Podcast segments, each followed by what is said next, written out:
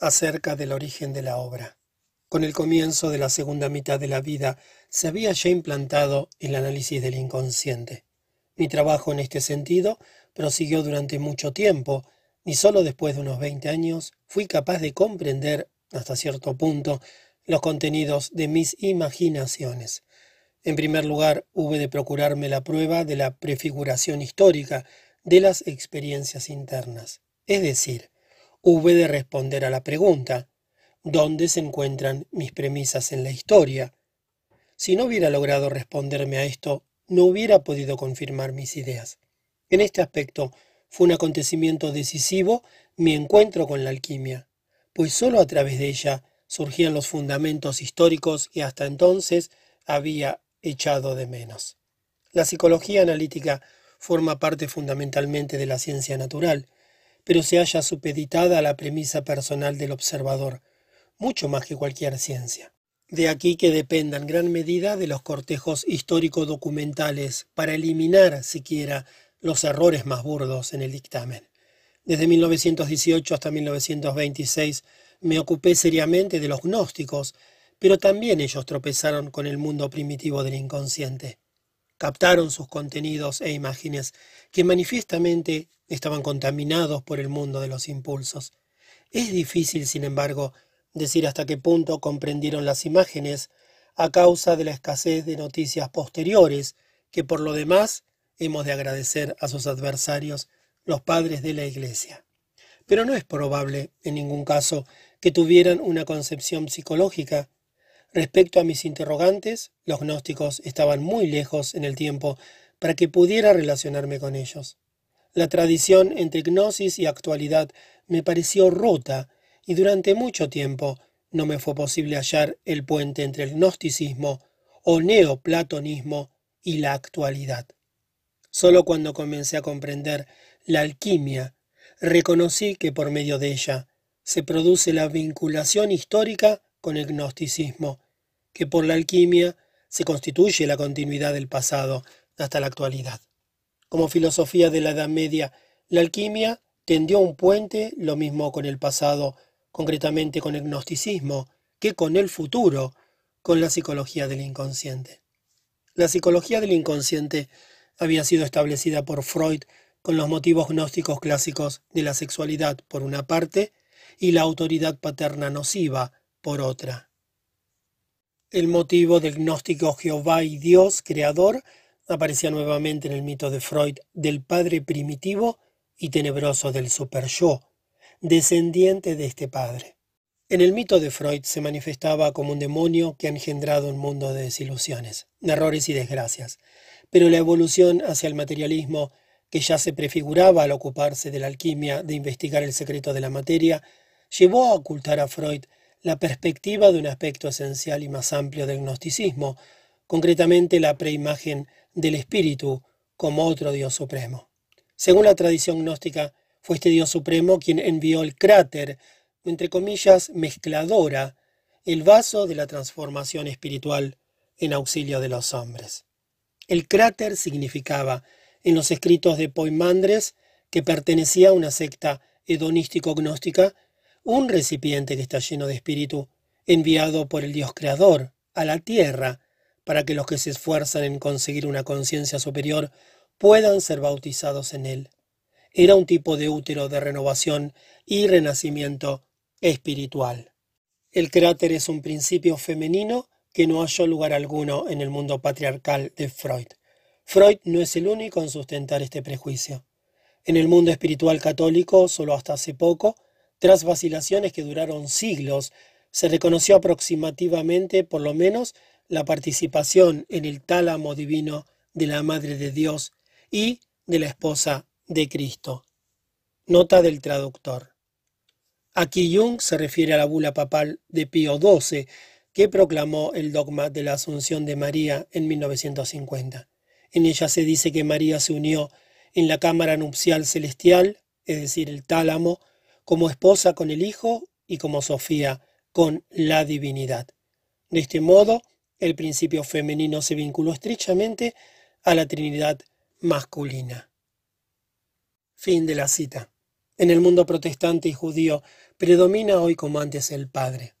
Por el contrario, en la filosofía hermética de la alquimia, el principio femenino desempeñó un papel destacado y equiparable al masculino. Uno de los más importantes símbolos femeninos en la alquimia fue el vaso en el que debían cumplirse las transformaciones de la materia. En el centro de mi descubrimiento psicológico se encuentra nuevamente un proceso de transformación interna, la individuación. Antes de que descubriera la alquimia, se repitieron en mis sueños, en que siempre se repetía el mismo motivo. Junto a mi casa había otra, es decir, un ala o un anejo que me era desconocido.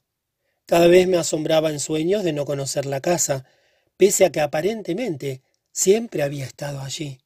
Finalmente tuve un sueño en el que llegué a la otra parte de la casa.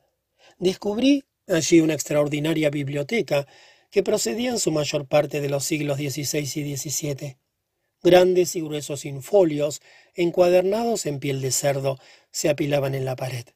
Entre ellos había algunos que estaban adornados con grabados al cobre de naturaleza extraña, y que contenían ilustraciones de fantástico simbolismo, como yo nunca había visto aún.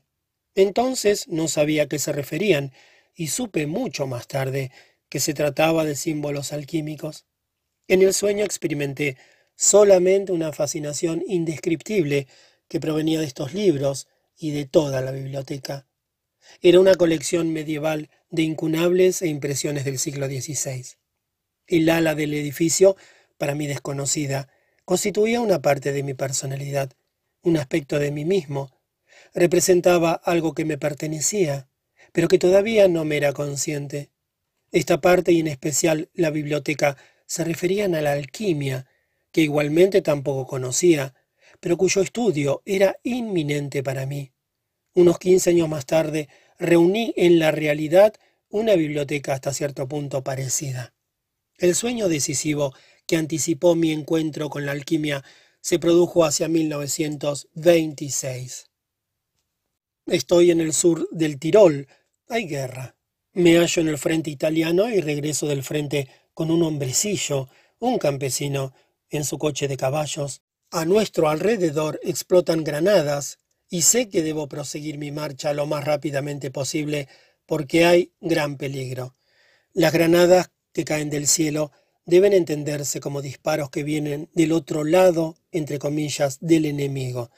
Son, pues, efectos que provienen del inconsciente, de la zona de la sombra. Lo sucedido en el sueño indica que la guerra, que tuvo lugar algunos años antes, no ha terminado todavía, sino que prosigue en lo interno, en la psiquis. Parece que aquí reside la solución del problema, la cual no puede hallarse afuera. Debemos ir por un puente y de aquí a través de un túnel, cuyo techo ha sido destruido parcialmente por los disparos. Al final del túnel vemos ante nosotros un paisaje soleado y reconozco en él la región de Verona. A mis pies se divisa la ciudad resplandeciente de sol. Me siento aliviado y viajamos hacia las llanuras verdes y florecientes de Lombardía. El camino atraviesa el paisaje primaveral y vemos los campos de arroz, los olivos y las vides. Entonces veo transversalmente a la calle un gran edificio, una mansión señorial de grandes proporciones, algo así como el castillo de un príncipe lombardo. Es una típica casa señorial con muchas dependencias y anexos, al igual que en el Louvre, la calle pasa por delante del castillo a través de un enorme patio. El pequeño cochero y yo pasamos una puerta y desde aquí podemos ver de nuevo a través de una segunda puerta el soleado paisaje. Miro a mi alrededor. A la derecha está la fachada de la casa señorial. A la izquierda están las casas de los sirvientes, los establos, los graneros y otras dependencias que se extienden a lo lejos.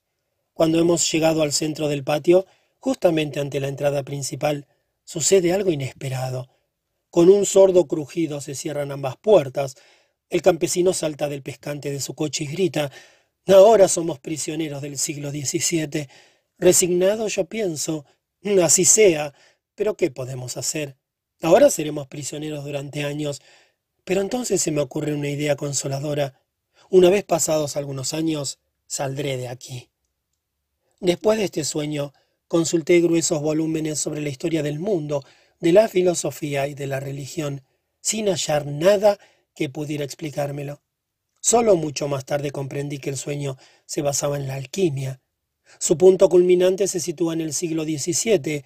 Curiosamente había olvidado por completo lo que Herbert Silberer había escrito sobre la alquimia. En la época en que apareció su libro, la alquimia me parecía una cosa afectada y ridícula, tanto más que yo sabía valorar también el punto de vista anagógico, es decir, positivo de Silberer.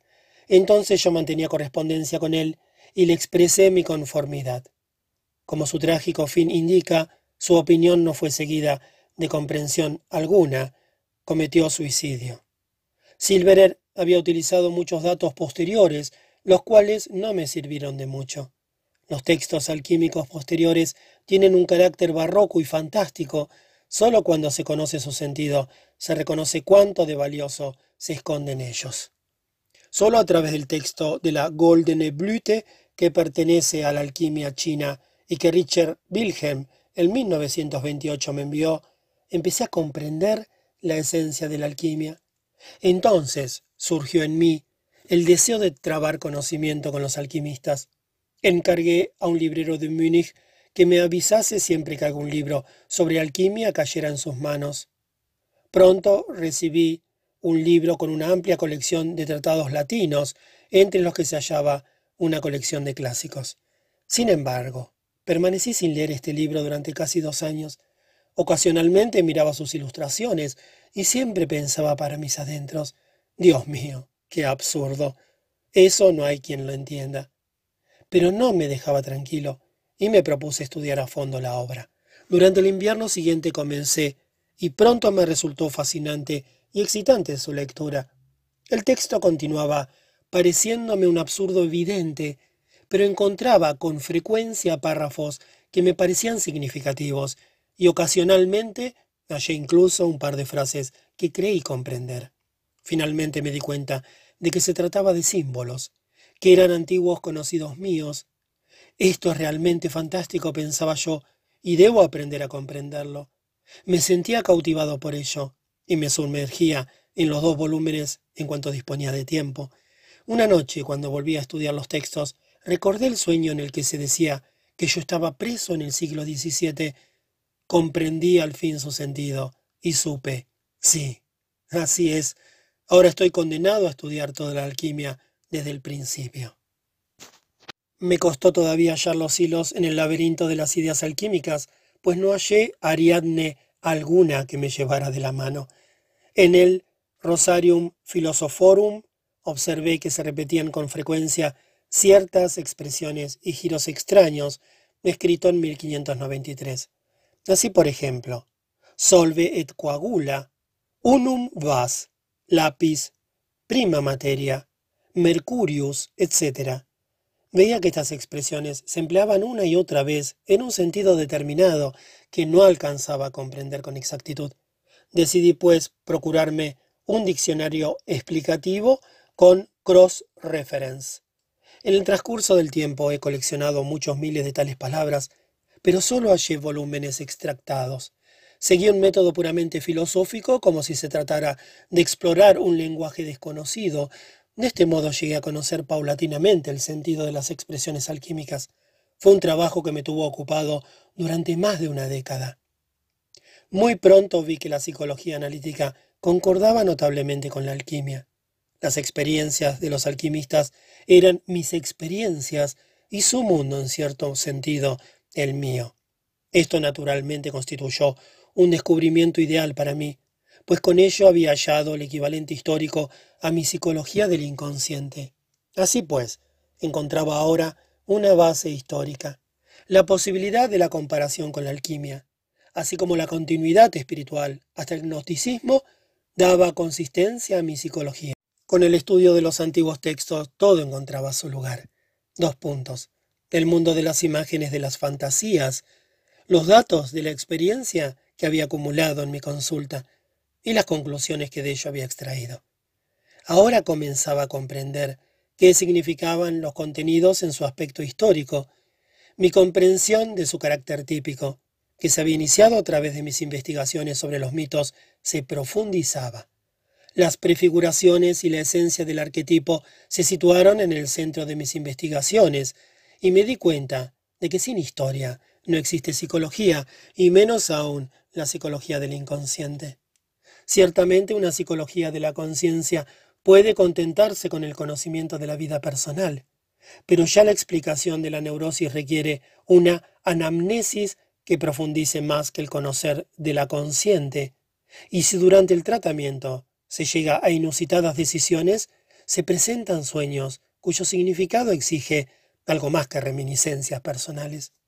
En mi estudio de la alquimia veo mi relación interna con Goethe. El secreto de Goethe era que estaba afectado del proceso de transmutación arquetípica que evoluciona durante siglos concibió su Fausto como un opus divinum. Por ello dijo acertadamente que Fausto constituía su misión principal, y por ello su vida estaba enmarcada por este drama. Se nota de modo asombroso que era una sustancia viva la que vivía y actuaba en él, un proceso suprapersonal. El gran sueño del mundus archetypus. Yo mismo he sido afectado por el mismo sueño y la obra más importante de mi vida la comencé a mis once años. Mi vida se resume y compendia en una obra y un objetivo, a saber, adentrarme en el secreto de la personalidad. Todo debe explicarse a partir de este punto central, y todas las obras se remiten a este tema. Con el experimento de asociación de 1903 comenzó propiamente mi trabajo científico. Lo consideró mi primer trabajo en el sentido de una empresa científica. Entonces comencé a expresar ideas propias. A los Diagnostischen Assoziationsstudien siguieron los dos trabajos psiquiátricos über die Psychologie der Dementia precoz y der Inhalt der Psychose. En 1912 se publicó mi libro Wandlungen un Symbole der Libido, con el cual se puso fin a la amistad con Freud. Entonces, Nolens, Volens, comenzó mi propio camino se inició al ocuparme de las imágenes de mi propio inconsciente. Esta época abarcó desde 1913 hasta 1917. Luego disminuyó la avalancha de fantasías. Solo después de renacer la calma y no estar ya más preso en la montaña mágica, pude situarme en un plano objetivo y comenzar a meditar sobre ello. La primera cuestión que me planteé entonces, ¿qué pasa con el inconsciente? Como respuesta surgió die Beziehungen zwischen dem Ich und dem Unbewussten, las relaciones entre el yo y el inconsciente. En París di una conferencia sobre este tema en 1916, que solo posteriormente publiqué en alemán en 1928, ampliado en forma de libro. Describo en él algunos contenidos típicos del inconsciente e indico que no resulta indiferente la actitud que toma la conciencia frente a ellos. Paralelamente, me ocupaba de los preliminares del libro de los tipos. Supuso un importante papel para su génesis la cuestión ¿en qué me diferencio de Freud y en qué de Adler? ¿Cuáles son las diferencias entre nuestras concepciones? Cuando meditaba sobre ello tropecé con el problema de los tipos, pues es el tipo el que determina y limita desde un principio el juicio del hombre. El libro sobre los tipos se ocupa principalmente de las divergencias del hombre con el mundo, su relación con los hombres y las cosas. Expone los diversos aspectos de la conciencia, las posibilidades de su adaptación al mundo, y constituye por ello una exposición de la psicología de la conciencia, considerada, por así decirlo, bajo un prisma clínico. Estudié muchas obras, entre ellas la de Spittler, concretamente el Prometheus und Epimetheus, Luego también Schiller, Nietzsche y las historias del pensamiento clásico y medieval desempeñaron también su papel. Cuando me aventuré a enviar a Spittler un ejemplar de mi libro, no obtuve respuesta, pero poco después de una conferencia en la que aseguraba que su Prometheus und Epimetheus no significaba nada. Hubiera podido igualmente cantar ha llegado mayo. En el libro sobre los tipos se llegaba a la conclusión de que todo juicio del hombre está limitado por su tipo y que todo modo de considerar las cosas es relativo. Con ello se planteaba la cuestión de la unidad que compensa esta diversidad. Ello me llevó inmediatamente a la concepción china de Tao. de la coincidencia entre mi evolución interna con el envío de un texto taoísta por Richard Wilhelm, he hablado ya. En 1929 se publicó el libro escrito en colaboración con Richard Wilhelm, Das Geheimnis der Goldenen Blüte. Entonces alcancé en mis meditaciones e investigaciones el punto central de mi psicología, concretamente la idea de uno mismo. Solo después de esto hallé el camino de regreso al mundo. Comencé a dar conferencias y realicé diversos viajes y cortos. Numerosas conferencias y artículos aislados constituyeron, en cierto modo, el contrapeso a la preocupación interna que me acuciaba desde hacía años. Contenían respuestas a las cuestiones que me habían sido planteadas por mis lectores y pacientes. Un tema que me preocupaba ya desde mi libro Wandlungen, un símbolo del líbido, era la teoría de la. Concebía la libido como un analogón psíquico de la energía física, es decir, como un concepto aproximadamente cuantitativo, y por ello rechazaba toda determinación esencial cualitativa de la libido. Mi objetivo consistía en desprenderme del concretismo hasta entonces existente en la libido, para no hablar ya más de los impulsos de hambre, agresión o sexuales, sino considerar todos estos fenómenos como diversas manifestaciones de la energía psíquica. También en la física se habla de energía y sus modos de manifestarse, como la electricidad, la luz, el calor, etc. Lo mismo sucede en psicología. También se trata aquí en primer lugar de energía, es decir, de valores de intensidad en más o en menos y sus maneras de manifestarse pueden ser muy diversas. A través de la concepción energética de la libido surge una cierta unificación de las concepciones, mientras que en el trasfondo se hallan las cuestiones en controversia frecuente acerca de la naturaleza de la libido, si es sexualidad, fuerza, hambre u otra cosa. Mi objetivo era realizar una unificación, también en psicología, como se expresa en ciencias naturales, bajo la forma de una energética general. Tal era el fin que perseguía con el libro Über die Energetik der Seele sobre la energética del alma de 1928. Consideraba, por ejemplo, los impulsos humanos como manifestaciones de procesos energéticos y por lo tanto fuerzas análogas al calor, la luz, etc.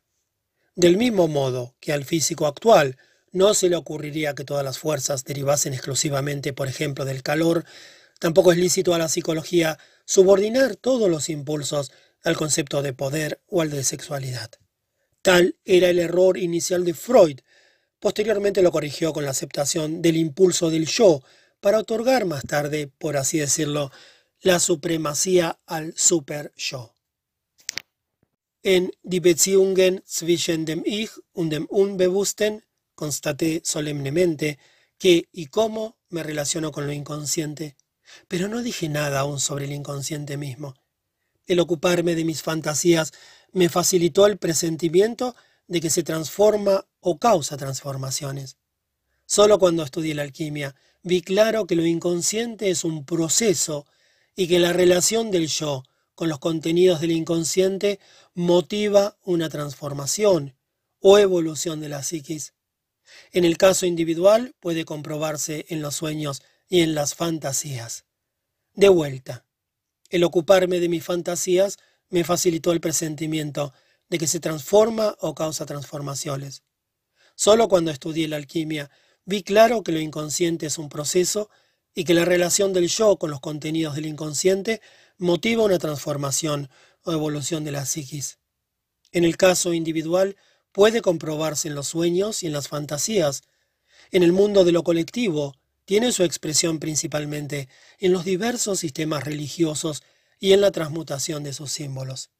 A través del estudio de los procesos individuales y colectivos de transformación, y mediante la comprensión del simbolismo de la alquimia, llegué al concepto central de mi psicología, el proceso de individuación. Un punto esencial de mis trabajos es que desde muy pronto se refieren a las cuestiones sobre la concepción general del mundo y tratan de la confrontación de la psicología con la cuestión religiosa. Únicamente en Psicología, un religión, Psicología y religión de 1940 y a continuación en Paracélsica 1952 me expresé exhaustivamente sobre esto. En especial, el segundo capítulo dice, Paracelso como fenómeno espiritual. Es importante en este aspecto. Los escritos de Paracelso abundan en ideas originales en las que se manifiesta abiertamente la problemática de la alquimia, aunque en una forma trasnochada y barroca. Mi estudio sobre Paracelso fue lo que finalmente me llevó a imaginar la esencia de la alquimia, y concretamente en su relación con la religión y la psicología, o se podría decir también, la alquimia en su aspecto de filosofía religiosa. Esto lo expuse en Psicología y Alquimia en 1944. Con ello se llegaba por fin al terreno que constituyó la base de mis experiencias de los años 1903 a 1917, pues el proceso por el que entonces pasé correspondía al proceso de transmutación de la alquimia, de la cual se trata en Psicología und Alchimie. Naturalmente, se me planteaba una y otra vez la cuestión de la relación entre el simbolismo del inconsciente con la religión cristiana y también con otras religiones. No solo considero al mensaje cristiano como una puerta abierta, sino que para mí está en la base del hombre occidental. Es verdad que requiere otra visión nueva para adecuarse a las transformaciones seculares del espíritu de la época. De lo contrario, se quedaría al margen de la época y al margen de la imagen del hombre.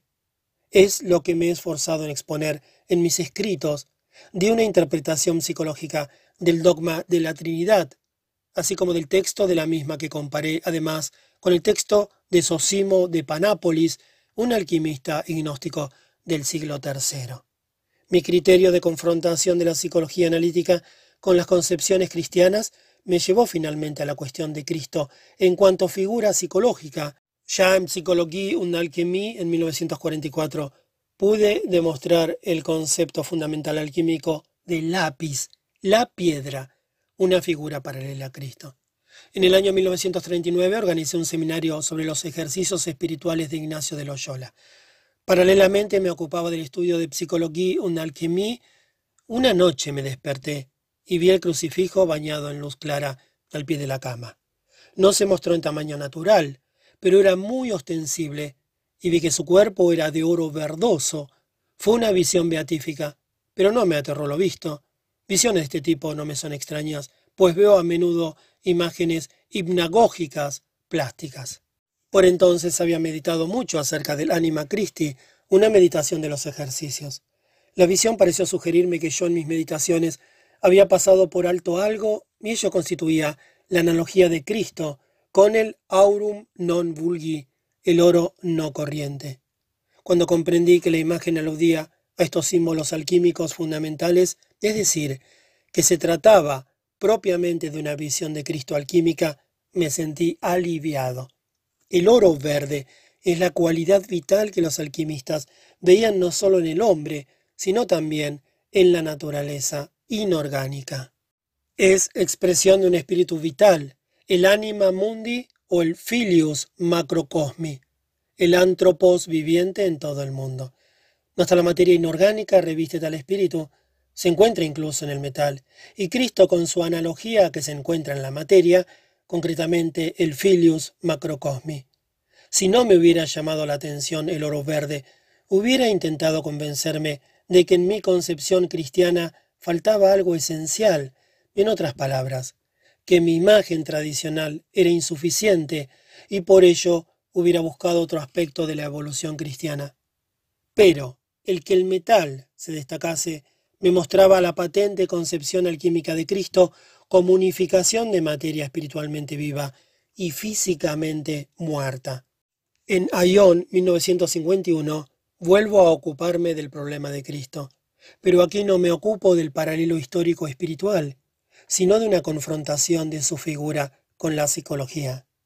Yo no consideraba a Cristo como una figura liberada de toda exterioridad, sino que quería mostrar la evolución que sufre a través de los siglos el contenido religioso representado por él. Me resultaba importante también cómo Cristo se podía predecir astrológicamente y cómo había sido comprendido por el espíritu de su tiempo y en el transcurso de los dos mil años de la era cristiana. Esto era lo que yo quería exponer, junto con todas las extrañas acotaciones que sobre él han ido acumulándose en el transcurso del tiempo. Durante este trabajo se me planteó también la cuestión de la figura histórica del hombre Jesús. Esto era especialmente importante porque la mentalidad colectiva de su época, se podría decir, el arquetipo entonces constelado, concretamente la prefiguración del antropos, se abatió sobre él, un profeta judío casi desconocido. La antigua idea antropos, cuyas raíces se encuentra por una parte en la tradición judía y en el mito Horus egipcio por otra, dominó a los hombres a comienzos de la era cristiana pues ella correspondía al espíritu de la época. Se trataba del, entre comillas, hijo del hombre, el hijo de Dios, que se enfrentaba al divus augustos, el Señor de este mundo. Esta idea convirtió al primitivo problema judío del Mesías en la cuestión del mundo. Pero sería un grave error el querer ver como una simple casualidad que Jesús, el hijo de un carpintero, anunciara el Evangelio y se convirtiera en el Salvador Mundi, en el Salvador del mundo. Tuvo que ser una personalidad de talla aventajada que fuera capaz de expresar y representar la esperanza general, aunque ignorada, de su época de un modo tan perfecto. Ningún otro hubiera podido ser el portador de tal mensaje, sino precisamente este hombre Jesús. El poder de Roma, que oprimía a todos, personificado en el divino César, había creado entonces un mundo en el que no sólo eran desposeídos incontables individuos, sino pueblos enteros, a los que se privaba de su autonomía y su independencia espiritual. Al individuo actual y a las entidades culturales les amenaza algo parecido, concretamente el peligro de la masificación.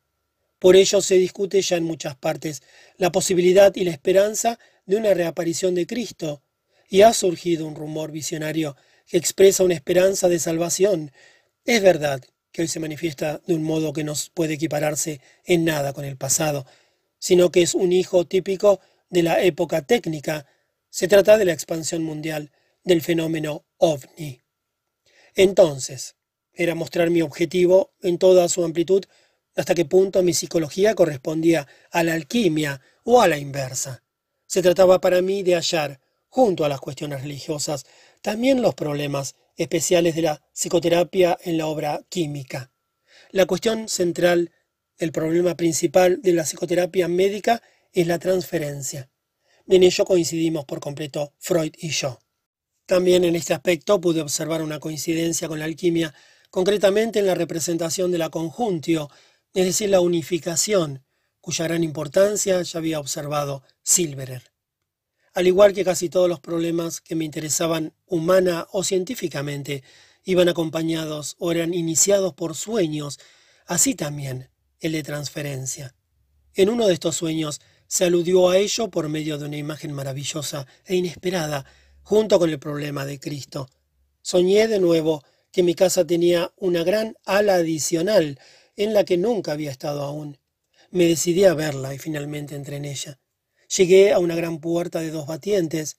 Al abrirla me hallé en una sala donde había un laboratorio instalado.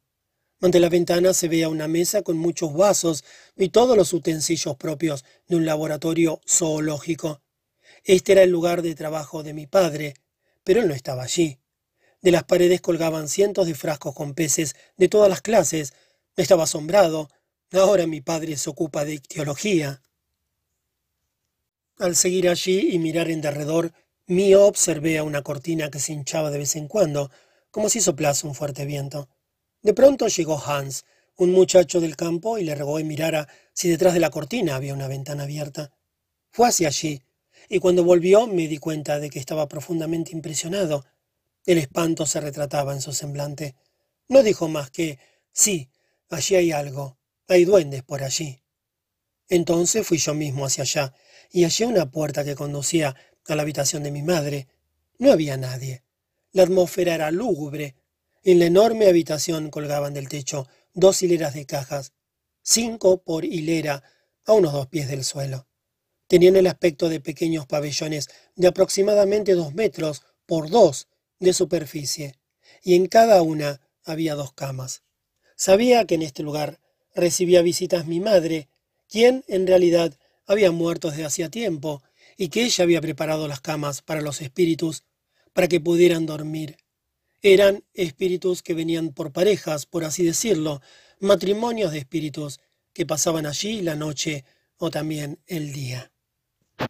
Recordé entonces las trampas para los espíritus, entre comillas, que observé en Kenia. Son casitas en que la gente instala pequeñas camas y agregan también algo de provisiones que le llaman pollo. Con frecuencia en la cama hay una figurilla de barro o arcilla, simulacro de un enfermo que debe ser curado.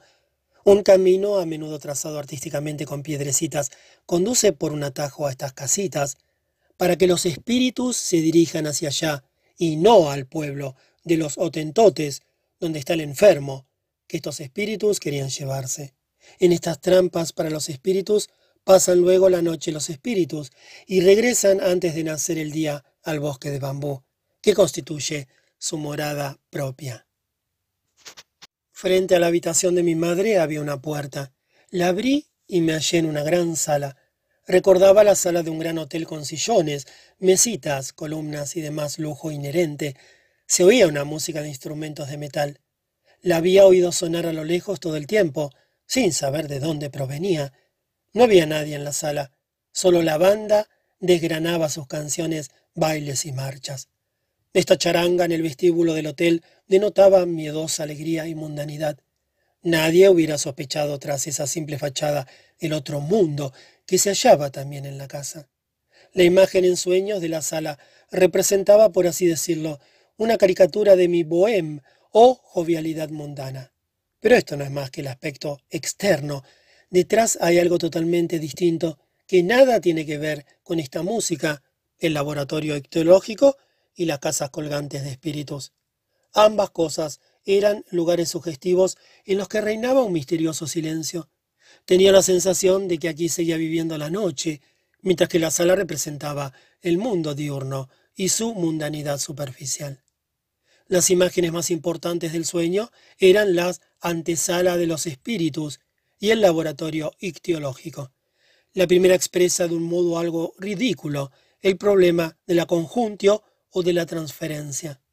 Y el laboratorio señala mi preocupación por Cristo, pues Él mismo es el pez, ictis. Ambos argumentos me preocuparon durante más de una década. Es curioso que el ocuparse de los peces se atribuye en el sueño a mi padre. Es, por así decirlo, un fiel mentor de almas cristianas, pues éstas son, según una antigua tradición, peces que son apresados por la red de Pedro. Igualmente curioso es el hecho de que mi madre apareciera como guardiana de las almas descarriadas.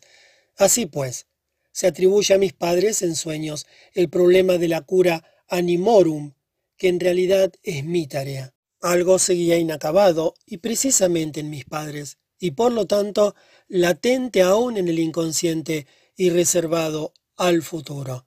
Todavía no conocía los principios de la alquimia fisiológica, de la conjuntio, y no había pues encontrado respuesta a las preguntas que me planteaba el alma del cristiano. Ni se había terminado todavía el estudio sobre el grial, al cual mi esposa consagró su vida. El recuerdo de mi padre es el de un desgraciado que sufría una herida de anfortas, un rey de pescadores, cuya herida no quería curarse, el sufrir cristiano, para el cual buscaban los alquimistas la panacea, es decir, el remedio. Yo como Parsifal Fui testigo en mi juventud de esta enfermedad y como aquel quedé privado del habla. Presentía nada más. Mi padre nunca se ocupó en realidad del simbolismo triacomórfico de Cristo, pero en cambio experimentó literalmente hasta su muerte los sufrimientos mostrados y previstos por Cristo, sin llegar a ser claramente consciente. Consideraba sus sufrimientos como un asunto privado que se consultaba con el médico y no como sufrimientos del cristiano en general. La frase de Gálatas, vivo, pero ya no yo, sino que Cristo vive en mí, no la comprendió claramente en su difícil significado, pues en el aspecto religioso rehusaba pensar. Quería contentarse con la fe, pero ésta le traicionó. Así se recompensa con frecuencia el sacrificio del intelecto. Como dijo Mateo, no todos comprenden esta palabra, sino solo aquellos a los que les dado hay castrados que se han castrado a sí mismos por amor al reino de los cielos. El que pueda comprenderlo, que lo comprenda. Una ciega aceptación nunca lleva a una solución, únicamente en el mejor de los casos a la inacción y lastra a toda la generación siguiente. La posesión de atributos triacomórficos indica que los dioses no imperan solamente en las regiones sobrenaturales, sino también en las zonas infrahumanas de la vida. Los animales representan en cierto aspecto sus sombras, a los cuales la naturaleza asocia a imágenes luminosas. Los pequeños pececitos cristianos muestran que los que siguen a Cristo son ellos mismos peces. Son almas de naturaleza inconsciente que necesitan la cura del ánimo. Así pues, el laboratorio ictiológico es un sinónimo de la siera espiritual de almas. Del mismo modo que el que hiere a otro se hiere a sí mismo, el que sana a los demás se cura también a sí mismo. Significativamente se cumple en el sueño la actividad decisiva de muerto a muerto, concretamente en el otro mundo de la conciencia, por lo tanto, en el inconsciente. Un aspecto esencial de mi tarea no me era entonces consciente todavía, y por ello no hubiera sido tampoco capaz de interpretar satisfactoriamente el sueño. Solo podía presentir su significado, y debía todavía superar los mayores obstáculos hasta que pudiera redactar la respuesta a Job. La raíz interna de este escrito se encuentra ya en Ayón. Allí trataba de la psicología del cristianismo, y Job es, en cierto modo, una prefiguración de Cristo. A ambos los une la idea del sufrimiento. Cristo es el doliente siervo de Dios, y lo mismo fue Job. En Cristo es el pecado del mundo lo que origina el sufrimiento, y el sufrimiento es su respuesta general. Ello lleva inmediatamente a la cuestión, ¿quién tiene la culpa de estos pecados? En última instancia, es Dios quien ha creado el mundo, y su pecado, y quien a través de Cristo debe tolerar el mismo destino humano. En Ayón se encuentran alusiones al difícil tema del lado oscuro y luminoso de la imagen de Dios. Me he referido a la cólera de Dios, al mandamiento de temer a Dios, el no nos induzcas a la tentación. La ambivalente imagen de Dios desempeña un papel decisivo en el libro bíblico de Job. Job espera que Dios le asista en cierto modo contra Dios, con lo que se expresa su trágico antagonismo. Tal es el tema principal de la respuesta a Job. La raíz exterior de este escrito se halla en mi ambiente. Muchas preguntas del público y de los pacientes me habían forzado a expresarme claramente sobre el problema religioso del hombre moderno. Había dudado durante años porque era consciente de la tormenta que se desencadenaría. Pero finalmente no pude menos que ceder ante la dificultad y premura del problema y me vi forzado a dar una respuesta. Lo hice en la forma en que sobrevino, es decir, en la de una experiencia cuyas emociones yo no reprimía. Esta forma la elegí con una intención preconcebida. Me interesaba evitar el dar la impresión de que quería proclamar una verdad eterna. Mi escrito debía ser solamente la voz y el voto de un individuo que espera o confía en la reflexión del público. No se me ocurrió en ningún momento que alguien pudiera pensar que quería proclamar una verdad metafísica. Pero esto fue lo que me reprocharon los teólogos, porque el pensamiento teológico está habituado a ocuparse de las verdades eternas. Cuando el físico dice que el átomo tiene tal o cual propiedad y esboza un modelo de él, no se propone tampoco expresar con ella una verdad eterna, pero los teólogos desconocen el pensamiento científico y en especial el psicológico. Los datos de la psicología analítica, sus hechos esenciales, son testimonios humanos y concretamente los que con frecuencia coinciden en diversos lugares y épocas. También el problema de Job se anunció con todas sus consecuencias en su sueño. Fue un sueño en el cual hice yo una visita a mi padre, muerto ya desde hacía mucho. Vivía en el campo, ignoro dónde. Vi una casa al estilo del siglo XVIII. Parecía muy espaciosa y con algunos anejos más grandes. Originariamente había sido posada de un balneario. Me enteré también de que en el transcurso del tiempo se habían alojado allí muchos príncipes y grandes personalidades, gentes famosas. Después se dijo que algunos habían muerto, y en la cripta, que pertenecía también a la casa, se hallaban sus sarcófagos. Mi padre se encargaba de custodiarlos. Pero mi padre no era solo el guardián, como pronto descubrí, sino también, en completo contraste a lo que fue en su vida, un hombre de letras. Le hallé en su cuarto de estudios y allí estaban inexplicablemente también el doctor Y, de mi edad aproximadamente, y su hijo, ambos psiquiatras. No sé si planteé una pregunta, o mi padre quería explicar algo. El caso es que fue a buscar en la estantería una Biblia, un grueso infolio parecida a la Biblia de la casa Merian, que se encuentra en mi biblioteca. La Biblia que mi padre tenía en sus manos estaba encuadernada en lustrosa piel de lija. La abrió por el Antiguo Testamento. Sospeché que se trataba del libro de Moisés y comenzó a interpretar un cierto pasaje. Lo hizo tan rápidamente y tan a fondo que no era yo capaz de seguirle. Solo observé que lo que decía revelaba un arsenal de conocimientos de todo tipo, cuyo significado presentía en cierto sentido, pero que no podía apreciar ni comprender. Vi que el doctor Y no comprendía nada en absoluto y que su hijo comenzaba a sonreír. Pensaba que mi padre se encontraba en un estado de excitación senil y se entregaba a una absurda locuacidad. Pero para mí estaba claro que no se trataba de una excitación enfermiza, y menos aún de algo absurdo, sino de un argumento tan inteligente y documentado que nuestra ignorancia no alcanzaba a seguir. Se trataba de algo muy importante que le fascinaba. Por ello hablaba con tal intensidad. Desbordado por profundos pensamientos, me indigné y pensé que era una pena que tuviese que hablar ante nosotros tres almas de cántaro. Los dos psiquiatras representaban un punto de vista médico limitado, que naturalmente también me interesaba como médico. Reproducían mi sombra, primer y segundo plano, por así decirlo, como padre e hijo. Luego la escena cambió. Mi padre y yo estábamos ante la casa y enfrente se encontraba una especie de granero donde por lo visto se almacenaban reservas de leña. Se oía allí fuerte estrépito, como si los trozos de madera fueran lanzados al suelo. Tenía la impresión de que como mínimo había dos obreros ocupados en este trabajo, pero mi padre me indicó que allí había duendes eran, pues, en cierto sentido, duendes los que ejecutaban tal estruendo. Entonces entramos en la casa y vi que tenía unos muros muy gruesos.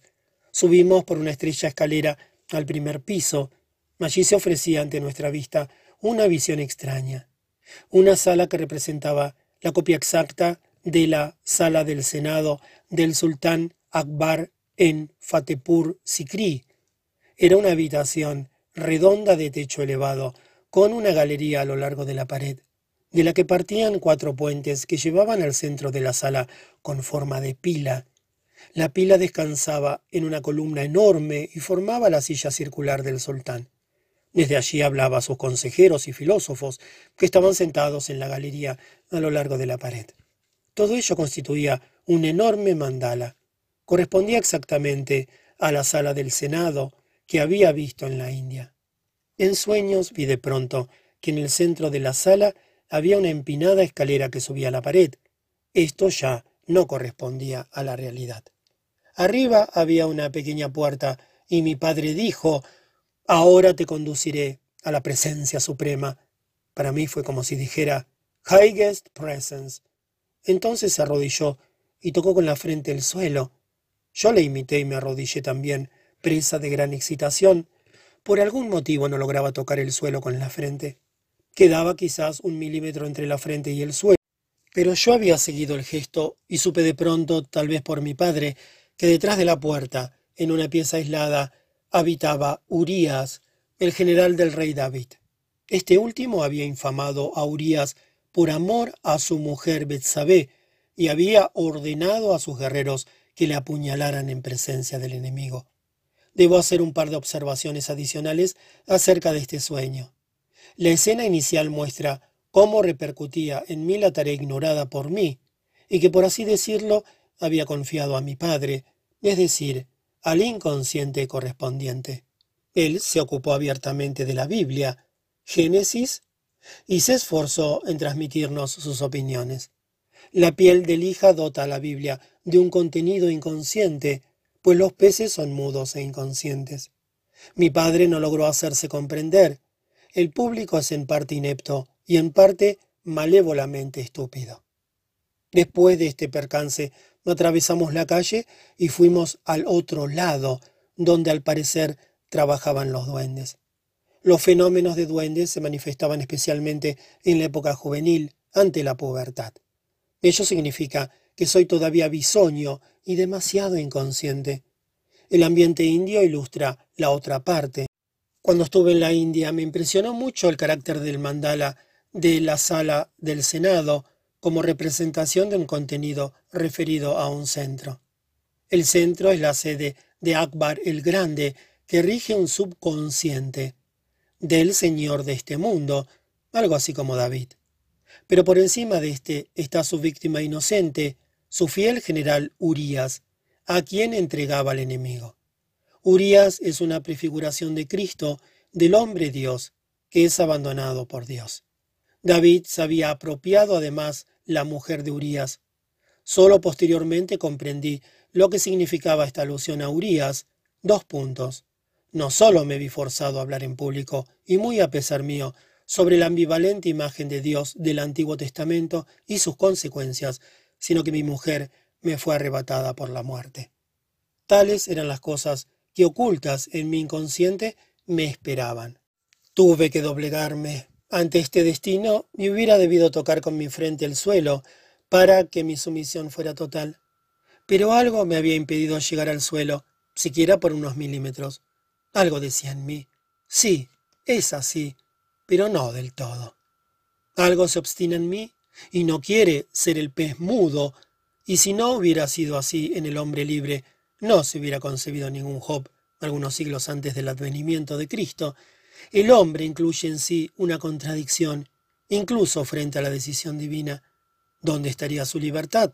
¿Y dónde estaría su carácter si no fuera capaz de amenazar a sus amenazadores? Más arriba que Akbar habita Urias. Es incluso tal como el sueño dice, highest presence, una expresión que en realidad se emplea solo para Dios, bizantinismos aparte.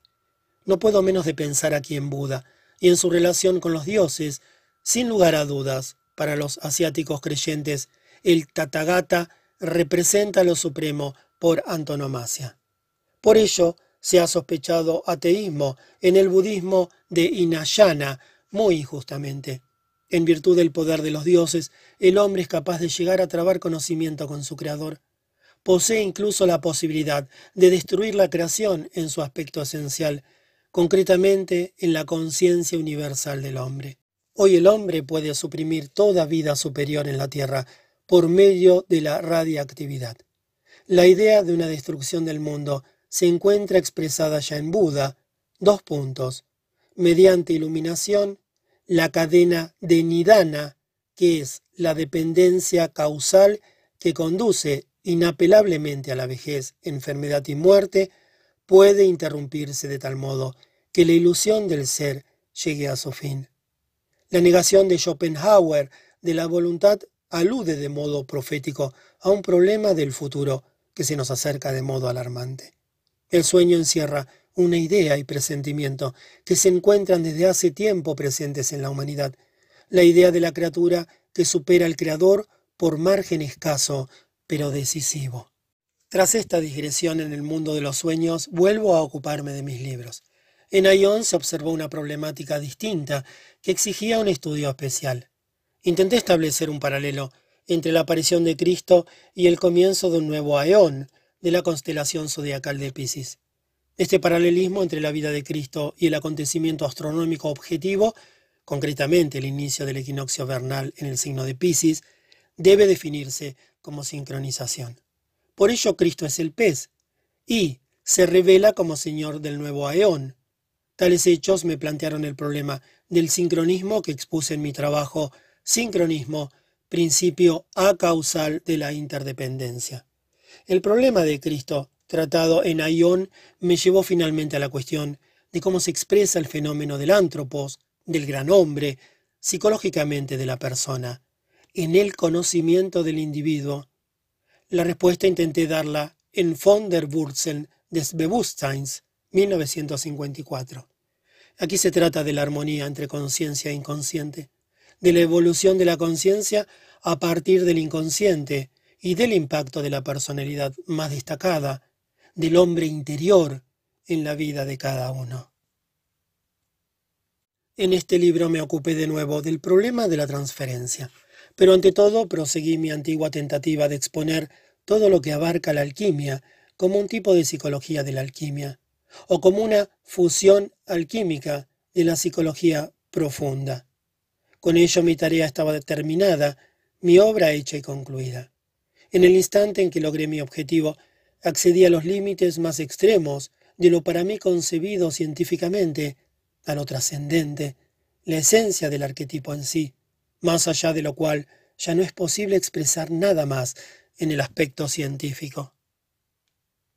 La visión que he dado aquí de mi obra es naturalmente solo esquemática. En realidad hubiera debido decir mucho más o mucho menos. El capítulo ha sido improvisado y nació en un momento, como todo lo que he ido exponiendo. Mis obras pueden considerarse como etapas de mi vida, son expresión de mi desarrollo interior, puesto que el ocuparse de los temas del inconsciente forma al hombre y provoca sus cambios. Mi vida es mi quehacer, mi trabajo espiritual. Una cosa no puede separarse de la otra. Todos mis escritos son, por así decirlo, encargos que proceden del interior. Surgieron bajo la presión del destino. Lo que escribí partió siempre de mi interior. Dejó que se exprese el ánimo que me mueve. Nunca preví eco para mis escritos. Representan una compensación a mi mundo contemporáneo y tuve que decir lo que nadie quiere oír. Es por ello que me he sentido particularmente al principio tan a menudo perdido. Sabía que los hombres reaccionarían negativamente porque es difícil aceptar la compensación al mundo consciente. Hoy puedo decir, es incluso sorprendente el éxito que tuve, muy superior al que podía esperar.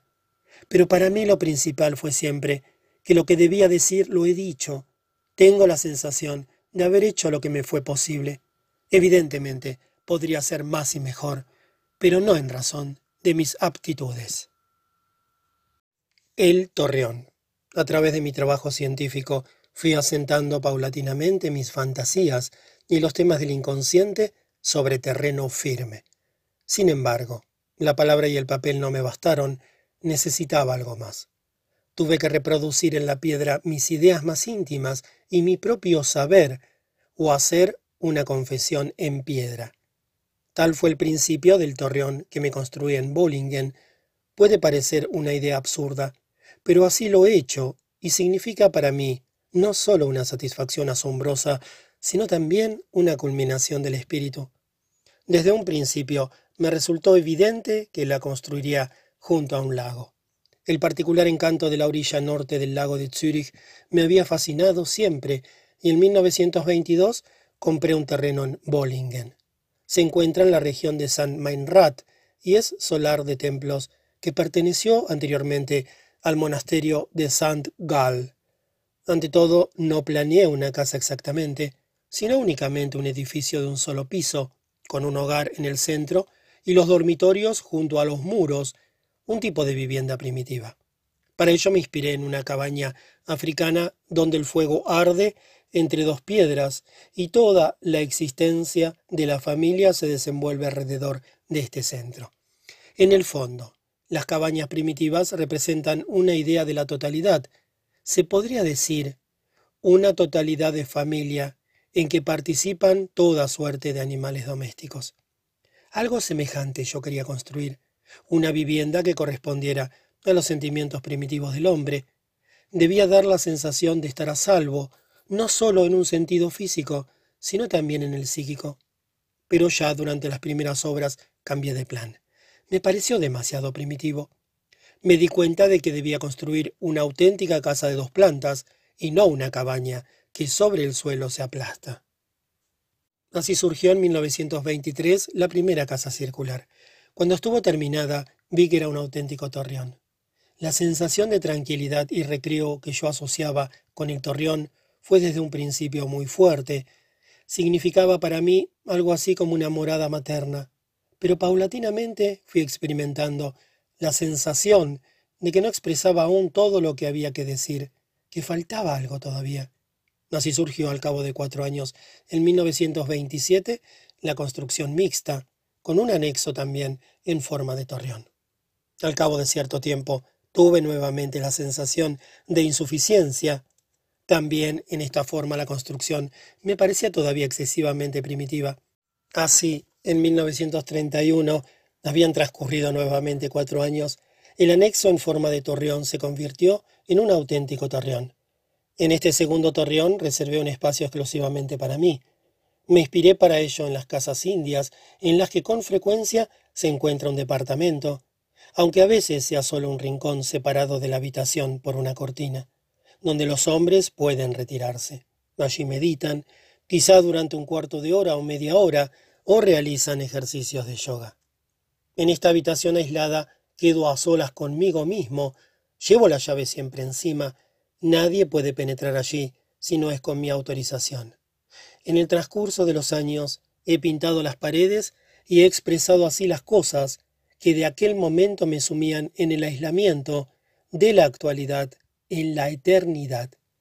Constituye un prisma de meditaciones e imaginaciones, con frecuencia meditaciones muy desagradables y pensamientos difíciles, un lugar de concentración espiritual.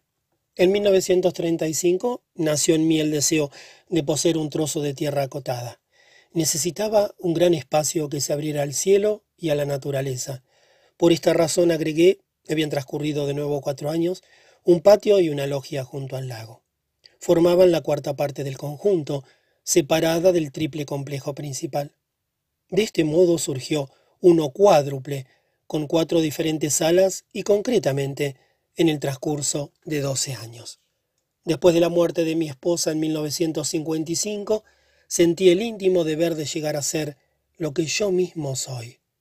En el lenguaje de la casa de Bollingen, dos puntos. De repente descubrí que en el ala intermedia, que hasta entonces se alzaba insignificante y oculta entre los dos torreones, representaba, por así decirlo, a mí mismo o a mí yo. Entonces lo aumenté un piso, antes no hubiese sido yo capaz de ello. Lo hubiese considerado únicamente una audaz ostentación. En realidad se manifestaba la supremacía del ego o de la conciencia alcanzada en la vejez. De este modo, un año después de la muerte de mi esposa, la obra quedó terminada. La construcción del primer torreón había comenzado en 1923, dos meses después de la muerte de mi madre. Estas fechas son significativas porque el torreón, como veremos, está vinculado a los muertos. Desde un principio el torreón se convirtió para mí en un lugar de perfeccionamiento, un seno materno o una figura maternal en la cual podía volver a ser lo que soy, lo que fui y lo que seré. El torreón me daba la sensación como si hubiera renacido en piedra, me parecía el cumplimiento de lo presentido anteriormente y una representación de la individuación. Ello repercutió en mí de un modo beneficioso, como una afirmación de mi modo de ser. Construí la casa por partes aisladas y seguí siempre las respectivas necesidades concretas. Las conexiones íntimas no las medité nunca. Se podría decir que construí el torreón en una especie de sueño. Solo posteriormente vi lo que había surgido y que ello poseía una forma razonable, un símbolo de la integridad psíquica se había desarrollado como si una vieja simiente hubiera germinado.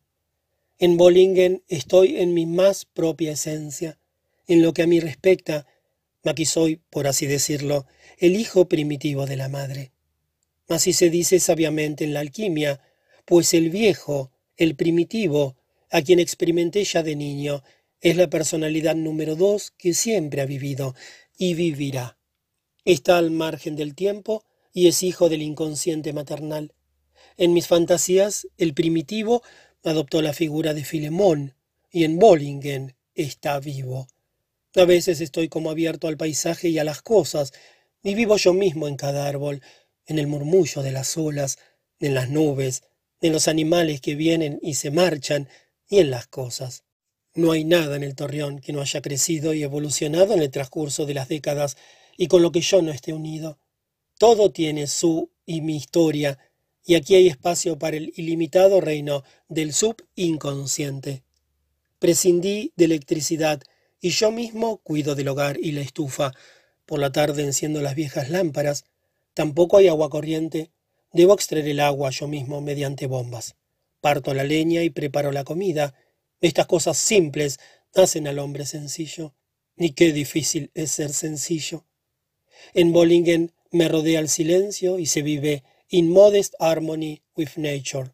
Emergen pensamientos que se hunden en los siglos, que por consiguiente anticipan futuros lejanos. Aquí se aminora el dolor de la creación, lo genial y lo frívolo se aproximan. En el año 1950 erigí en piedra una especie de monumento a lo que significaba para mí el torreón. Es una maravillosa historia cómo llegó a mí esta piedra. Cuando construía el muro de separación del así denominado jardín, necesitaba piedras y las encargué a una cantera de las cercanías de Bollingen. En mi presencia, el constructor dictó todas las medidas al dueño de la cantera, y éste las anotó en una libreta. Cuando llegaron las piedras con el barco y fueron descargadas, vi que la piedra angular tenía las medidas completamente equivocadas. En lugar de una piedra de triple canto, habían traído un cubo. Era un hexaedro perfecto, de dimensiones muy superiores a las que se habían dado, de unos cincuenta centímetros de arista. El constructor estaba indignado y dijo a los descargadores que inmediatamente podían llevarse de nuevo la piedra. Pero cuando vi la piedra dije, no, esta es mi piedra, he de tenerla. Comprendí al instante que me resultaba apropiada y que quería hacer algo con ella, pero no sabía todavía qué. Lo primero que me vino a la mente fue un verso latino del alquimista Arnaldo de Villanova, muerto en 1313, y fue también lo primero que grabé en la piedra, Traducido, dice así, aquí está la piedra, la insignificante, ciertamente vale poco en cuanto a precio, será desdeñada por los ignorantes, pero tanto más amada por los sabios. Este apotegma se refiere a la piedra alquímica, el lápiz, que es despreciada y rechazada por los ignorantes. Pronto se convirtió en algo distinto. En la superficie anterior de la piedra vi un círculo pequeño, como una especie de ojo que mirara. También esculpí esto en la piedra y en el centro coloqué un pequeño hombrecillo. Era el muñequito que correspondía a la pupila del ojo, una especie de cabir o telésforo de esculapio. Está cubierto por un abrigo con capucha y lleva una linterna tal como se le puede ver en varias representaciones antiguas. Al mismo tiempo es un indicador de caminos. Le dediqué un par de palabras que me vinieron a la mente durante el trabajo. El tiempo es un niño, juguetón como un niño, jugando al ajedrez, el reino del niño. Este es telésforo que recorre las oscuras regiones de este cosmos y brilla como una estrella procedente de las profundidades, indica el camino hacia las puertas del sol y al país de los sueños. Estas palabras vinieron a mí una tras otra mientras estaba trabajando la piedra. En la tercera cara que mira al lago dejé hablar, por así decirlo, a la misma piedra en forma de inscripción latina. Todas las frases son citas de la alquimia. Esta es la traducción. Soy huérfano. Estoy solo. Sin embargo, se me encuentra en todas partes. Soy una unidad, pero contrapuesto a mí mismo. Soy joven y anciano a la vez. No he conocido ni madre ni padre, porque se me tuvo que extraer de las profundidades como un pez o porque caí del cielo como una piedra blanca. Voy vagando por bosques y montañas, pero estoy oculto en lo más íntimo del hombre. Soy mortal como todos, sin embargo, no me afecta el curso de los tiempos. Como final coloqué bajo el versículo de Arnaldo de Villanova las siguientes palabras en latín. En recuerdo de su 75 aniversario, Carl Gustav Jung lo ha hecho y colocado en 1950 en acción de gracias. Cuando la piedra estuvo terminada, la contemplé de nuevo y me asombré de ello, preguntándome qué significaba a fin de cuentas hacer tal cosa. La lápida se encuentra fuera del torreón y viene a ser una especie de justificación de ella. Es una manifestación de su morador, que permanece, sin embargo, incomprendido por los hombres. ¿Saben ustedes que quería grabar en su parte posterior el grito de Merlín? Pues lo que la piedra expresa me recuerda la manifestación de Merlín desde el bosque después de que desapareció ya del mundo. Los hombres oyen todavía su grito, así dice la leyenda, pero no pueden comprenderlo o descifrarlo. Merlín representa el intento del inconsciente medieval de crear una figura paralela a Parsifal. Parsifal es el héroe cristiano y Merlín es su oscuro hermano, en cuanto que es hijo del diablo y una pura doncella. En la época del siglo XII en que surgió la leyenda, no existían todavía antecedentes para comprender lo que representaba. Por ello terminó en el exilio, y por ello el grito de Merlín resuena todavía después de su muerte en el bosque. Este grito, que nadie podía entender, demuestra que continuó viviendo en una forma enigmática. En realidad su historia no ha terminado todavía y sigue en vigor. Se podría decir que el secreto de Merlín fue proseguido por la alquimia, particularmente en la figura de Mercurius. Luego fue recogido por mi psicología del inconsciente y sigue hoy todavía incomprendido. La razón de ello es que la vida del inconsciente es algo del todo incomprensible para la mayoría de los hombres. Una de mis más impresionantes experiencias es constatar lo ajena que es a los hombres. Una vez estaba yo en Bollingen, cuando el primer torreón había sido ya terminado. Era en noviembre de 1923 a 1924. Por lo que puedo recordar, no había nieve, debíamos estar ya al principio de la primavera. Estuve solo durante una semana, puede que más. Reinaba un silencio indescriptible. Nunca lo había vivido de modo tan intenso. Una tarde, lo recuerdo todavía con exactitud, estaba sentado junto al fuego y había colocado encima una gran olla, pues quería calentar agua para lavarme. Entonces el agua comenzó a hervir y la olla comenzó a cantar. Se oían muchas voces o instrumentos de cuerda y sonaba como una orquesta polifónica. Era algo así como música polifónica, que por cierto no puedo sufrir, pero que me pareció singularmente interesante. Era como si en el interior del torreón se hallara una orquesta y otra en el exterior. De pronto predominaba una, de pronto la otra, como si se respondieran mutuamente. Yo estaba sentado y estaba fascinado. Durante más de una hora escuché el concierto, esta mágica melodía de la naturaleza.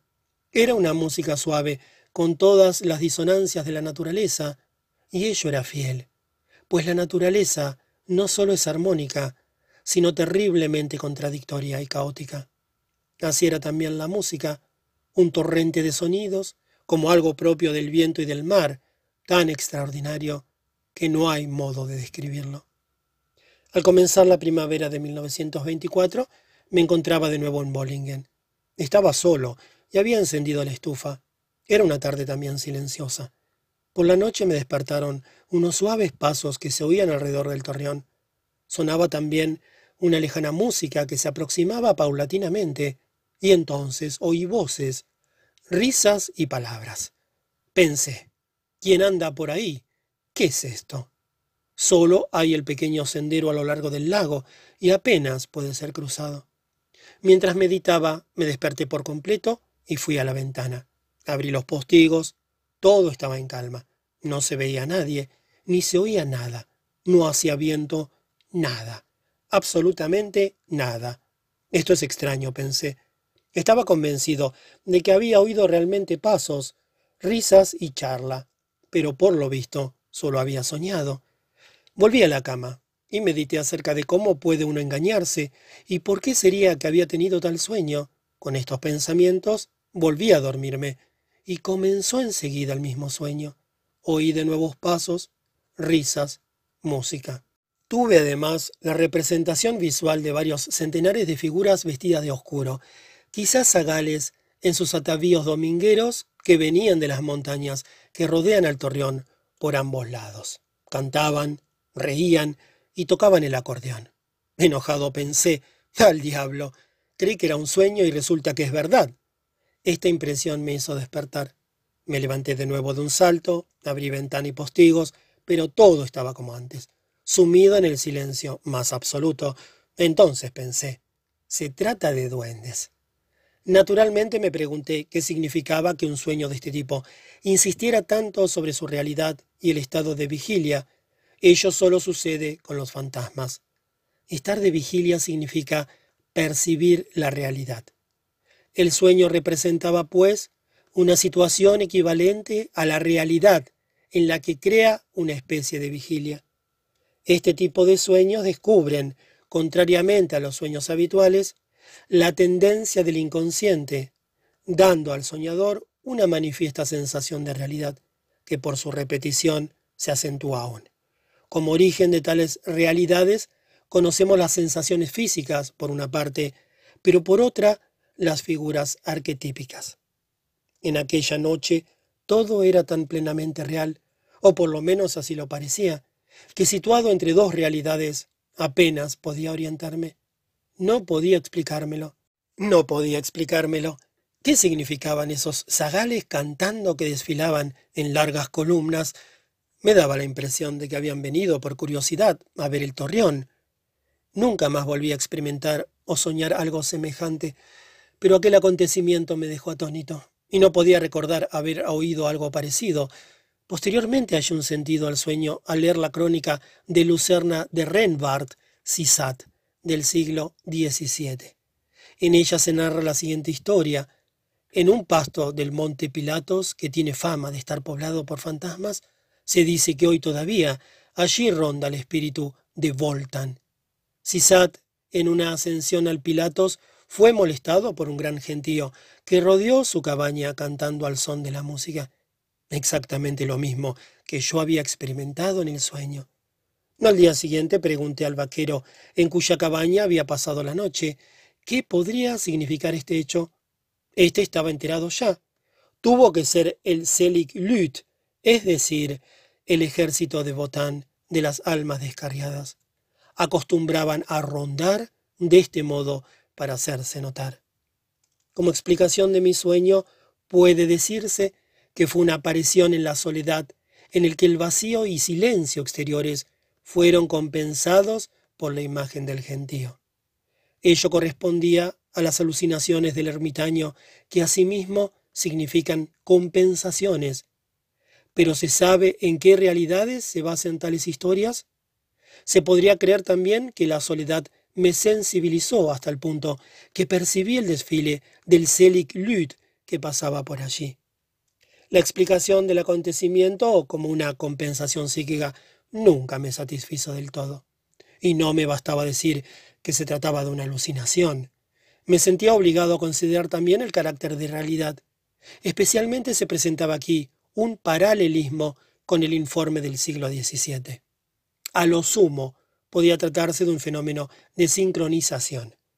Estos fenómenos manifiestan que aquellos acontecimientos de los que creemos saber algo porque los percibimos o presentimos por medio de un sentido interno, muy a menudo tienen también una correspondencia en la realidad externa. Y respecto a mi acontecimiento concreto, existe en realidad una correspondencia, pues en la Edad Media han tenido lugar tales desfiles de jóvenes. Se trata de las peregrinaciones que se realizaban particularmente en primavera desde la Suiza central a Locarno, se agrupaban en la casa di Ferro, en Minucio, y proseguían hasta Milán. En Italia se convertían en soldados y luchaban bajo bandera extranjera. Podía pues ser la imagen de una de estas marchas que tenían lugar regularmente en primavera y en las que se despedía la patria con cantos y alborozo. Mi fantasía se ocupó todavía mucho tiempo de este extraño sueño. Cuando en 1923 comenzamos a edificar aquí, nos visitó mi hija mayor y gritó, ¿Cómo? Tú edificas aquí. Hay cadáveres. Yo pensé, naturalmente, qué absurdo. No vale la pena discutir. Pero al cabo de cuatro años, cuando recomenzamos las obras, hallamos realmente un esqueleto. Se encontraba a 2,20 metros de profundidad. En el codo derecho se encontró una antigua bala de fusil. Se veía por la posición del esqueleto que había sido echado a la fosa en avanzado estado de descomposición. pertenecía a las muchas docenas de soldados franceses que en 1799 se ahogaron en el Lind y fueron arrastrados hasta las orillas del lago. Esto sucedió después de que los austríacos volasen el puente de Grinau que los franceses habían asaltado. En el torreón se encuentra una fotografía de la fosa abierta con el esqueleto y la fecha del día en que se halló el cadáver en la torre, el 22 de agosto de 1927. Construí entonces en mi finca una sepultura adecuada al soldado y disparé tres veces por encima de la tumba. Luego coloqué una lápida con una inscripción. Mi hija había presentido la presencia del cadáver. Su facultad de presentir la heredó de mi abuela materna. En el invierno de 1955 al 56 grabé la serie genealógica de mis antepasados en tres lápidas y las coloqué en la logia. La parte superior la adorné con motivos de los blasones de mi familia y de la de mi mujer, así como la de mis yernos. La familia Jung poseyó originariamente un fénix como animal heráldico que evidentemente tiene relación con Jung, es decir, joven, Verjüngung, rejuvenecimiento. Mi abuelo varió los elementos del blasón, probablemente por oposición a su padre.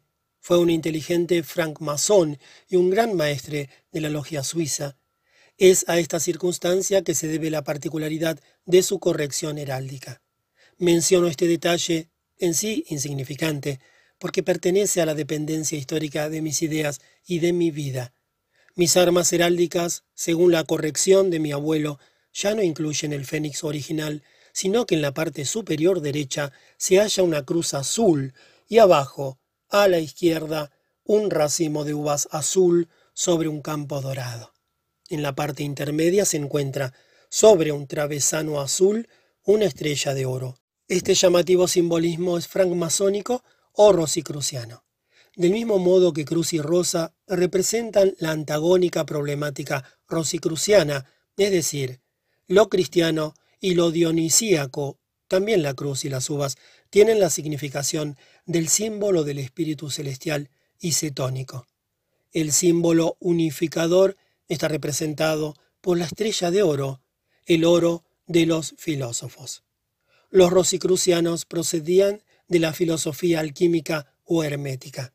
Uno de los fundadores fue Michael Mayer, 1568-1622, un conocido alquimista y joven contemporáneo del desconocido, pero importantísimo, Gerardus Dorneu, fines del siglo XVI cuyos tratados constituyen el primer volumen del Theatrum Chemicum. Frankfurt, donde vivieron ambos, parece que fue un centro de la filosofía alquímica. En todo caso, Michael Mayer fue como un conde palatino y médico de la corte de Rodolfo II, una personalidad local conocida y respetada. En la vecina Maguncia vivió entonces el doctor en medicina y leyes Carl Jung, muerto en 1654, del que no se sabe nada más que con mi tatarabuelo, nacido a principios del siglo XVIII, Sigismund Jung, un ciudadano de Maguncia, se inicia el árbol genealógico. La razón es que los archivos de la ciudad de Maguncia en un asedio durante una guerra española de sucesión fueron pasto de las llamas. Es más que probable que el instruido doctor Carl Jung conociera los escritos de ambos alquimistas, dado que la farmacología de entonces estaba todavía bajo la influencia de Paracelso. Dorneu fue un decidido partidario de Paracelso y compuso un comentario amplísimo sobre el tratado de Paracelso de Vita Longa. Estudió particularmente a los alquimistas en el aspecto del proceso de individuación. En relación con el hecho de que una gran parte de mi vida estuvo dedicada a los trabajos de investigación de la problemática de los antagonismos y en especial estuvo consagrada al simbolismo alquímico, estos conocimientos anticipadores no dejan de resultar interesantes, razón por la cual no quería que el lector los ignorase. Cuando trabajaba en el cuadro genealógico comprendí claramente la curiosa vinculación del destino que me une a los antepasados. Tengo la viva impresión de que estoy bajo la influencia de cosas o interrogantes que quedaron sin respuesta para mis padres y abuelos. Muchas veces me pareció que en una familia existía un karma impersonal que se transmitía de padres a hijos. Me lo pareció siempre. como si hubiera de dar respuesta a cuestiones que se les plantearon a mis antepasados sin que ellos pudieran responderlas, o como si debiera terminar o proseguir cosas que el pasado dejó inconclusas. A este respecto, es muy difícil saber si estas cuestiones tienen un carácter más personal o más general, más colectivo. A mí me parece que se trata de lo segundo.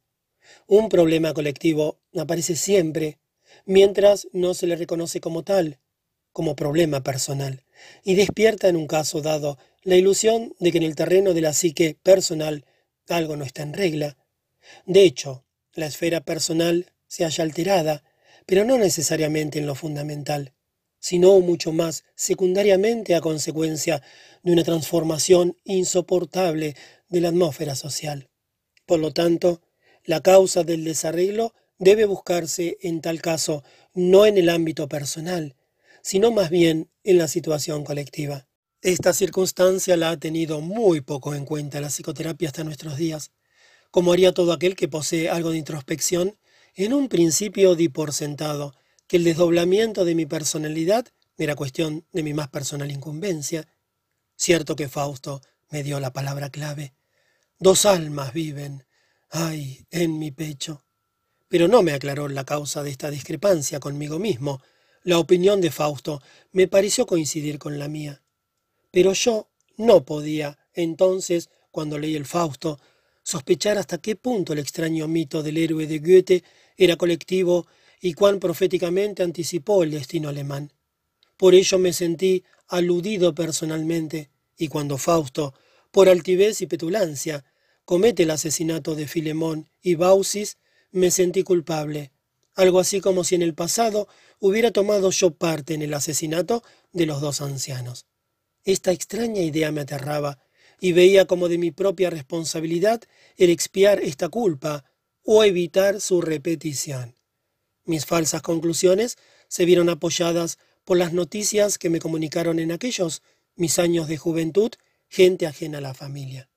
Me enteré de que mi abuelo, según la leyenda, era hijo natural de Goethe. Esta enojosa historia me afectó hasta el punto de parecerme que explicaba y fortalecía al mismo tiempo mis extrañas reacciones acerca de Fausto. No pensaba en una reencarnación, pero creía instintivamente en el concepto de lo que los indios denominan karma. Puesto que entonces desconocía por completo la existencia de lo inconsciente, me resultaba imposible una comprensión psicológica de mis reacciones. Ignoraba igualmente, aunque actualmente también se sabe en general muy poco acerca de ello, que el futuro se prefigura a largo plazo en el inconsciente y hasta qué punto pueden errar sobre ello los clarividentes.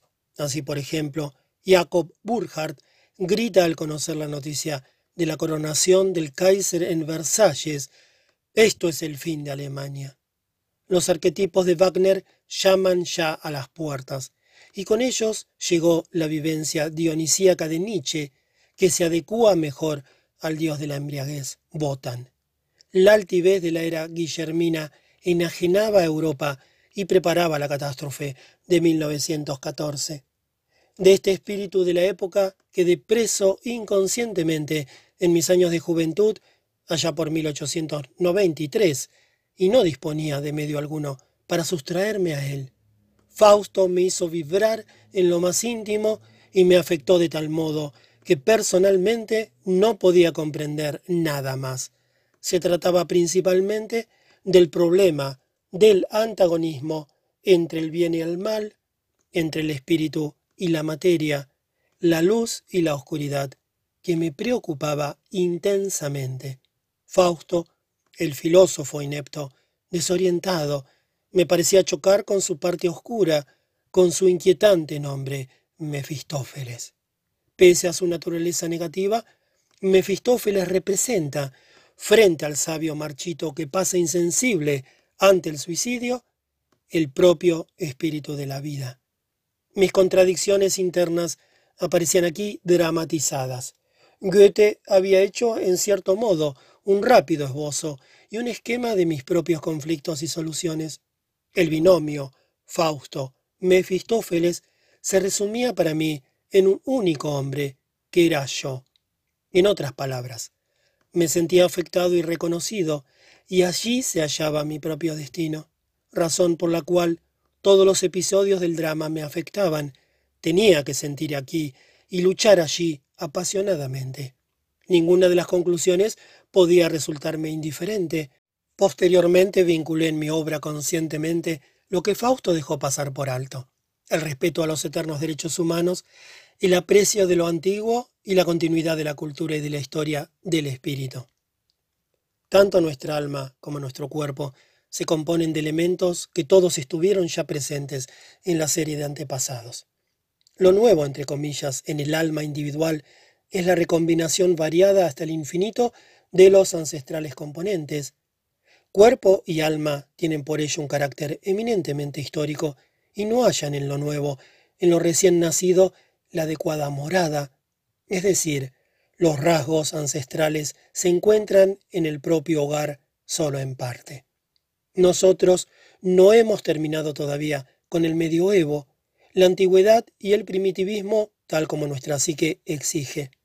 En lugar de ello somos lanzados a la catarata del progreso, que cuanto más nos impulsa con más salvaje ímpetu hacia el futuro, tanto más nos arranca de nuestras raíces. Pero una vez derribado lo antiguo, generalmente queda también destruido, y ya no es posible detenerse en absoluto. Pero es precisamente esta pérdida de vinculación, este desarraigo, lo que provoca una especie de insatisfacción de la cultura, y una prisa tal, que se vive más del futuro y de sus promesas quiméricas de una era dorada que en el presente, en el cual todo nuestro trasfondo histórico evolutivo ni siquiera se ha alcanzado todavía. Desenfrenadamente se arroja uno a lo nuevo, llevado por un creciente sentimiento de insatisfacción, descontento y desasosiego. No se vive ya de lo que se posee, sino de promesas, no a la luz del presente día, sino en las tinieblas del futuro, en que se aguarda el auténtico amanecer. No se quiere reconocer que todo mejor se adquiere a costa de un peor. La esperanza de una mayor libertad es frustrada por un acrecentamiento de esclavitud al Estado, para no hablar de los terribles peligros que nos ofrecen los más brillantes descubrimientos de la ciencia. Cuanto menos comprendamos lo que buscaron nuestros padres y antecesores, tanto menos nos comprendemos a nosotros mismos y contribuimos con todas nuestras fuerzas a acrecentar la carencia de arraigo e instintos del individuo, de tal modo que sigue a la fuerza de la gravedad, solo como partícula física. Mejoras progresivas, es decir, mediante nuevos métodos o gadgets, resultan a primera vista verdaderamente convincentes, pero dudosas en cuanto a su duración y en todo caso se pagan muy caras. En ningún caso incrementan el bienestar, la satisfacción o la felicidad. En la mayoría de casos representan modos pasajeros de endulzar la existencia, como por ejemplo las medidas de acortamiento del tiempo, que aceleran enojosamente el tempo y de este modo nos dejan menos tiempo que antes. Toda prisa proviene del diablo, solían decir los antiguos maestros. Mejoras que se basan en el pasado son generalmente menos costosas y más duraderas, pues se resumen a los caminos más sencillos y seguros del pasado, y a hacer el más exiguo uso de periódicos, radio, televisión y casi todas las innovaciones que, por así decirlo, ahorran tiempo. Hablo mucho en este libro de mi ideología subjetiva, que sin embargo no representa ningún progreso de la razón. Más bien es una visión que se obtiene cuando uno se propone ver y oír la figura y voz del ser con los ojos semicerrados y con los oídos algo sordos. Si vemos y oímos con excesiva claridad, en tal caso nos hallamos limitados a las horas y minutos del hoy y no percibimos el cómo y el por qué nuestra alma ancestral acepta y comprende el hoy, o en otras palabras, cómo reacciona el inconsciente. Así permanecemos en las tinieblas sin vislumbrar si el mundo de los antepasados participa con bienestar ancestral en nuestra vida o a la inversa, si se aparta de ella con aversión. Nuestra tranquilidad y satisfacción internas dependen en gran medida de si la familia histórica, personificada por el individuo, concuerda o no con las condiciones efímeras de nuestro presente. en mi torreón de Bollingen es como si se viviese en muchos siglos, me sobrevivirá y apunta por su emplazamiento y estilo al más remoto pasado. Solo en muy pocas cosas recuerda el presente. Si un hombre del siglo XVI se instalase en esta casa, solo serían nuevas para él la lámpara de petróleo y las cerillas. Con el resto se sentiría totalmente a gusto. Nada molesta a los muertos, ni la luz eléctrica ni el teléfono, pero las almas de mis antepasados perviven también en la atmósfera espiritual de la casa, pues les doy respuesta a cuestiones que dejaron pendientes en su vida, respuestas buenas y malas, según mis propias capacidades. Incluso las he esbozado en las paredes en forma de cuadro. Es como si una gran familia silenciosa que se extiende a través de los siglos poblara la casa. Allí vivo en segunda persona y veo la vida panorámicamente cómo transcurre y pasa. Viajes África del Norte. A comienzos del año 1920, un amigo me comunicó que debía realizar un viaje de negocios a Túnez y me preguntaba si quería acompañarle. Acepté inmediatamente. En marzo marchamos primero a Argelia. Bordeando la costa llegamos a Túnez y desde allí fuimos a Susa, donde dejé a mi amigo con sus negocios. Por fin me hallaba allí, donde siempre había ansiado ir, es decir, en un país no europeo donde no se hablara idioma europeo alguno y no imperaran influencias cristianas, donde vivía otra raza y otra tradición e ideología históricas y configuraran el aspecto de las cosas. Había deseado en muchas ocasiones poder ver al europeo desde fuera, reflejado en un ambiente exótico en todos los aspectos. Ciertamente lamenté profundamente mi desconocimiento de la lengua árabe, pero ello me llevó a observar a las gentes y sus empresas con mayor atención. A menudo permanecía sentado durante horas en un café árabe y escuchaba las conversaciones de las que no comprendía ni una sola palabra. Con ello estudiaba la mímica y en especial, atentamente, las demostraciones de afecto de la gente, Notaba la transformación sutil de sus gestos cuando hablaban con un europeo y aprendí a ver, en cierto modo, con otros ojos y observar al hombre blanco, entre comillas, fuera de su propio ambiente. Lo que el europeo interpreta como abandono y apatía oriental me parecía una mera máscara, tras la cual se ocultaba desasosiego, incluso excitación que no sabía explicarme exactamente, al entrar en el territorio moruno, tuve una rara sensación que no sabía interpretar. El país me parecía oler de un modo extraño. Era un olor a sangre, como si el suelo hubiera sido regado con sangre. Lo único que se me ocurrió fue que esta región había terminado con tres civilizaciones, la púnica, la romana y la cristiana. Lo que la era técnica hará con el Islam es cosa que está por ver.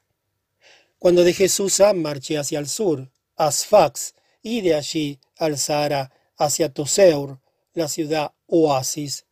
La ciudad está situada en el borde de una altiplanicie a cuyo pie los tibios y ligeramente salados manantiales dan origen a un caudaloso río y riegan el oasis en mil pequeños canales. Elevadas palmeras datileras forman un techo verde y frondoso, bajo el cual crecen melocotoneros, alboricoreros e higueras, y más abajo la inimaginablemente verde alfalfa. Algunos alciones, brillantes como piedras preciosas, cruzan raudo los prados. A la sombra relativamente fresca de esta frondosidad verde circulan figuras envueltas en blanco y entre ellas llama la atención muchas tiernas parejas abrazadas, en amistad manifestamente homosexual. Me sentí de pronto retrotraído a la antigüedad griega, en que esta inclinación constituía el aglutinamiento de la sociedad masculina y de la polis enraizada en ella. Me resultaba claro que aquí los hombres hablaban con hombres y las mujeres con mujeres. Me crucé con pocas figuras femeninas, siempre con el rostro embosado como monjas. Vi algunas sin velo. Eran, como mi intérprete explicaba, prostitutas. En las calles principales, hombres y niños eran los únicos que circulaban. Mi intérprete me confirmó la habitual frecuencia y naturalidad de la homosexualidad y se apresuró a ofrecerme sus propuestas. El buen hombre no podía sospechar qué pensamientos me cruzaban por la mente que me aclaraban mi situación. Me sentí trasladado muchos siglos atrás, en un modo infinitamente ingenuo de adolescentes, que comienzan a librarse de la situación de primitivo crepúsculo existente desde la prehistoria con ayuda de la exigua ciencia del Corán, y comienzan a tomar conciencia de la existencia de ellos mismos en defensa contra el caos amenazador proveniente del norte. Mientras me hallaba todavía bajo la fuerte impresión de la duración infinita y de la existencia estática, me acordé repentinamente de mi reloj de bolsillo y recordé la prisa del europeo. Tal era la intranquilizadora nube oscura que se cernía sobre las cabezas de estos desprevenidos. Se me antojaron entonces animales de caza que no ven al cazador, pero le olfatean con cierta angustia, concretamente al dios del tiempo, que destrozará y destruirá implacablemente su continuidad a través del tiempo, que recuerda todavía la eternidad en días, horas, minutos y segundos. Desde Toseur me dirigí al oasis de Nefta, con mi intérprete partí a caballo a primeras horas de la mañana, poco después del amanecer. Nuestras monturas eran grandes asémilas de trote rápido con las que se avanzaba a prisa. Cuando nos acercábamos al oasis, vino hacia nosotros un jinete solitario, vestido completamente de blanco. Pasó al galope ante nosotros en una orgullosa postura, sin saludar montando en una sémila negra con hermosas veridas de piel incrustadas de plata. Resultaba una elegante figura muy impresionante. Seguro que no tenía reloj de bolsillo, menos aún de pulsera, pues todos le conocían, y sin saber que desde siempre había existido. Le faltaba aquella extravagancia sutil que es inherente al europeo. El europeo está ciertamente convencido de no ser ya lo que fue en la antigüedad, pero no sabe lo que ha llegado a ser entre tanto. El reloj le dice que desde la Edad Media se ha introducido en él subrepticiamente el tiempo y su sinónimo el progreso, y le han arrebatado lo que para él es irrecuperable. Con equipaje ligero, prosigue su camino hacia metas confusas con progresivo apresuramiento. La pérdida de peso y el correspondiente sentimiento de incompletitud lo compensan con la ilusión de sus éxitos, como ferrocarriles, motonaves, aviones y cohetes, que a través de su rapidez cada vez le van arrebatando poco a poco su permanencia y le trasladan a otra realidad de velocidades y apresuramientos. Cuanto más nos adentrábamos en el Sahara, más se me iba retrasando el tiempo y amenazaba incluso con volver hacia atrás. La cada vez más intensa reverberación del calor contribuyó poderosamente a sumirme en el sueño, y cuando alcanzamos las primeras palmeras y casas del oasis, allí todo estaba como siempre había sido. Al día siguiente, temprano, desperté en mi aposento por el ruido insistente, insólito para mí, que sonaba ante la casa. Allí había una gran plaza abierta que la tarde anterior estaba vacía, pero ahora estaba llena de asémilas, camellos, asnos y hombres, los camellos gemían y manifestaban su inveterado descontento en una gran variedad de tonos, y los asnos competían en destemplados rebuznos. La gente corría con patente agitación, gritando y gesticulando. Parecían salvajes e inspiraban poca confianza. Mi intérprete me explicó que hoy había una gran fiesta. De noche llegaron algunas tribus del desierto con el fin de ofrecer dos días de labranza para el marabut. El marabut se identificaba con la administración de los pobres y poseía muchos campos en el oasis. La gente iba a trazar un nuevo campo y los correspondientes canales de riego. Allá lejos, al fondo de la plaza, se levantó de pronto una nube de polvo. Se hizo una bandera verde y se oyeron tambores. A la cabeza de una larga columna de hombres salvajes que llevaban cestos de esparto y cortos asadones de amplia pala, apareció un anciano majestuoso ni de barba blanca. Era el marabut, montado en una semila blanca, rodeado de hombres con tamboriles. Por todas partes reinaba agitación, gritos salvajes y ásperos, polvo y calor. La comisión se dirigió hacia el oasis con movimientos fanáticos y frenéticos, como si fueran a un combate. Seguí este tumulto a una prudente distancia, hasta que llegamos al sitio en que se trabajaba, entre comillas. Mi intérprete no me alentaba a acercarme más. Aquí reinaba, si es posible, mayor agitación. Sonaban por todas partes gritos y tambores. El lugar de trabajo semejaba un hormiguero en plena confusión. Todo se hacía con la máxima celeridad. Con enormes cargas de arena en sus cestos, danzaban muchos al ritmo de los tambores, otros se inclinaban hacia el suelo con frenética prisa, cavaban y levantaban diques. En este tumultuoso caos volvió a montar el marabut en su asemila blanca con los majestuosos, suaves y cansados gestos de la vejez avanzada, al parecer dando instrucciones. Allí donde llegaba él, se acentuaba el ritmo, la prisa y los gritos constituían el trasfondo en que destacaba en grado sumo la figura del santo. Hacia la tarde toda la multitud estaba visiblemente agotada y derrengada, y los hombres cayeron junto con sus camellos y pronto durmieron profundamente. Por la noche, después del habitual gran concierto canino, reinó el más absoluto silencio, hasta que con los primeros rayos del sol naciente sonó la invocación del almuédano convocando a la oración matinal y que me llegó al alma. Ello constituyó una lección para mí. Esta gente vive de sus afectos, es decir, son vividos por ellos. Su conciencia procura, por una parte, la orientación en el espacio y las impresiones que provienen del exterior, es movida por impulsos y afectos internos, pero no es reflejada y al yo le falta toda independencia. No es que suceda algo muy distinto a los europeos, pero sin embargo somos ciertamente algo más complicados. En todo caso, disponemos hasta cierto punto de libertad y bien meditadas intenciones. Más bien nos falta la intensidad en la vida.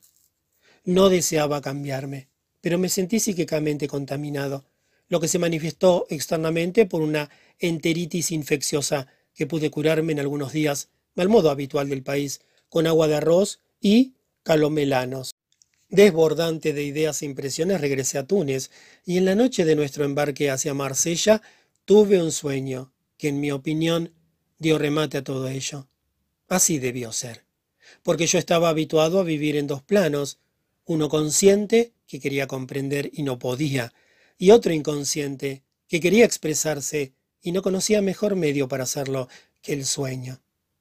Soñé que estaba en una ciudad árabe y como en la mayoría de ciudades árabes, había también en esta una ciudadela, la Kasbat. La ciudad se alzaba sobre una amplia meseta y a su alrededor había una muralla. Su contorno era cuadrangular y había cuatro puertas.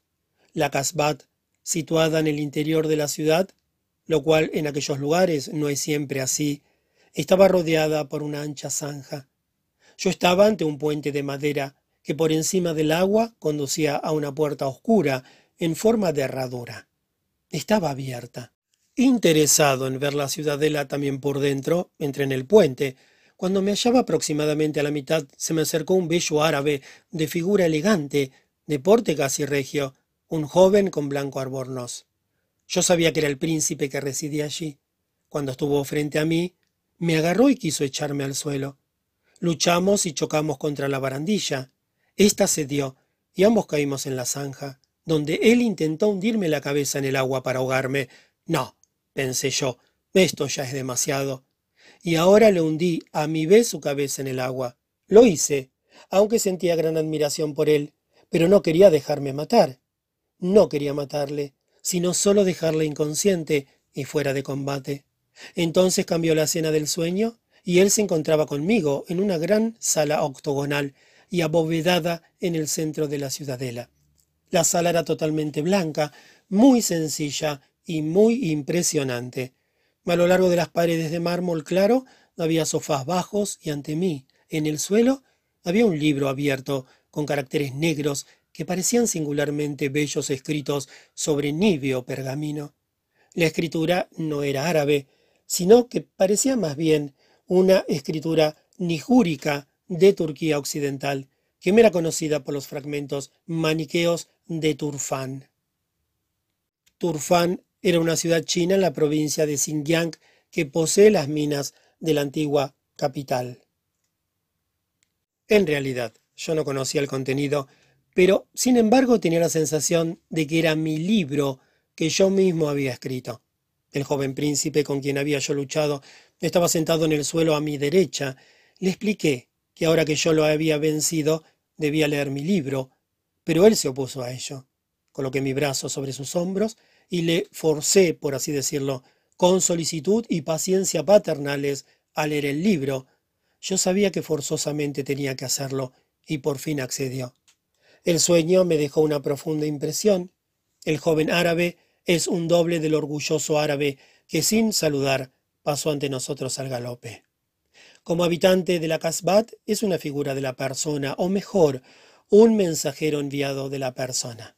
La Casbat propiamente dicha, de la que proviene, es un mandala perfecto, dos puntos, la ciudadela rodeada por la muralla cuadrangular con las cuatro puertas.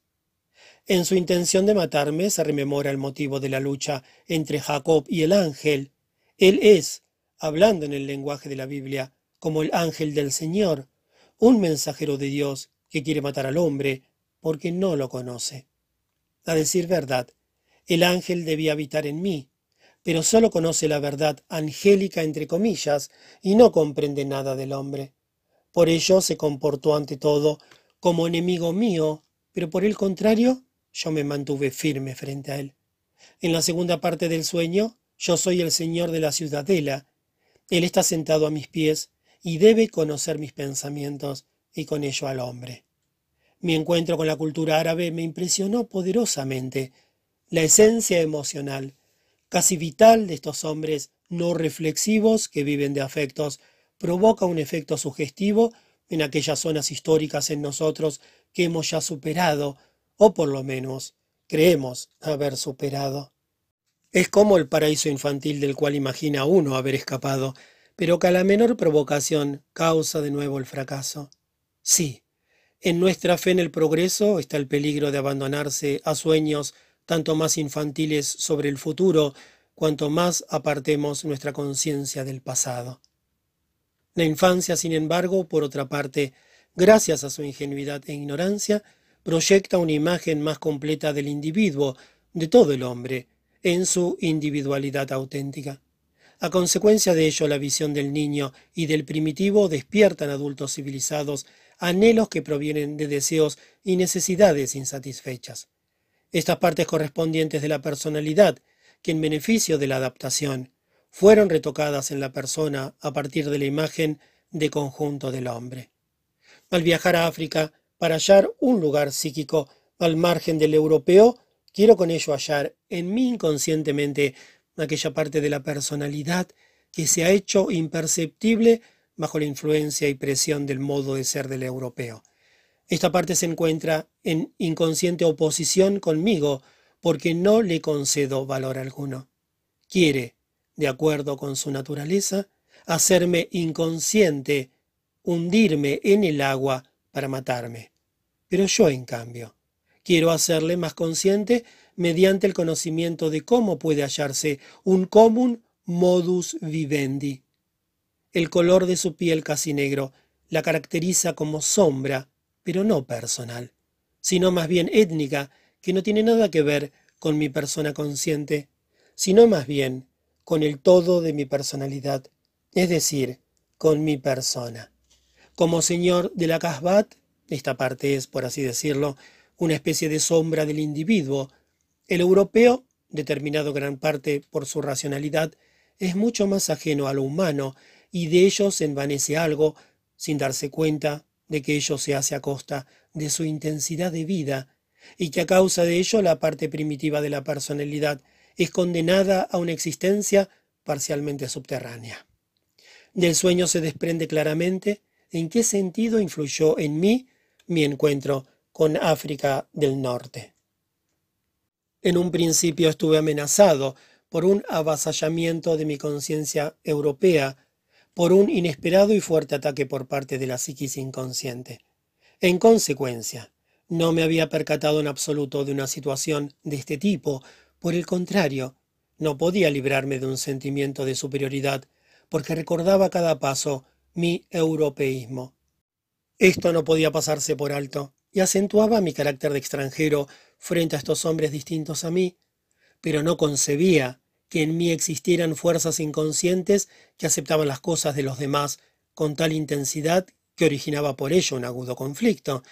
El sueño lo puso al corriente de una situación criminal. La verdadera naturaleza de este trastorno se me hizo patente solo al cabo de algunos años, cuando estuve en el África tropical.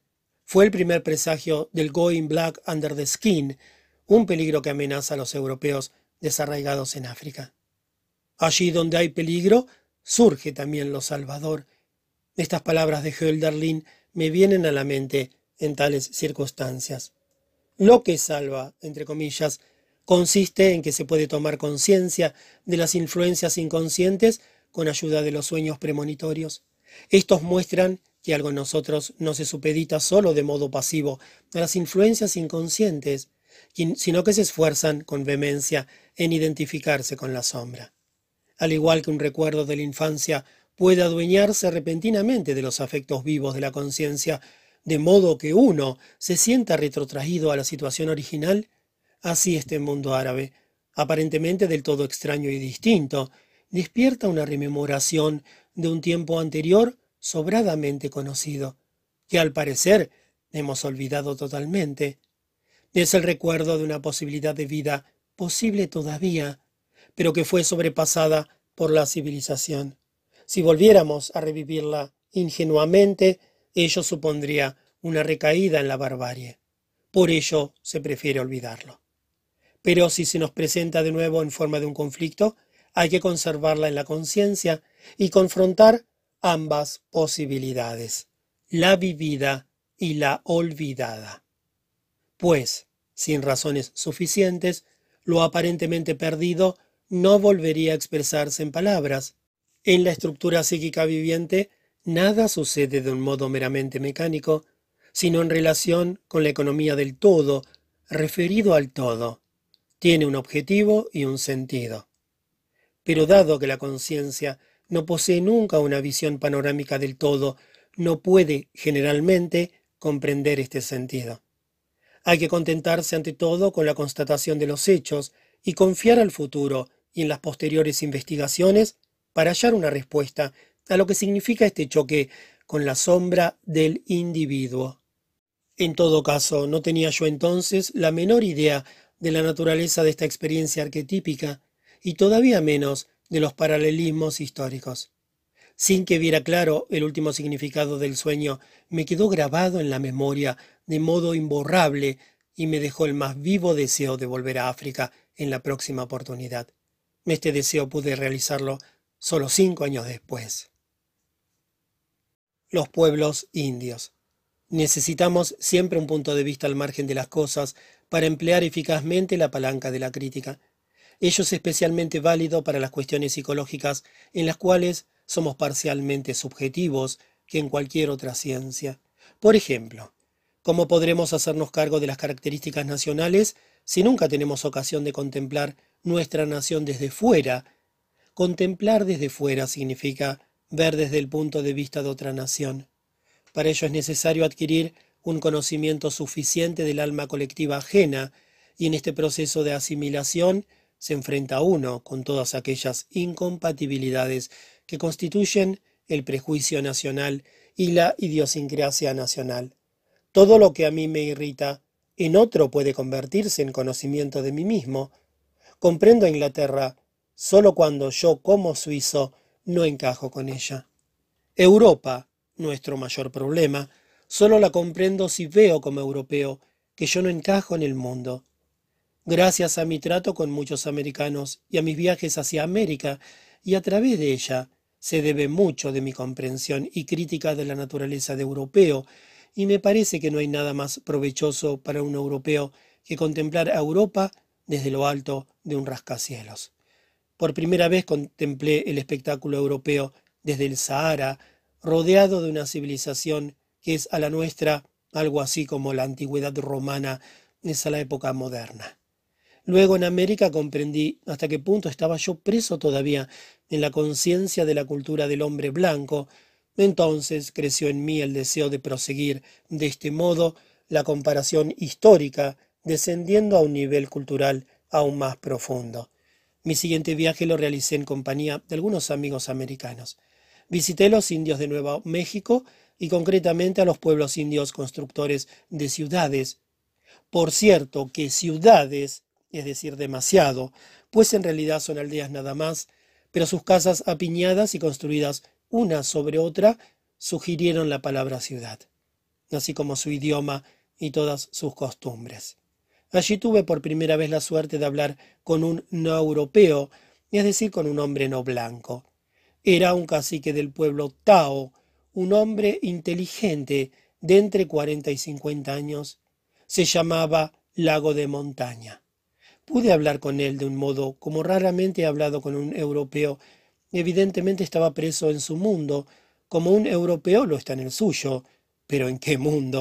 Si se habla con un europeo, uno encalla siempre en lo conocido desde tiempo inmemorial y sin embargo nunca comprendido. En cambio, allí uno navega por mares profundos y exóticos. En ello no se sabe qué es lo más fascinante, si la visita desde la otra orilla o el descubrimiento de nuevos accesos a lo remotamente conocido y casi olvidado. Mira, me dijo, los crueles que parecen los blancos, sus labios son finos, su nariz puntiaguda, sus rostros los desfiguran y surcan las arrugas, sus ojos tienen duro mirar, siempre buscan algo. ¿Qué buscan? Los blancos quieren siempre algo, están inquietos y desasosegados. No sabemos lo que quieren, no les comprendemos, creemos que están locos. Le pregunté por qué creía que todos los blancos están locos. Me sorprendió. Dicen que piensan con la cabeza, pues claro, ¿con qué piensas tú? le pregunté. Nosotros pensamos aquí, dijo señalando su corazón. Quedé sumido en largas reflexiones. Por vez primera en mi vida me pareció que alguien me había trazado un retrato del auténtico hombre blanco. Era como si hasta entonces solo hubiera recibido impresiones teñidas de sentimentalismo. Este indio había acertado nuestro punto vulnerable, y señalado algo para lo que somos ciegos. Sentí nacer en mí como una niebla difusa, algo desconocido, y sin embargo entrañablemente íntimo. Y de esta nebulosa iban surgiendo, imagen tras imagen, primero legiones romanas, tal como irrumpieron en las ciudades de la Galia, las facciones angulosas de Julio César, Escipión el africano y Pompeyo, vi la nobleza romana en el mar del norte y a orillas del Nilo Blanco. Entonces vi a Agustín como predicaba el credo cristiano los británicos. A punta de lanzas romanas vi la gloriosa misión de Carlomagno entre los gentiles. Luego, las bandas criminales y devastadoras del ejército de cruzadas, y con una íntima punzada vi claramente la futilidad del tradicional romanticismo de las cruzadas. A continuación venían Colón, Cortés y los demás conquistadores que con el fuego y la espada la tortura y hasta con el cristianismo aterrorizaron a estos pueblos remotos que soñaban apaciblemente al sol, su padre. Vi también la despoblación de Oceanía mediante las ropas infectadas de escarlatina, el aguardiente y la sífilis. Con esto estuve ya bastante. Lo que describimos como colonización, misiones, difusión de la civilización, etc., presentan también otro rostro, un rostro de ave de rapiña que acechaba con cruel avidez el lejano botín, un rostro digno de una ralea de piratas y salteadores. Todas las águilas y demás animales de rapiña que adornan nuestros escudos de armas me parecieron exponentes psicológicos adecuados a nuestra verdadera naturaleza. Todavía, algo más de lo que me dijo Lago de Montaña se me grabó en la memoria. Lo que me dijo me parece tan unido a la atmósfera ambiente que mi descripción sería incompleta si de ello no mencionara nada. Nuestra conversación tuvo lugar en el tejado del quinto piso del edificio principal.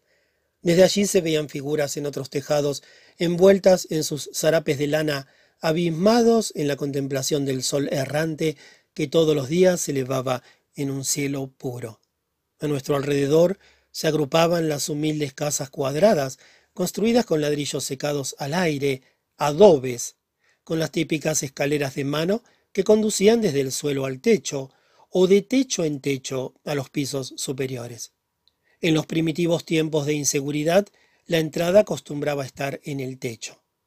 Ante nosotros se extendía la ondulante meseta del Tao, aproximadamente a 2.300 metros sobre el nivel del mar, hasta el horizonte, donde se elevaban algunas cumbres cónicas de antiguos volcanes hasta los 4.000 metros.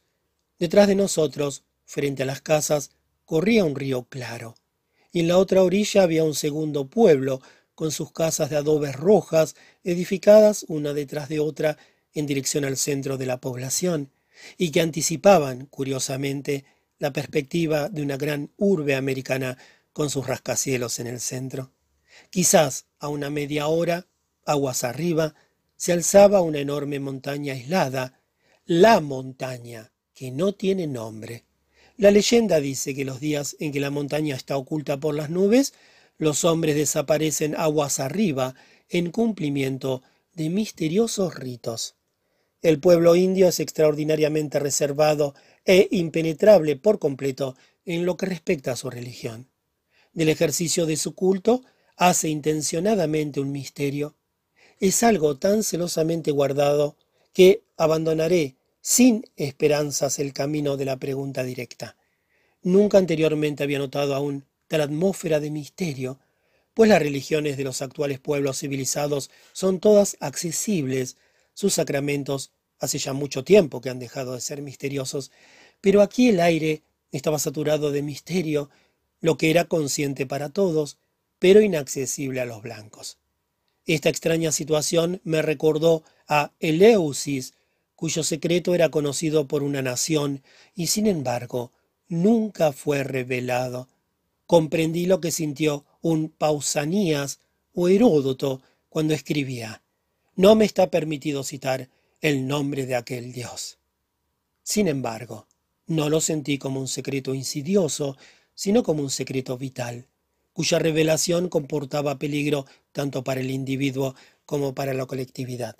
El guardar el secreto da al pueblo orgullo y fuerza de resistencia frente al predominio del blanco, le da unidad y firmeza, y se siente como certeza que los pueblos existirán como colectividad independiente mientras sus misterios no sean develados me resultó asombroso ver cómo varía la expresión del indio cuando habla de sus concepciones religiosas. En la vida corriente demuestra el indio un notable autodominio y dignidad, hasta una indiferencia casi apática. Si por el contrario habla de cuestiones que tienen relación con sus misterios, experimenta una súbita emoción que no puede ocultar, hecho que contribuía mucho a mi curiosidad.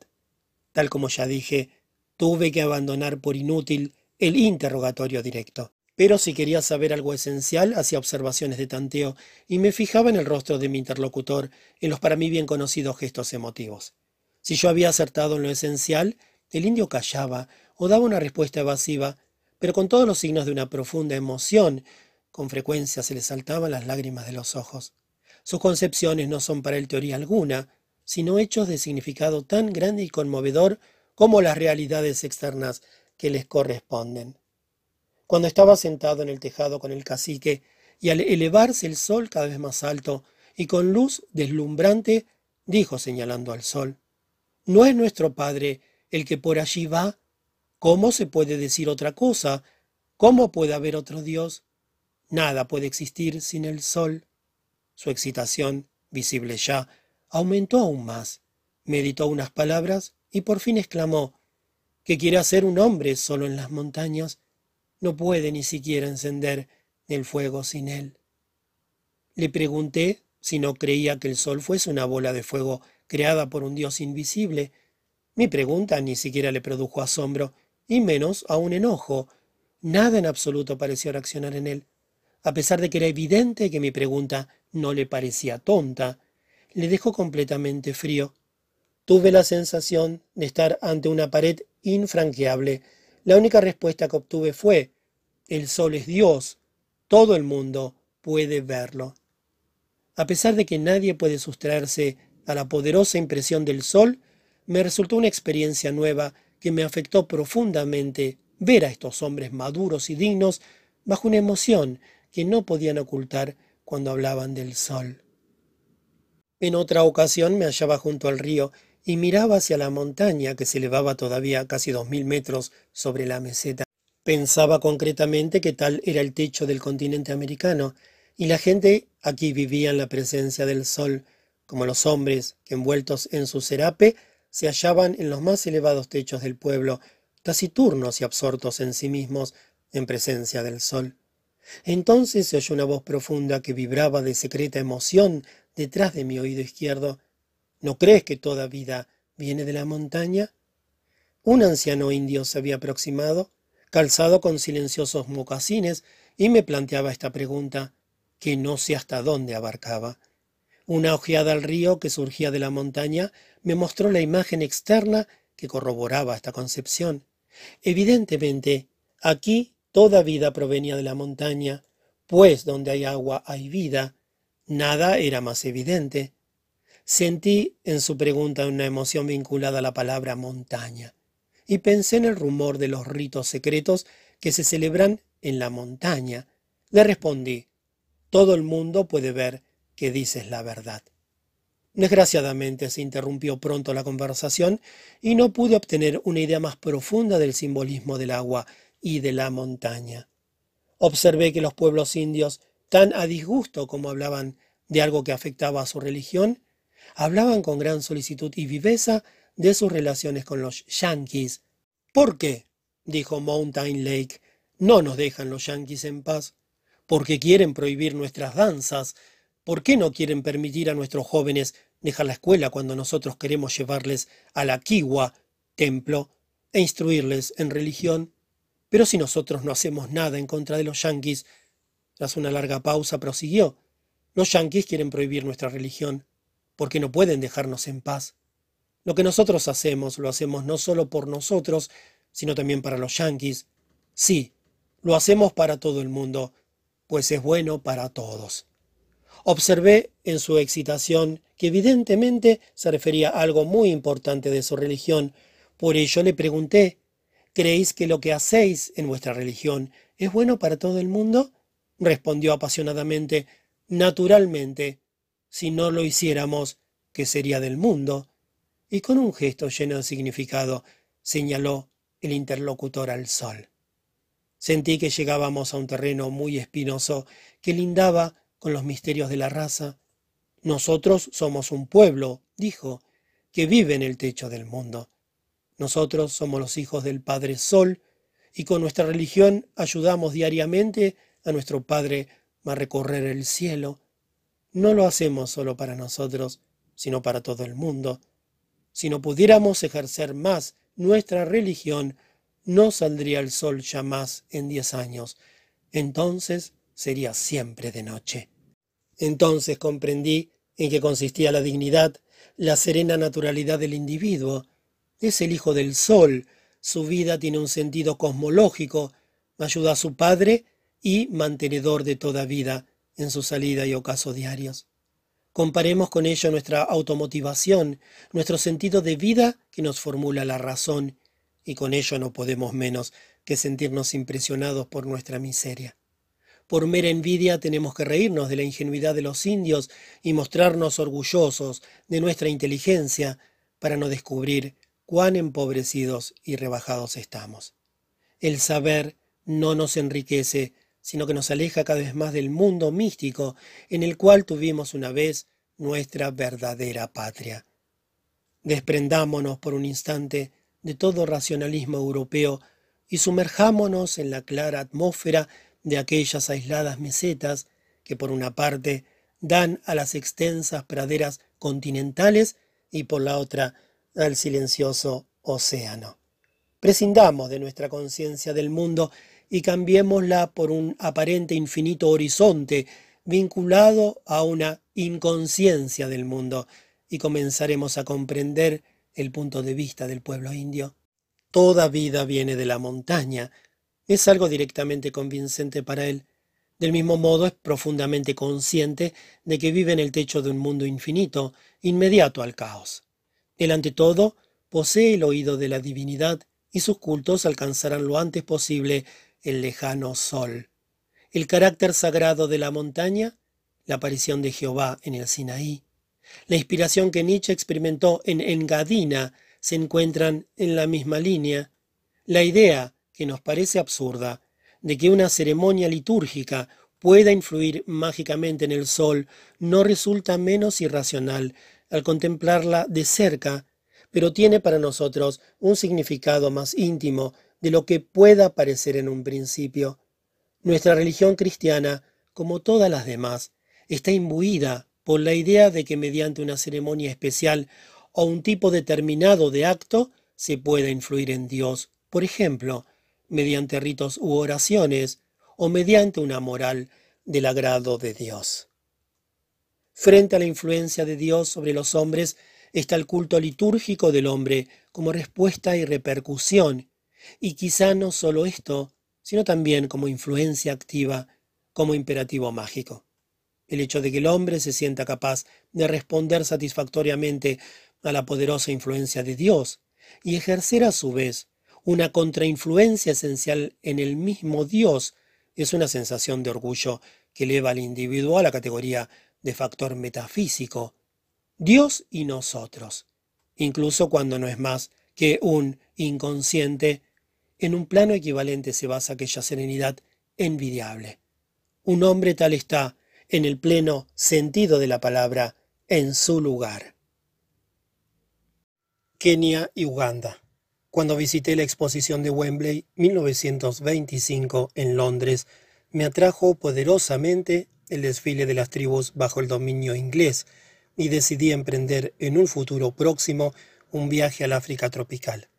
Hacía mucho tiempo que sentía este deseo de pasar largo tiempo en un país y entre unos hombres que tuviesen que ver lo menos posible con Europa. En el año 1925 marché con dos amigos, un inglés y un americano hacia Bombasa. Viajamos en un vapor Boerman, acompañados de muchos jóvenes ingleses que ocupaban cargos en diversas colonias africanas. Se notaba en el ambiente que estos viajeros no realizaban un viaje de placer, sino que afrontaban su destino. Ciertamente la alegría reinaba en muchas ocasiones, pero se traslucía un deje de seriedad. En realidad supe del destino de varios de mis compañeros de viaje antes de mi regreso. Algunos murieron en el transcurso de los dos meses siguientes. Murieron de malaria tropical, disentería amebiana y pulmonía. Entre los muertos se hallaba también el joven que siempre comió en la mesa frente a mí durante el viaje. Otro era el doctor Ackley, quien había prestado grandes servicios en la conservación de los gorilas. Había hablado con él en Nueva York poco antes de salir de viaje.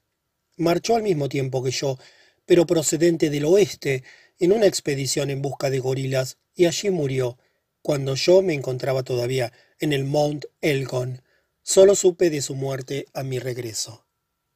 Mombasa es, en mi recuerdo, una localidad de negros, cálido húmeda, situada en un bosque de palmeras y mangos, donde había población europea e india, singularmente pintoresca, con un puerto natural dominado por un antiguo fuerte portugués.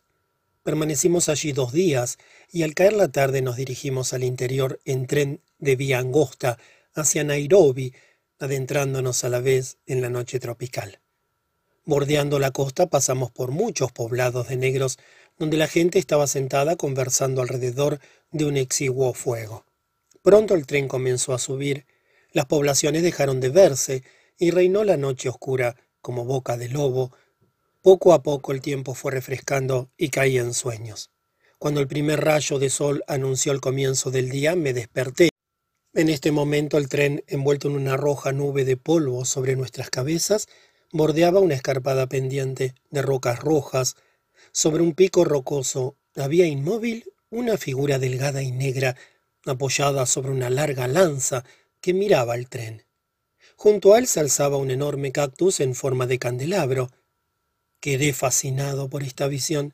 Era una imagen extraña, jamás vista, y a la vez como un sentimiento de déjà vu muy vivo, la sensación de haber vivido ya este momento y como si hubiera conocido de siempre aquel mundo separado de mí solo por el tiempo.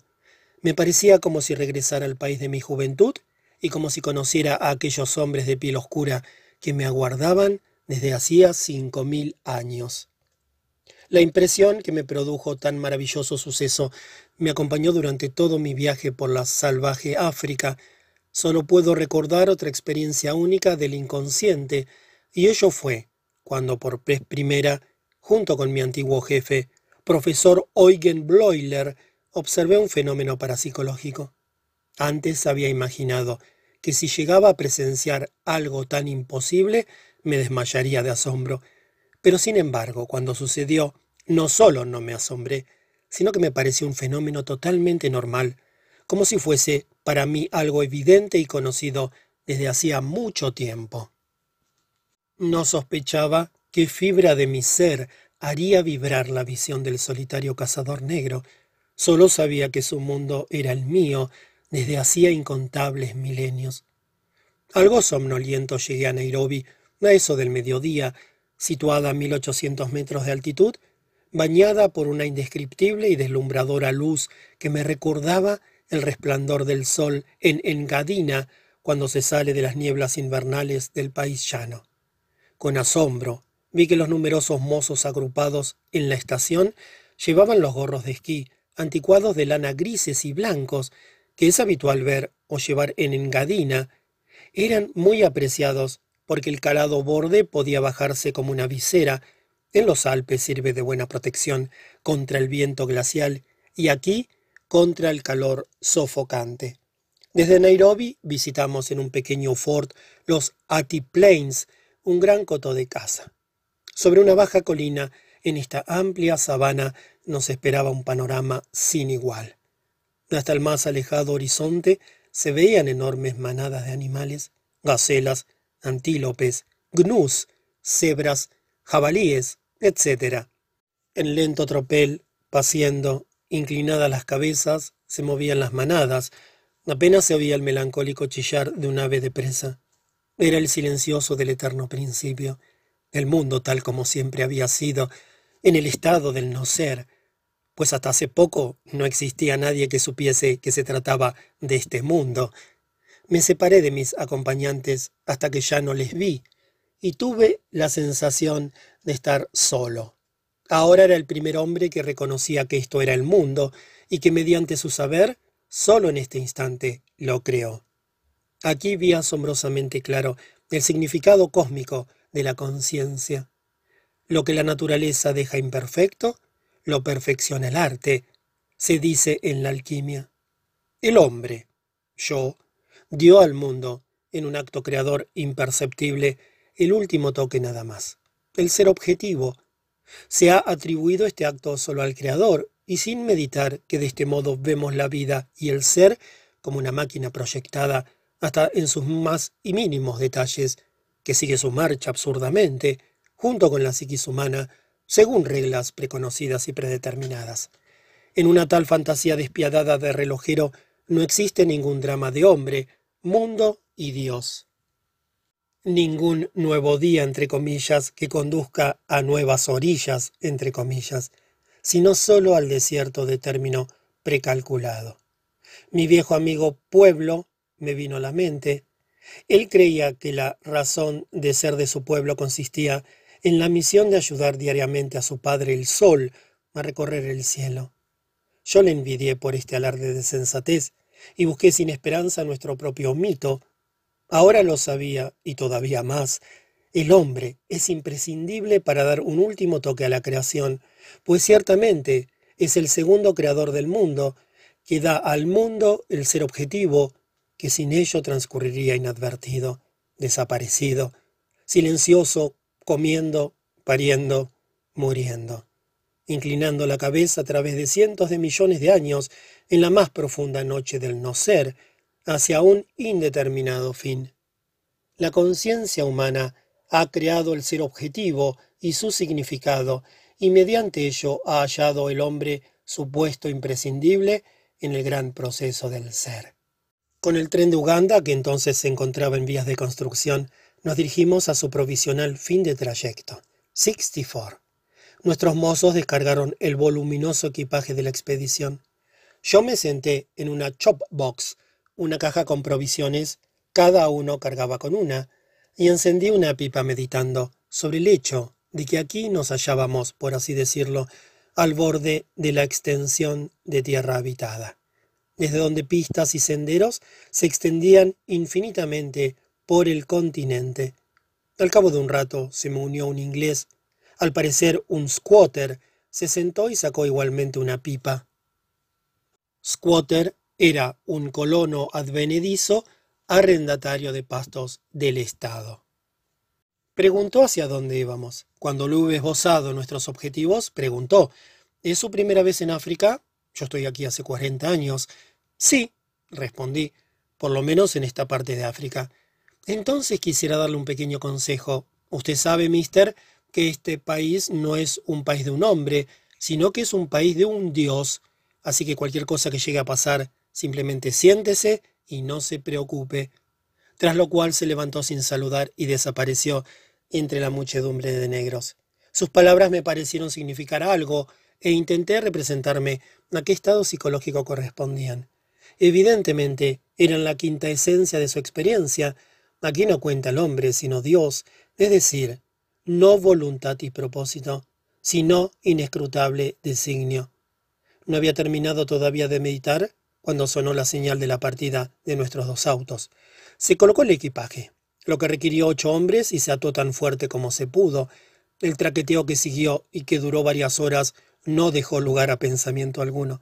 Para llegar a la próxima localidad, Cacamengas, la sede de un DC, una pequeña guarnición de fusileros africanos, un hospital y un manicomio, tal como digo, se tardó más de lo previsto.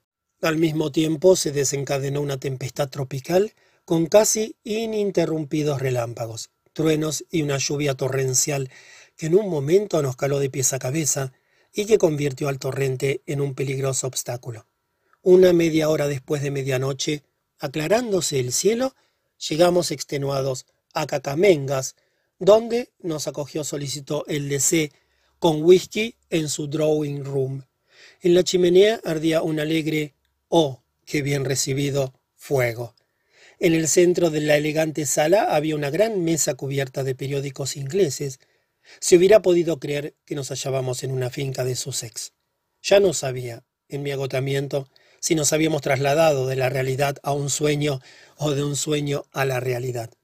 Todavía hubimos de montar nuestras tiendas de campaña y por vez primera, afortunadamente, no faltaba nada.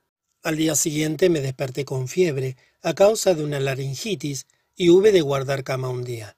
A esta circunstancia hube de agradecer mi memorable encuentro con el denominado Brain Fever Bird, que se caracteriza por cantar en una escala correcta, pero en ella suprime el último tono y recomienza desde el principio. Como música de acompañamiento para la fiebre, es difícil imaginar nada más irritante. Otro habitante con plumas de las plantaciones de plátanos produce dos de los más dulces y melodiosos tonos armónicos que uno puede imaginarse, y finaliza con una tercera disonancia horrible. Solo el tono del pájaro campanero destaca por su belleza no dulcificada. Cuando cantaba era como si una campana traspasara el horizonte. Al día siguiente habíamos reunido, con ayuda del DC, nuestra columna de portadores, completada por una escolta militar de tres ascaris. Y entonces comenzó la marcha hacia Mont Elgon, la pared de cuyo cráter de cuatro mil metros divisamos pronto en el horizonte. El camino atravesaba una sabana relativamente seca. Todo el paisaje estaba cubierto de pequeños túmulos redondos de dos o tres metros de altura, que eran antiguas colonias de termitas. A lo largo del camino había paradores cubiertos de hierba para los viajeros, que estaban cubiertos y no contenían nada. Por la noche, como protección contra intrusos, se colocaba una linterna encendida en la entrada.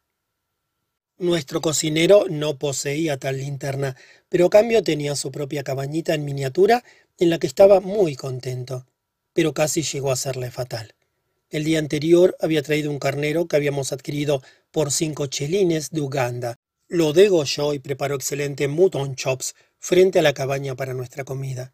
Cuando después de la comida estábamos aún sentados fumando junto al fuego, oímos en la lejanía un extraño sonido que luego fue aproximándose. Sonaba tan pronto como el gruñido de un oso, como el aullido y ladrido de los perros. Luego formaron unos tonos estridentes y risas histéricas.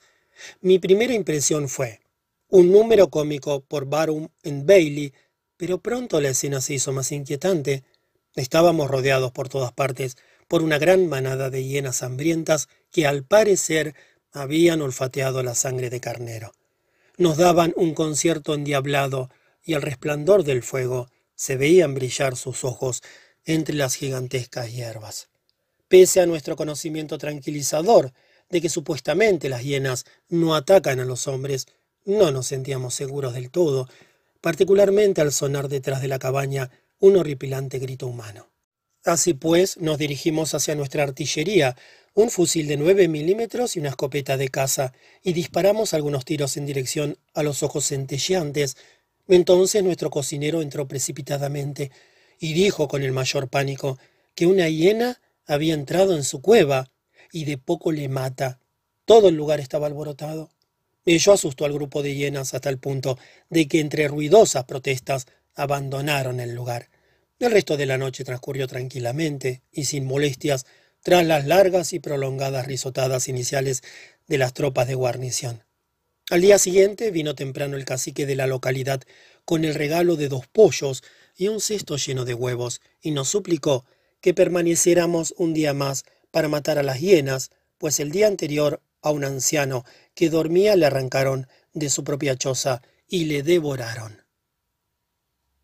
Al nacer el día volvimos a oír salvas de carcajadas en el cuartel de los muchachos. La razón era que representaban una pieza en que se repetía lo sucedido en la noche anterior. Uno de ellos hacía de cocinero dormido, y uno de los soldados era la hiena que sigilosamente se acercaba al dormido, con intenciones sanguinarias. Esta escena se repitió no sé cuántas veces para placer del público. A partir de este momento el cocinero se llevó el apodo Fisi, es decir, hiena. Nosotros los tres blancos recibimos también nuestros apodos. Mi amigo el inglés fue llamado Rothals, o el que tiene el pescuezo rojo, pues todos los ingleses, según la leyenda, tenían el pescuezo rojo. Al americano que realmente poseía un elegante vestuario se le llamó Buana Maredadi, el gentleman atildado. Dado que entonces yo tenía ya cabellos grises, tenía cincuenta años, me llamaron el Metze, el anciano, y pasé a tener cien años. Allí no era frecuente llegar a una edad avanzada. Durante el viaje vi muy pocos hombres con los cabellos blancos. Metze es también un título honorífico que se me otorgó como jefe de la expedición. Mis negros se manifestaron en general conocedores muy certeros de los caracteres. Uno de sus métodos intuitivos de conocimiento consistía en saber imitar de modo insuperable el modo de hablar, los gestos y el porte de la persona observada, y así se introducían bajo su piel. Su conocimiento de la naturaleza emotiva de los demás me pareció sorprendente. Yo no recelaba de las largas conversaciones de las que ellos gustaban. De este modo aprendí mucho. Dado que viajábamos con carácter semioficial, tuvimos la ventaja de poder reclutar más fácilmente portadores y obtuvimos incluso una escolta militar. Ello no fue superfluo, pues nuestra intención era viajar a regiones que todavía no estaban bajo el control de los blancos. Así pues, acompañaron a nuestro safari hasta Mont Elgon, un sargento y dos soldados. Recibí una carta del gobernador de Uganda en la que me rogaba que aceptáramos con nosotros a una inglesa que regresaba a Egipto a través del Sudán. Se sabía que nosotros teníamos el mismo plan de viaje, y puesto que habíamos conocido a la dama en Nairobi, no había razón alguna para negarnos. Además, nos sentíamos muy obligados al gobernador por su generosa ayuda.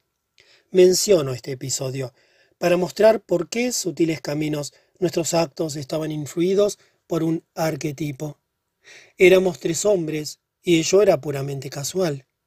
Yo había rogado a un tercer amigo que nos acompañara, pero circunstancias adversas le impidieron venir. Ello bastaba para configurar el inconsciente o el destino. Emergía como arquetipo de la tríada que pide al cuarto, tal como ha ocurrido una y otra vez en la historia de este arquetipo. Puesto que estoy siempre dispuesto a aceptar lo casual que se me presenta, admití satisfecho a la dama en nuestro grupo de tres hombres.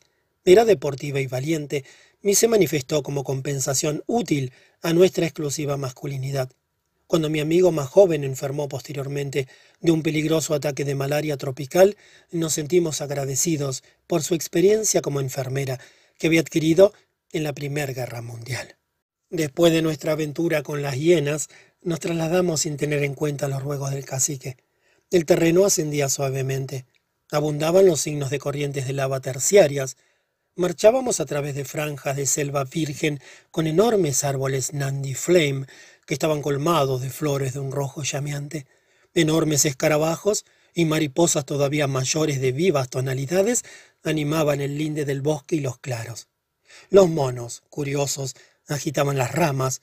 Pronto nos hallábamos miles from anywhere en la selva. Era un mundo paradisíaco. El paisaje se componía principalmente de la llana sabana, de suelo ininterrumpido de color rojo subido. Marchábamos principalmente por vericuetos indígenas que con recodos sorprendentemente estrechos, es decir, con cortos radios de curvatura de tres a seis metros, serpenteaban a través de la selva. Nuestro camino nos llevó a la región de Nandi y a través del bosque de Nandi a un amplio grupo de selvas vírgenes. Sin más incidentes llegamos a un parador al pie del Mont Elgon, el cual hacía días se elevaba sobre nosotros. Aquí comenzó el ascenso por un estrecho sendero. Fuimos saludados por el cacique local, hijo de un curandero, el Laibón. Montaba en pony, el único caballo que habíamos visto hasta entonces. Por él supe que su árbol genealógico pertenecía a los Masai, separados sin embargo de estos por vivir aparte en las laderas del Mont Elgon.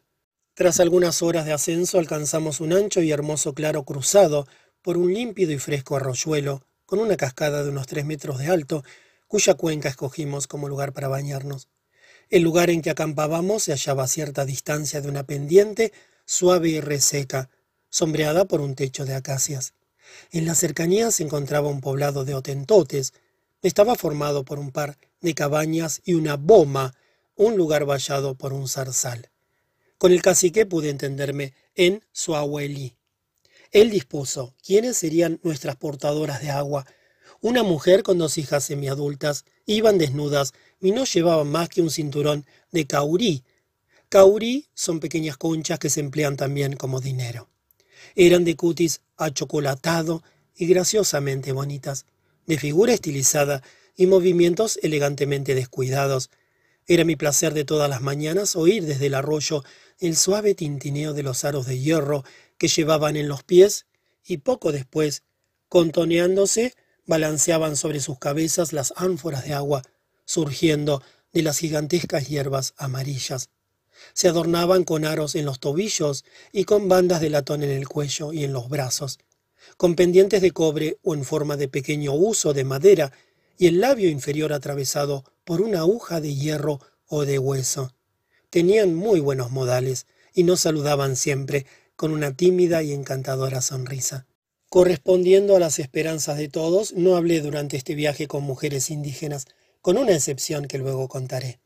Los hombres hablaban allí, como también en el sur de nuestro país, con hombres, y las mujeres con las mujeres.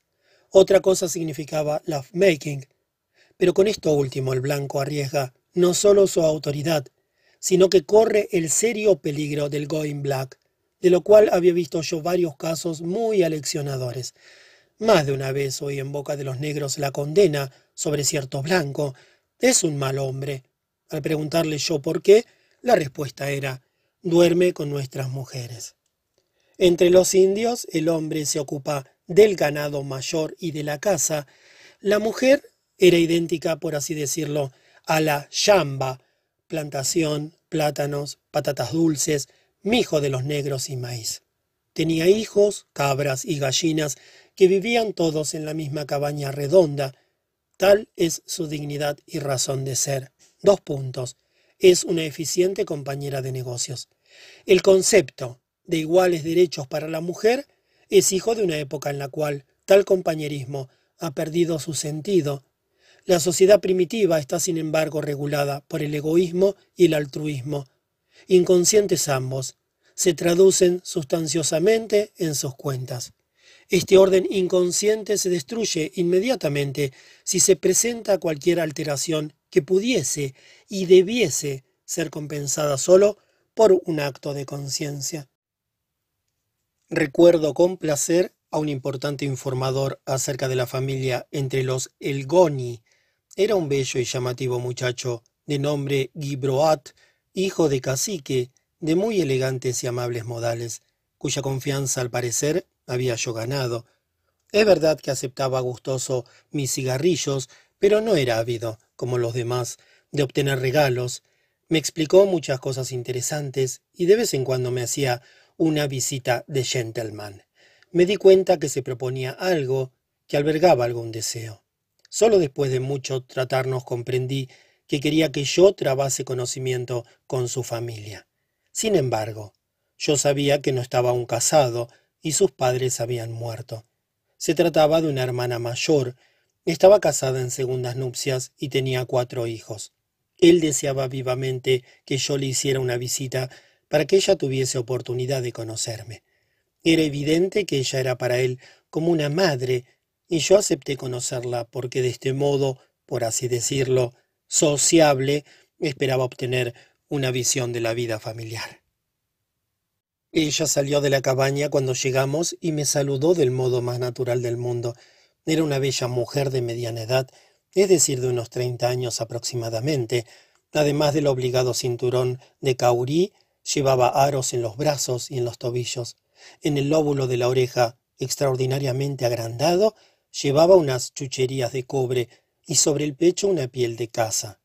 Sus cuatro pequeños notos los habían cerrado en la cabaña desde donde miraban a través del quicio de la puerta y sonreían con cierto nerviosismo. Le rogué que los dejara salir. Tardaron un rato en atreverse a hacerlo. La mujer tenía los mismos elegantes modales de su hermano, a quien el rostro resplandecía de alegría por el éxito logrado. Nos sentamos en el suelo, pues no había nada para poder sentarse excepto el polvoriento suelo, cubierto de excrementos de gallinas y cabras. La conversación abarcó los límites de una tertulia de salón, semifamiliar, y giró sobre la familia, los niños, la casa y el jardín. La mujer que compartía con ella el marido y cuya finca lindaba con la suya tenía seis hijos. La hermana se hallaba a unos ochenta metros de distancia. Aproximadamente a mitad de camino entre las dos cabañas de las mujeres se hallaba la cabaña del marido, y detrás de ella, a unos cincuenta metros de distancia, una pequeña cabaña en la cual habitaba el primogénito de la primera mujer, que era ya adulto. Cada una de las dos mujeres poseía su yamba, es decir, una plantación de plátanos, boniatos, mijo y maíz, de la cual mi anfitriona estaba visiblemente orgullosa. Yo tenía la sensación de que la seguridad y la arrogancia de su actitud dependían en gran medida de su identificación con su ostensible integridad, la cual se componía de los hijos, la casa, el ganado menor, la yamba y last but not least, su físico ciertamente agradable. Del marido se habló poco. Tan pronto parecía estar allí como no estar. Mi anfitriona representaba de un modo notorio y sin problemas lo existente, lo auténtico. La cuestión de si el marido estaba allí o no parecía no existir, más bien se trataba de si ella en su totalidad era realmente el centro magnético, entre comillas, de su marido, errando con sus rebaños. Lo que pasaba en el interior de esta alma sencilla era inconsciente, es decir, ignorado, y sólo perceptible a través de los datos comparativos europeos de diferenciación progresiva. Yo me preguntaba si la masculinización de la mujer blanca no tenía relación con la pérdida de su integridad natural, Shamba, hijos, ganado menor, casa propia y hogar, es decir, si era una compensación de su depauperización, y si el afeminamiento del hombre blanco no representaba un fenómeno originado por el anterior. Los estados más racionales hacen desaparecer la diferencia de sexos en grado máximo. El papel que en la sociedad moderna desempeña la homosexualidad es enorme, es en parte consecuencia del complejo materno y en parte un fenómeno natural lógico, inhibición de la procreación. Mis compañeros de viaje y yo tuvimos la suerte de presenciar antes de su fin el primitivo mundo africano con su inospechada belleza y también con su profundo dolor. Nuestra vida de campamento fue una de las épocas más bellas de mi vida. Alejado de los negocios, no corrompido por la vida y libre de culpa, disfruté de la paz de Dios, entre comillas, en un país todavía primitivo. Miles de millas me separaban de Europa, la madre de todos los diablos, que aquí no podían alcanzarme. Ni un telegrama, ni una llamada telefónica, ni cartas ni visitas. Esto era un elemento esencial de la expedición. Mis fuerzas anímicas liberadas refluían jubilosas en las lejanías del mundo primitivo. Cada mañana nos era fácil entablar conversaciones con los curiosos que diariamente acudían a nosotros y seguían con interés insaciable todos nuestros movimientos. Mi guía Ibrahim me había iniciado en la etiqueta de tales ocasiones. Dos puntos. Todos los hombres. Las mujeres no nos visitaron nunca. Debían sentarse en el suelo. Ibrahim me había proporcionado una pequeña silla de cuatro patas, propia para caciques, en la que hube de sentarme. Entonces comenzaba yo mi charla y explicaba la shauri, es decir, lo que se iba a tratar en aquella sesión. La mayoría de los participantes hablaban un aceptable suahuelí, de modo que podían entenderme, pues pude expresarme correctamente con ayuda de un diccionario. El librito fue objeto de admiración interminable. Mi escasez de medios de expresión me forzó a una necesaria simplicidad. Con frecuencia la charla derivaba a divertidos acertijos que animaba el ambiente en grado sumo, pero raramente duraba más de una hora, porque la gente se cansaba visiblemente y decían con inquietos ademanes, Ah, estamos tan cansados. Me interesé naturalmente por los sueños de los negros, pero no pude al principio conseguir que nadie me explicara nada. Les ofrecía pequeñas recompensas, por ejemplo, cigarrillos, cerillas, imperdibles cosas con las cuales ellos estaban muy encaprichados. Nada producía efecto. Nunca pude explicarme bien su temor a contarme sus sueños. Sospechaba que la razón era el miedo y la desconfianza. Es sabido que los negros le tienen miedo a ser fotografiados, temen que de este modo se les robe el alma y quizá sentían también temor de que les sucediera algo malo si divulgaban sus sueños.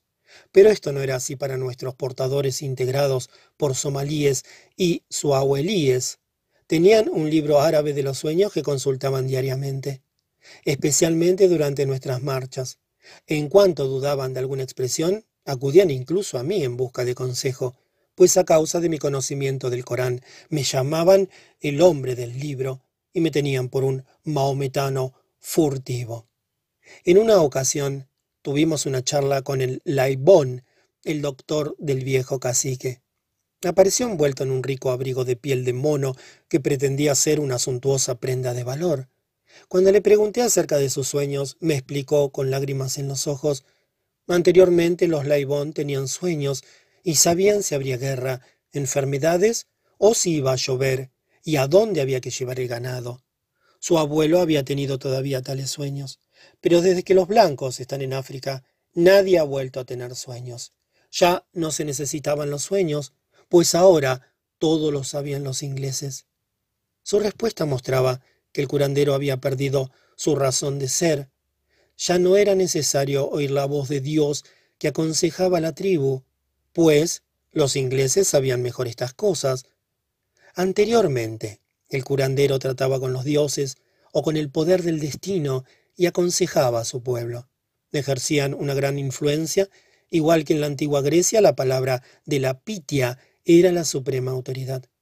Actualmente la autoridad del curandero había sido reemplazada por la del DC. Todo el valor de la vida actualmente reside en este mundo, y me pareció que era cuestión de tiempo y de vitalidad, de la raza negra, el que llegue a tomar conciencia al negro de la importancia de la fuerza física. Nuestro Laibón no era en modo alguno una personalidad imponente, sino más bien un antiguo señor algo lacrimoso. A pesar o a causa de ello, representaba de un modo preciso e impresionante una decadencia que iba minando un mundo caduco e irreversible. En muchos casos llevé la conversación sobre lo luminoso, en especial sobre los ritos y ceremonias. A este respecto solo logré una única observación en un pequeño pueblo. Allí se encontraba, en la animada calle del pueblo, ante una cabaña vacía, una plaza cuidadosamente limpia. En el centro había un cinturón de caurí, brazaletes para los brazos y tobillos, pendientes y fragmentos de toda clase de ollas, así como un bastón funerario. Lo único que nosotros pudimos saber fue que en esta cabaña había muerto una mujer. Nada denotaba que se trataba de un funeral. En la charla la gente me aseguró con énfasis que sus vecinos del oeste eran gente mala. Cuando alguien muere allí se hace saber al pueblo vecino y por la tarde el cadáver se lleva a mitad de camino entre los dos pueblos. De otras partes se traen regalos de distinto tipo a este lugar, y por la mañana el cadáver ha desaparecido. Se insinuó claramente que el muerto fuese devorado por los vecinos del otro pueblo. Sin embargo, entre los el Goni tal cosa nunca sucede. Los cadáveres se dejan en la selva, donde las hienas en el transcurso de la noche se encargan de la inhumación.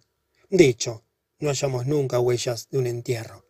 Pero en esta ocasión supe que cuando muere un hombre, su cadáver se coloca en el suelo, en el centro de la cabaña. El laibón lo transforma y salpica el suelo con leche de una taza. Al terminar aquella charla, un anciano gritó de pronto, Por la mañana, cuando sale el sol, salimos de la cabaña, escupimos en las manos y las ponemos al sol.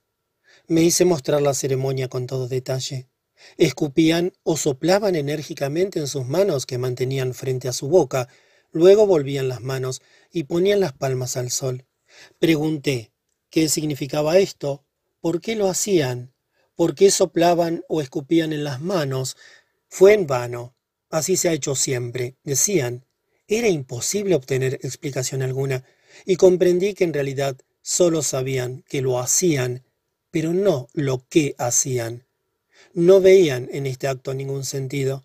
Pero también nosotros realizamos ceremonias, iluminación del árbol de Navidad, escondemos huevos de Pascua, etc., sin que sepamos claramente por qué lo hacemos. El anciano decía que esta era la verdadera religión de todos los pueblos, todos los pueblos, todas las tribus, que se podían ver desde lo alto de las montañas y más allá todavía, todos rendían culto al Dios, es decir, al sol, en el momento de su salida. Solo entonces es Dios, también la primera media luna dorada de la luna nueva, en la púrpura del cielo de Occidente es Dios, pero solo entonces, no en otro momento. Evidentemente, en la ceremonia de los Elgoní se trataba de una ofrenda al sol, que en el momento de su salida es divino. En cuanto a la saliva, es la sustancia que según una concepción primitiva contiene el maná personal la fuerza curativa, mágica y vital. En cuanto al aliento, en árabe ruj, en hebreo ruauj y en griego neuma, es el viento y el espíritu. El acto dice pues, yo ofrezco a Dios mi alma viva. Es una oración activa, sin palabras, que igualmente podría decir, Señor, en tus manos encomiendo mi espíritu. La gente en general profesaba el convencimiento de que el Creador lo ha hecho todo bueno y hermoso. Cuando pregunté, pero ¿y las fieras malas que os matan el ganado? Dijeron, el león es bueno y hermoso. ¿Y vuestras terribles enfermedades? Respondieron, puedes sentarte al sol, y esto es hermoso. Me sentí impresionado por este optimismo. Pero por la tarde, hacia las seis, esta filosofía cesaba, como descubrí pronto. Desde la puesta del sol impera otro mundo, el mundo tenebroso, el mundo del mal, el peligro y el que causa miedo. Desaparecía la filosofía optimista y comenzaba la filosofía del temor a los espectros y de los ritos mágicos que debían proteger contra las desgracias. Luego, con la salida del sol, sin contradicción interna, volví al optimismo. Fue para mí una experiencia que me afectó profundamente el tener noticia en las fuentes del Nilo de la primitiva concepción egipcia de los dos acólitos de Osiris, Horus y Set, una vivencia africana que había descendido junto con el agua sagrada del Nilo hasta las costas del Mediterráneo. Alista, el sol naciente, la luz, y Horus, la oscuridad, el que da miedo. En el sencillo ritual de los muertos, las palabras del laibón y su ofrenda de leche unían lo antagónico al sacrificar a ambos.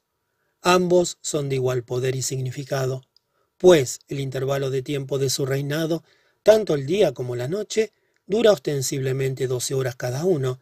Sin embargo, lo que tiene más sentido es el momento en que surge el primer rayo de luz de las tinieblas de modo repentino, como sucede en el Ecuador, y en el que la noche se transforma en luz viva. La salida del sol era en estas regiones un acontecimiento que cada día me impresionaba de nuevo. No era tanto al despertar de los primeros rayos en sí grandiosos, como lo que sucedía inmediatamente después de la salida del sol. Acostumbraba a sentarme en mi silla de campaña bajo una acacia. Ante mí, en el fondo del pequeño valle, se hallaba una franja de selva virgen, casi verde y negra. Más allá se extendía el lejano borde de la meseta. Primero reinaban agudos contrastes entre la oscuridad y la claridad. Luego todo nacía plásticamente a la luz que inundaba al valle de una luminosidad compacta. El horizonte resplandecía en su blancura. Paulatinamente, la luz ascendente penetraba, por así decirlo, en los cuerpos, los cuales, como iluminados por dentro, brillaban diáfanos al fin como un cristal de color. Todo se convertía en cristal centelleante. El clamor de los pájaros campaneros resonaba en el horizonte. En estos instantes me sentía como en un templo. Era la hora más sagrada del día. Contemplaba esta magnificencia con placer insaciable, o mejor dicho, con éxtasis al margen del tiempo. Cerca de mí se alzaba una alta roca, habitada por grandes monos, babuns zambos. Cada mañana se sentaban silenciosos, casi inmóviles, en la parte soleada de la roca, mientras que durante el día alborotaban el bosque con chillidos y gruñidos. Al igual que yo, parecían reverenciar la salida del sol. Me recordaban los grandes zambos del templo en Abu Simbel, en Egipto, que hacen gestos de adoración cuentan siempre la misma historia. Desde siempre hemos rendido culto al gran Dios, que salva al mundo, sacándolo de la gran oscuridad para bañarlo en la deslumbradora luz del cielo. Entonces comprendí que en el alma habita desde un principio un anhelo de luz y un impulso irresistible de salir de sus tinieblas iniciales. Cuando llega la gran noche, todo adquiere un tono de profunda melancolía, y una inexpresable nostalgia por la luz.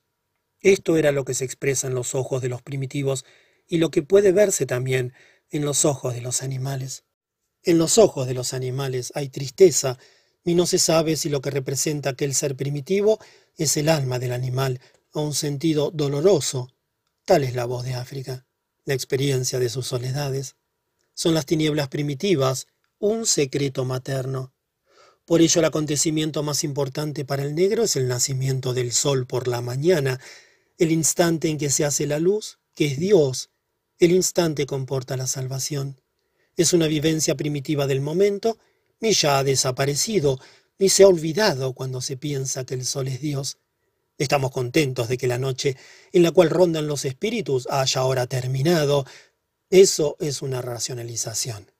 En realidad, reina otra oscuridad en el país completamente distinta a la noche natural. Es la primitiva noche psíquica, la noche de hace incontables millones de años, en la que todo siempre fue como hoy es. El anhelo de luz es el anhelo por la conciencia. Cuando se aproximaba al fin de nuestra feliz estancia en Elgon, desmontamos con tristeza nuestras tiendas y nos prometimos volver otra vez. No me hubiera entonces podido imaginar que nunca volvería a experimentar esta insospechada serenidad. Desde entonces se descubrieron en Cacamengas yacimientos de oro. Mi lejano país fue azotado por el movimiento del Mau Mau, y en nosotros interrumpió un brusco despertar al año de la cultura. Bordeamos la pendiente sur del monte Elgon. Progresivamente fue cambiando la fisonomía del paisaje, montañas más altas, cubiertas de espesos bosques y cada vez más próximas las llanuras. El color de los habitantes era cada vez más negro, los cuerpos perdían la elegancia de los Masai y eran cada vez más torpes y abultados. Llegamos a la región de los Bugishu y perdimos algún tiempo en el elevado parador de Bunambale. Un panorama magnífico se ofrecía a nuestros ojos desde allí hasta el ancho valle del Nilo. Entonces continuamos hacia Ambala, desde donde, en dos camiones Ford, alcanzamos Jinja, junto al lago Victoria. Cargamos nuestro equipaje en el tren de estrecha vía que cada catorce días conducía al lago Chioga, un vapor de rueda de popa que alimentaba su caldera con leña, nos recogió y tras algunos incidentes nos llevó a Masindiport. Allí trasladamos nuestro equipaje a un camión y llegamos a Masinditown, que se hallaba en la meseta que separa el lago de Chioga de Albert Nyanza. En un pueblo del camino del lago Albert a Rehaf, en el Sudán, tuvimos un acontecimiento inolvidable. El cacique local, un hombre de elevada estatura, joven todavía, apareció con su escolta. Eran los negros de tez más oscura que habíamos visto. El grupo no inspiraba mucha confianza. El mamur de Nimule nos había dado como escolta a tres ascaris, pero pronto vi que ellos, al igual que nuestros porteadores, no se sentían a gusto en absoluto. El mamur es el prefecto o encargado. Solo disponían de tres cartuchos para sus fusiles. Su presencia era un gesto meramente simbólico por parte del gobierno. Cuando el cacique me propuso asistir por la noche a una danza, celebré esta idea. Esperaba de este modo permanecer al lado mejor de esta sociedad. Cuando la noche llegó y todos ansiábamos dormir, oímos tambores y sonar de cuernos, y pronto aparecieron los sesenta hombres armados para la guerra, con lanzas brillantes, corazas y espadas, seguidos a alguna distancia de las mujeres y los niños, incluso lactantes, que las madres llevaban a la espalda. Se trataba evidentemente de una gran fiesta de sociedad. Pese al calor que llegaba a los 34 grados, se encendió un gran fuego, alrededor del cual las mujeres y niños formaron un círculo. A su alrededor se colocaron hombres en un círculo extenso, tal como había observado una vez al creernos amenazados por una manada de elefantes. No sabía si debía sentirme alegre o temeroso ante tan gigantesco alarde. Busqué a nuestros portadores y militares, habían desaparecido sin dejar rastro. Como signo de buena voluntad repartí cigarrillos, cerillas e imperdibles. El coro masculino comenzó a cantar melodías disonantes, vigorosas y bélicas, y entonces las piernas comenzaron a ponerse en movimiento. Las mujeres y los niños marcaban el paso alrededor del fuego, los hombres danzaban con las armas dirigidas hacia el fuego y retrocedían para volver nuevamente a avanzar, con cantos salvajes acompañados de tambores y cuernos. Fue una cena salvaje y apasionante, bañada por el resplandor del fuego y la mágica luz de la luna. Mi amigo y yo nos levantamos de un salto y nos mezclamos entre los danzantes. Como única arma que poseía, blandí mi látigo y dancé también. Vi por la expresión radiante de sus caras que nuestra participación era bien acogida. Su frenesí se multiplicó y todos pateaban, cantaban, gritaban y sudaban a mares. Paulatinamente fue acelerándose el ritmo de la danza y de los tambores. En esta danza y música los negros caen fácilmente en una especie de estado de locura. Lo mismo pasó aquí. Hacia las once comenzó a desorbitarse la situación y tomó un aspecto extraño. Los danzantes formaban todavía una horda de salvajes y sentí miedo de cómo iba a terminar. Le manifesté al cacique que ahora se había acabado y debía ir con su grupo a dormir, pero quería siempre danzar una vez más y otra y otra. Recuerdo que uno de mis compatriotas, concretamente uno de los dos primos Saracín, en su viaje de exploración a las Célebes, fue alcanzado por una lanza que se escapó de un similar neoma. Me decidí, pues, a convocar a toda la gente, Sin tener en cuenta los ruegos del cacique, repartí cigarrillos y luego hice el gesto de dormir. Después blandí mi látigo con gesto de amenaza, aunque ridículo, y a falta de otra cosa mejor, les increpé en voz alta en mi alemán suizo, que ya estaba bien, y era hora de ir a dormir. La gente advirtió naturalmente que solo aparentaba cólera, pero por lo visto era lo acertado. Estalló una carcajada general, se dispersaron dando fuertes brincos y desaparecieron en la noche en diversas direcciones. Durante bastante rato oímos todavía gritos y tambores en la lejanía. Finalmente reinó el silencio y caímos en el sueño de los extenuados. En Rejag, junto al Nilo, terminaba nuestra marcha. Subimos a un vapor con rueda de popa, el cual, a causa del alto nivel de las aguas en Rejag, apenas podía avanzar. Poco a poco me he sentido abrumado por la profusión de incidentes presenciados. Miles de pensamientos me rodeaban y comprendí penosamente que mi capacidad de recibir nuevas emociones y de abarcar el ilimitado mar de mis pensamientos se aproximaba rápidamente a su fin. Ello me forzó a pasar revista una vez más a todas mis observaciones y experiencias para conservar sus conexiones internas. Todo lo interesante lo anoté. Mis sueños, durante todo el viaje, se aferraron tenazmente a su táctica para negar a África, al ilustrarlos exclusivamente con escenas de mi país, y de este modo despertar en mí la impresión de que el viaje por África no era considerado propiamente como algo real, sino más bien un hecho sintomático o bien simbólico, si se me permite así expresarlo, hasta el punto de personificar los procesos inconscientes. Esta suposición me fue sugerida por el hecho de la aparentemente deliberada omisión incluso de los sueños exteriores más impresionantes. Una sola vez durante todo el viaje soñé con un negro. Su cara me pareció curiosamente conocida desde hacía tiempo, pero hube de meditar mucho hasta que logré recordar dónde le había visto. Finalmente me acordé. Era mi peluquero de Chattanooga, en Tennessee, un negro americano. En el sueño aplicaba a mi cabeza unas enormes tenacillas para rizar incandescentes. Quería hacer mis cabellos kinky, es decir, quería endosarme cabellos de negro. Sentía ya un calor doloroso y me desperté con una sensación de angustia. El sueño me pareció una advertencia del inconsciente, pues afirmaba que lo primitivo constituía un peligro para mí. Entonces estaba, por lo visto, muy cerca del Coin Black. Había tenido un ataque de Sandfly Fever que pudo haber debilitado mi resistencia psíquica. Para imaginarme un negro amenazador, se había movilizado un viejo recuerdo de hacía doce años sobre mi peluquero negro en América, para que nada recordara lo actual. El verdadero contenido del sueño correspondía, por lo demás, a la experiencia que se había tenido ya en la Primera Guerra Mundial. Los soldados del frente soñaban menos con la guerra que con su casa.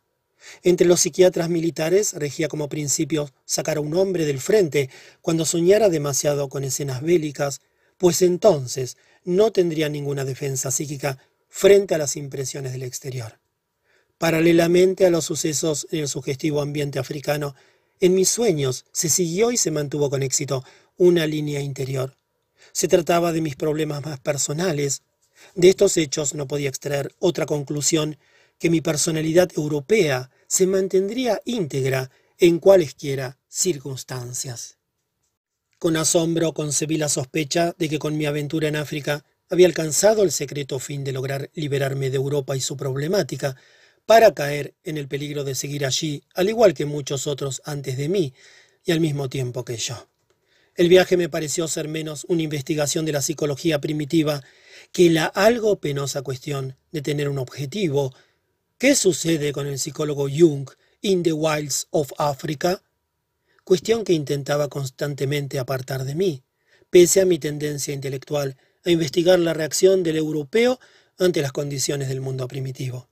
Pero esto no era, como comprobé con asombro, una cuestión exclusivamente objetiva y científica, sino una cuestión sabiamente personal, cuya respuesta se desarrollaba en todas las posibles zonas dolorosas de la psicología propia.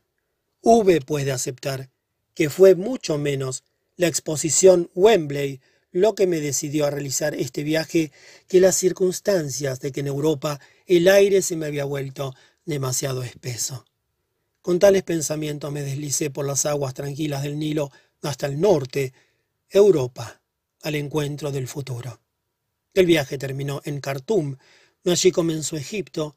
Con ello completé mi deseo y plan de acercarme a esta esfera de cultura no desde Occidente, desde Europa y Grecia, sino desde el sur, desde la parte de las fuentes del Nilo. Más que el complejo asiático me interesaba la aportación camítica a la cultura egipcia. Había esperado, siguiendo el transcurso geográfico del Nilo y con ello el curso del tiempo, averiguar algo al respecto. Mi mayor descubrimiento en este sentido fue la experiencia de Horus, de los Elgoni, que recordaba tan claramente los gestos de adoración de los ambos de Abu Simbel a la puerta sur de Egipto. El mito de Horus es la historia de la luz divina nuevamente renovada. Se contaba después de que a partir de las tinieblas de los tiempos prehistóricos se había manifestado por vez primera la salvación por medio de la cultura, es decir, por medio de la conciencia. Así, el viaje desde el interior de África a Egipto se convirtió para mí como un drama del nacimiento de la luz, lo que estaba íntimamente vinculado conmigo, con mi psicología. Esto me resultaba aclaratorio. Sin embargo, me vi en la imposibilidad de hallar palabras para expresarlo. No sabía de antemano lo que me aportaría África, pero aquí residía la respuesta y experiencias satisfactorias. Esta última me resultaba más valiosa que cualquier adquisición etnológica como armas, joyas y vasijas o trofeos de caza. Quería saber cómo África actuaría sobre mí y lo supe. India. El viaje a la India 1938 no surgió por mi propia voluntad, sino que de agradecerlo a una invitación del gobierno indio-británico a participar en las festividades que tenían lugar con ocasión del jubileo de los 25 años de la Universidad de Calcuta. Por entonces había leído ya mucho acerca de la filosofía india y la historia de la religión y estaba profundamente convencido del valor de la sabiduría oriental. Pero debía viajar, por así decirlo, como un ser autárquico y permanecí en mí mismo como un homúnculo en el alambique. La India me impresionó como un sueño, pues buscaba y me buscó a mí mismo, a mi propia verdad. Así pues, el viaje constituyó un intermezzo en mi preocupación intensiva de entonces por la filosofía alquímica. Esta no me dejaba tranquilo, sino que por el contrario me indujo a llevarme conmigo el primer tomo del Theatrum Chemicum de 1602, que contiene los escritos más importantes de Gerardo Dorneo. En el transcurso del viaje estudié el libro desde el principio hasta el final. De este modo se estableció un constante contacto entre el ideario de la Europa antigua y las impresiones de un espíritu cultural extraño. Ambas cosas procedían en línea directa de las primitivas experiencias anímicas del inconsciente, y por ello se establecen consideraciones iguales o semejantes, o por lo menos comparables entre sí. En la India estuve por vez primera bajo la impresión inmediata de una cultura extraña, altamente diferenciada. En mi viaje por África fueron decisivas impresiones distintas por completo a la cultura, y en África del Norte nunca tuve ocasión de hablar con ningún hombre que fuese capaz de definir su cultura. Pero ahora tuve ocasión de hablar con representantes del espíritu indio y de comparar este con el espíritu europeo. Esto era de suma importancia para mí. Conversé bastante con Subramania, el gurú del Mahara, de quien fui huésped por algún tiempo. También conversé con muchos otros cuyos nombres, por desgracia, he olvidado. Por el contrario, evité el encuentro con los llamados santones. Los evité, porque debía contenerme con mi propia verdad, y no me estaba permitido aceptar más que lo que yo mismo podía alcanzar. Me hubiera parecido un robo si hubiera querido aprender de los santones y aceptar para mí su verdad. Su sabiduría pertenece a ellos, y a mí solo me pertenece lo que procede de mí mismo, tanto más cuanto que en Europa no puedo pedir ningún préstamo a Oriente, sino que debo vivir por mí mismo, de lo que dice mi interior o lo que la naturaleza me aporta. No subestimo por completo la importante figura del santón indio, pero no está a mi alcance valorarlo correctamente como un fenómeno aislado. Así, por ejemplo, no sé si la sabiduría que él expresa es una manifestación propia o un proverbio que circula por el país desde hace miles de años. Recuerdo un suceso típico en Ceilán. Dos campesinos conducían con sus bicicletas sus carros en dirección contraria en una calle estrecha. En lugar de la esperada disputa, cada uno de ellos murmuró palabras de discreta cortesía que sonaban como aducan anatman y significaba molestia pasajera, no hay alma individual. Fue algo inusitado. ¿Era típicamente indio? Lo que me preocupaba principalmente en la India era la cuestión de la naturaleza psicológica del mal. Me impresionaba cómo es asimilado este problema por la vida espiritual india y adquirí allí una nueva concepción de ella. También en conversaciones con chinos instruidos, me ha impresionado siempre que es enteramente posible asimilar el denominado mal, sin por ello perder la cara. No sucede así entre nosotros en Occidente. Para el oriental, el problema moral no parece figurar en primer lugar como entre nosotros. Lo bueno y lo malo están contenidos lógicamente en la naturaleza y en el fondo solo son graduales diferencias a una misma cosa. Me impresionó profundamente el ver que la espiritualidad india tiene tanto de bueno como de malo. El cristiano aspira al bien y queda a merced del mal. El indio, por el contrario, se sienta al margen del bien y del mal, o busca alcanzar este estado mediante la meditación o el yoga. Sin embargo, aquí surge mi objeción.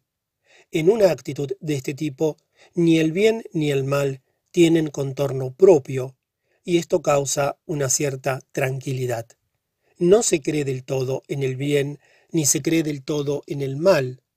A lo sumo, representa mi bien o mi mal, lo que a mí me parece bueno o malo. Se podría decir paradójicamente que la espiritualidad india está desprovista tanto del bien como del mal, o que se halla tan abrumada por los antagonismos que necesita del nirvana para conseguir la liberación de lo contradictorio y de las diez mil cosas más. El objetivo del indio no es la perfección moral, sino el estado de nirvana. Quiere liberarse de la naturaleza y por consiguiente quiere alcanzar en la meditación el estado de indiferencia y de vacío. Yo, por el contrario, quiero perseverar en la concepción viva de la naturaleza y de las imágenes psíquicas. No deseo ni liberarme de los hombres, ni de mí, ni de la naturaleza, pues todo ello constituye para mí prodigios indescriptibles. La naturaleza, el alma y la vida se muestran como la divinidad manifestándose. ¿Qué otra cosa podría imaginarme? El supremo sentido del ser no puede consistir para mí sino en que es, y no en que no es o deja de ser. Para mí no existe liberación a todo precio. No puedo liberarme de nada que no posea, o no haya experimentado o realizado todavía. La liberación verdadera será sólo posible cuando haya hecho lo que podía hacer, cuando me haya dedicado completamente o tomado parte totalmente. Si prescindo de mi participación, amputo en cierto sentido la parte correspondiente de mi alma. Puede naturalmente suceder que esta participación me resulte demasiado difícil y existan buenas razones por las cuales yo no pueda dedicarme plenamente.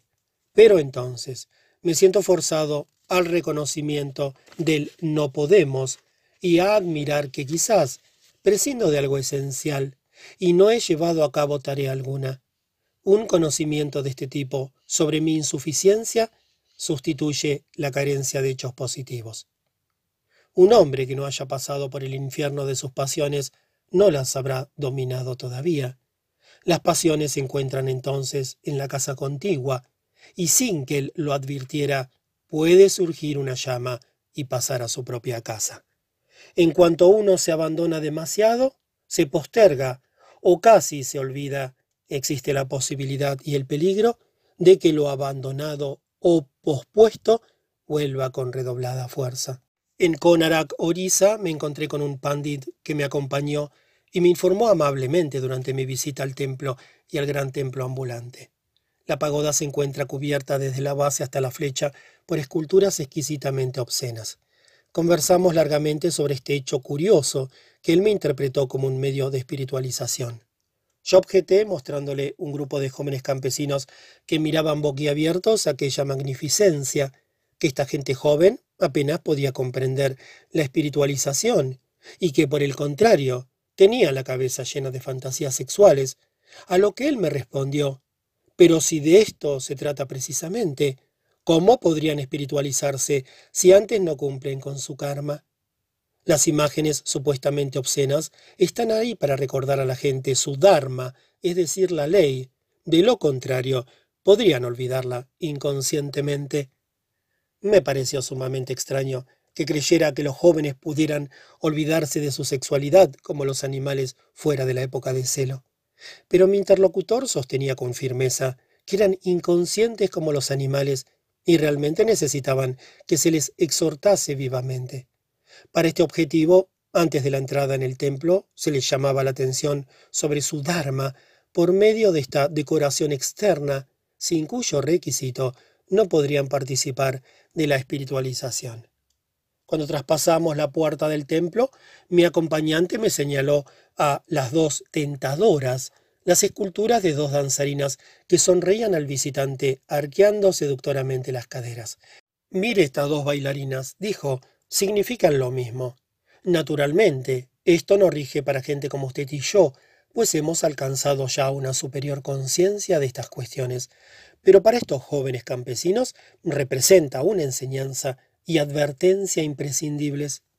Cuando abandonamos el templo y paseábamos por una avenida, dijo de pronto, ¿Ve usted estas piedras? ¿Sabe qué significan? Voy a revelarle un gran secreto.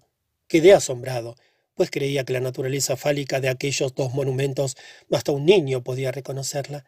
Pero me susurró al oído muy seriamente Estas piedras son las partes privadas del hombre. Yo esperaba que iba a decirme qué significaban el gran dios Shiva. Le miré como al helado, pero él asintió con gravedad, como si quisiera decir sí, así es. No te lo hubieras imaginado en tu ignorancia europea. Cuando conté esta historia, Zimmer exclamó fascinado, por fin oigo algo auténtico de la India. Las stupas de Sanchi me resultan inolvidables. Me impresionaron con insospechada fuerza y me causaron una emoción que acostumbra a presentárseme siempre que diviso una cosa o persona o una idea cuyo significado me es todavía desconocido. Las tupas se alzan sobre una colina rocosa a la cual se asciende por un agradable camino de baldosas atravesando un verde prado. Son túmulos o bien relicarios de forma semiesférica, propiamente dos carcasas de arroz colocadas una encima de la otra, según el precepto de Buda en Ma Pariniva Na Sutta. Han sido reconstruidas piadosamente por los ingleses. El mayor de estos edificios está rodeado por un muro con cuatro primorosas puertas, cuando se penetra en su interior, el camino va hacia la izquierda realizando una circunvalación en el sentido de las manecillas del reloj.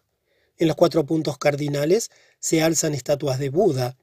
Si se completa una circunvalación, se penetra en un segundo camino circular, situado más alto, que sigue el mismo recorrido. El amplio panorama de la llanura, la stupa misma, las ruinas del templo y el singular silencio del lugar sagrado constituyen un conjunto indescriptible que me sobrecogió y me conmovió. Nunca anteriormente me había sentido tan fascinado por un lugar semejante. Me separé de mis compañeros de viaje y quedé sumido en una atmósfera subyugadora. Entonces oí en la lejanía un sonido de gong que iba aproximándose rítmicamente. Era un grupo de peregrinos japoneses que uno tras otro marchaban haciendo sonar un pequeño gong. Con ellos subrayaban rítmicamente la primitiva oración Om Mani Padme Um, y el golpe de gong coincidía con el Um. Se inclinaban profundamente ante la stupa y entraban luego por la puerta. Allí hacían otra reverencia ante la estatua de Buda y entonaban un canto coral, Luego realizaron la doble circunvalación, entonando un himno ante cada estatua de Buda. Mientras mis ojos les contemplaban, mi espíritu y mi alma se iban con ellos, y algo en mí les agradecía silenciosamente que me hubieran ayudado tan acertadamente en mi inarticulación. Mi estado emotivo me indicaba que la colina de Sanchi representaba algo central para mí. Era el budismo que allí se me aparecía en una nueva realidad. Comprendí que la vida de Buda representaba la realidad de la persona que ha impregnado su vida personal y la ha reclamado para sí.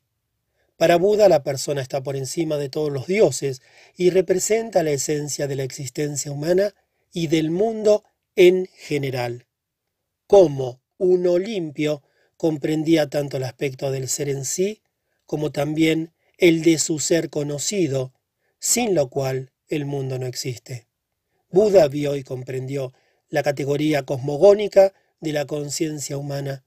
Por ello vio claramente que cuando a uno le es posible extinguir la luz de la conciencia, el mundo se sume en la nada.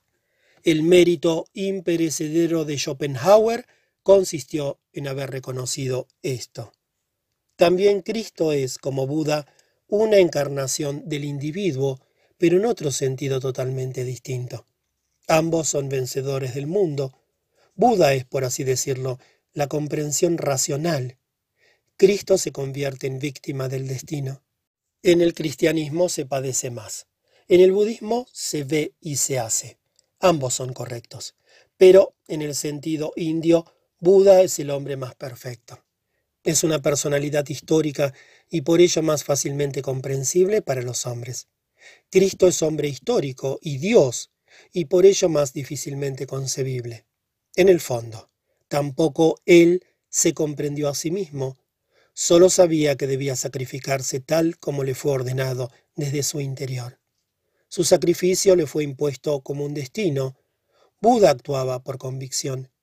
Vivió su vida y murió anciano. Cristo probablemente solo actuó muy poco tiempo como tal. Nota del traductor. En posteriores observaciones, Jung confrontó Buda y Cristo en su actitud frente al sufrimiento. Cristo reconoce en el sufrimiento un valor positivo y como víctima es más humano y real que Buda. Buda se opuso al sufrimiento, pero con ello también a la alegría. Estaba al margen de las emociones y sentimientos, y por ello no fue realmente humano. En los Evangelios, Cristo es descrito de tal modo que no puede comprenderse más que como hombre Dios, a pesar de que en realidad nunca dejó de ser hombre, mientras que Buda, ya en vida, se elevó por encima del ser humano. Fin de la cita. Posteriormente sucedió lo mismo en el budismo que en el cristianismo. Buda se convirtió en imago del devenir mismo, que se toma por modelo, mientras que él mismo anunció que mediante la superación de la cadena nidana, cada hombre en particular puede llegar a ser iluminado, el Buda. De modo parecido sucede con el cristianismo. Cristo es el prototipo que en todo cristiano vive como personalidad total. La evolución histórica condujo, sin embargo, a la imitación cristiana, en la que el individuo no sigue su propio y fatal camino hacia la totalidad, sino que busca imitar el camino que Cristo siguió. Del mismo modo, en Oriente se llegó a una imitación de Buda, se convirtió en imitado prototipo y de este modo la debilidad de su pensamiento se manifestó del mismo modo que en la imitación cristiana la funesta inactividad es presupuesta en la evolución de la idea cristiana. Al igual que Buda por su comprensión misma es superior a los dioses Brahma, así Cristo grita a los judíos, Vosotros sois dioses. San Juan 10:34. Y no fue escuchado a causa de la incompetencia de los hombres, y por ello el mundo occidental, llamado cristiano, se acerca a pasos de gigante a la posibilidad de destruir un mundo en lugar de crear uno nuevo. La India me honró con tres diplomas de doctor, en Allahabad, Benares y Calcuta. El primero representa el Islam, el segundo el hinduismo y el tercero la medicina y ciencia anglo-india. Esto fue demasiado y necesitaba un descanso. Una estancia de diez días en un hospital me lo proporcionó al enfermar en Calcuta de disentería. De este modo, apareció para mí en el infinito mar de las impresiones una isla de salvación y recuperé el suelo bajo mis pies, es decir, un lugar desde el cual podía contemplar las diez mil cosas y su vorágine abrumadora, las alturas y profundidades, la magnificencia de la India y su inexpresable miseria, su belleza y su tenebrosidad. Cuando ya completamente restablecido, regresé al hotel, tuve un sueño que fue tan característico que deseo contarlo. Me encontré en una isla desconocida con un grupo de amigos y conocidos de Zúrich, que probablemente se encontraba en las cercanías de la costa del sur de Inglaterra. Era pequeña y casi deshabitada, era estrecha y se extendía de norte a sur en unos 30 kilómetros. En la parte sur se alzaba un castillo medieval sobre la costa rocosa, en cuyo patio estábamos nosotros como grupo de turistas. Ante nosotros se levantaba un imponente torreón, a través de cuya puerta podía verse una amplia escalera de piedra. Tal como podía verse, conducía a una sala de pilastras que estaba débilmente iluminada por candelabros. Se decía ser el castillo del Grial, y hoy por la noche se festejaría el Grial. Esta información parecía ser de carácter secreto, pues un profesor alemán que se hallaba entre nosotros y que se parecía muchísimo al viejo Mommsen no sabía nada de ello. Conversé con él vivamente y quedé impresionado por su sabiduría y brillante inteligencia. Solo una cosa me molestaba. Hablaba incesantemente de un pasado muerto y disertaba muy convencido sobre la relación de las fuentes británicas con las francesas en la historia del Grial. Evidentemente desconocía el sentido de la leyenda, ni conocía su viva actualidad, mientras que yo estaba profundamente impresionado por ambas cosas.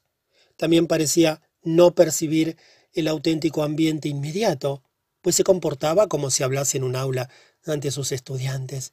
Inútilmente intenté llamarle la atención sobre lo singular de la situación. No veía las escaleras ni el solemne resplandor de la sala. Miré a mi alrededor algo desanimado, y descubrí que estaba frente a la muralla de un elevado castillo, cuya parte inferior estaba cubierto por una parra. Sin embargo, no era como de costumbre de madera, sino de hierro negro que estaba diseñado primorosamente como una vid con hojas, sarmiento y racimos. En las ramas horizontales había, a una distancia de dos metros cada una, unas casitas pequeñas, también de hierro, como incubadoras. De pronto percibí un movimiento entre el follaje. Primero pareció que se trataba de un ratón, pero luego vi claramente un pequeño encapuchado de hierro, un pájaro tejedor, que se deslizaba de una casa a otra. Mire, le grité al asombrado profesor, ¿ya lo ve? En este instante se produjo un hiato, y el sueño varió. Estábamos los mismos de antes, pero sin el profesor, fuera del castillo en una región rocosa desértica. Sabía que debía suceder algo, pues el grial no estaba todavía en el castillo y debía ser festejado aquella misma noche. Se decía que estaba en la parte norte de la isla, oculto en una pequeña casa deshabitada, la única que allí se hallaba. Yo sabía que era nuestra misión ir a buscar allí el grial. Fuimos unos seis los que marchamos hacia el norte. Después de varias horas de agotadoras búsquedas y marchas, alcanzamos la parte más estrecha de la isla y descubrí que estaba partida en dos mitades por un brazo de mar.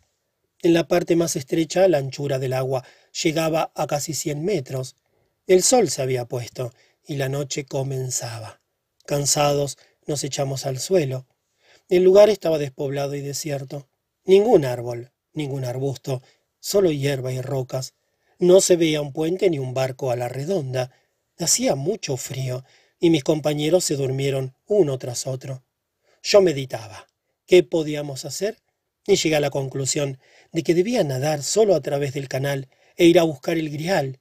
Me había sacado ya la ropa cuando desperté. Este sueño europeo surgió cuando apenas me había dedicado a poner en orden la abrumadora diversidad de las impresiones indias. Ya unos diez años antes había podido comprobar que en Inglaterra, en muchos lugares, no ha terminado todavía el sueño del grial, pese a la amplia divulgación de sus leyendas y poemas.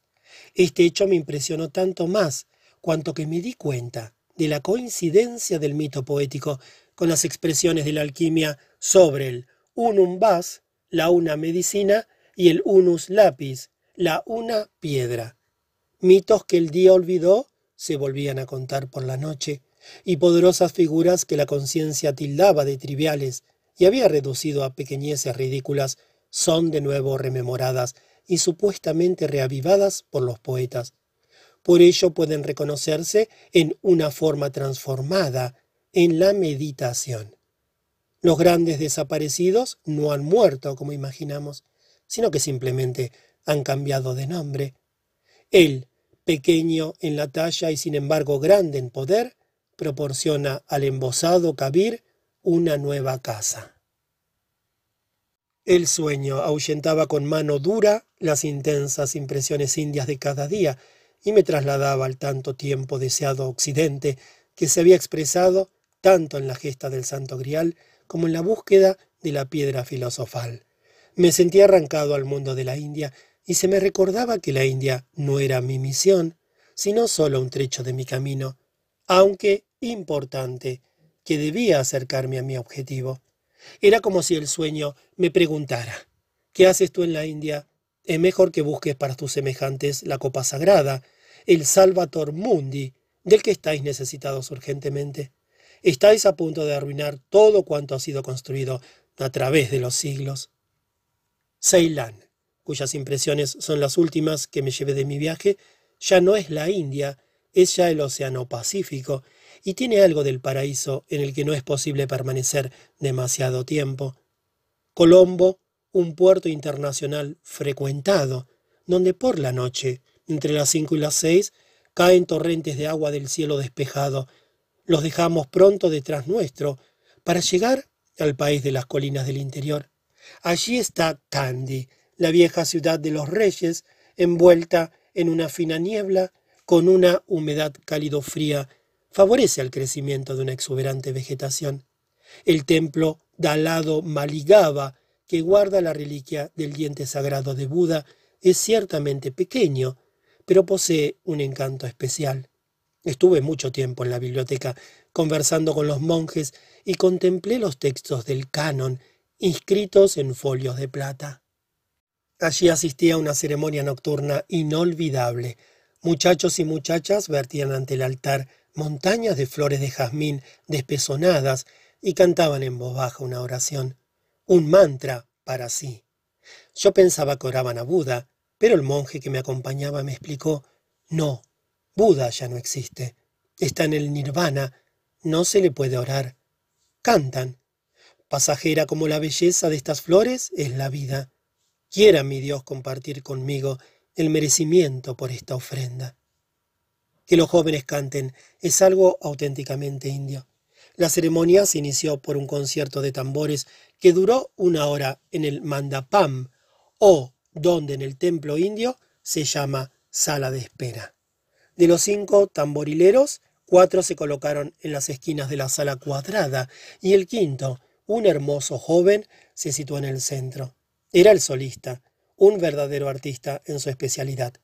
Con el torso desnudo, de brillante tez morena, una faja roja, blanca yoca, que es una camisa larga hasta los pies, y un turbante blanco, cubierto los brazos con brazaletes refulgentes, se colocó con sus dos tambores frente a Buda para ofrecer el sonido entre comillas.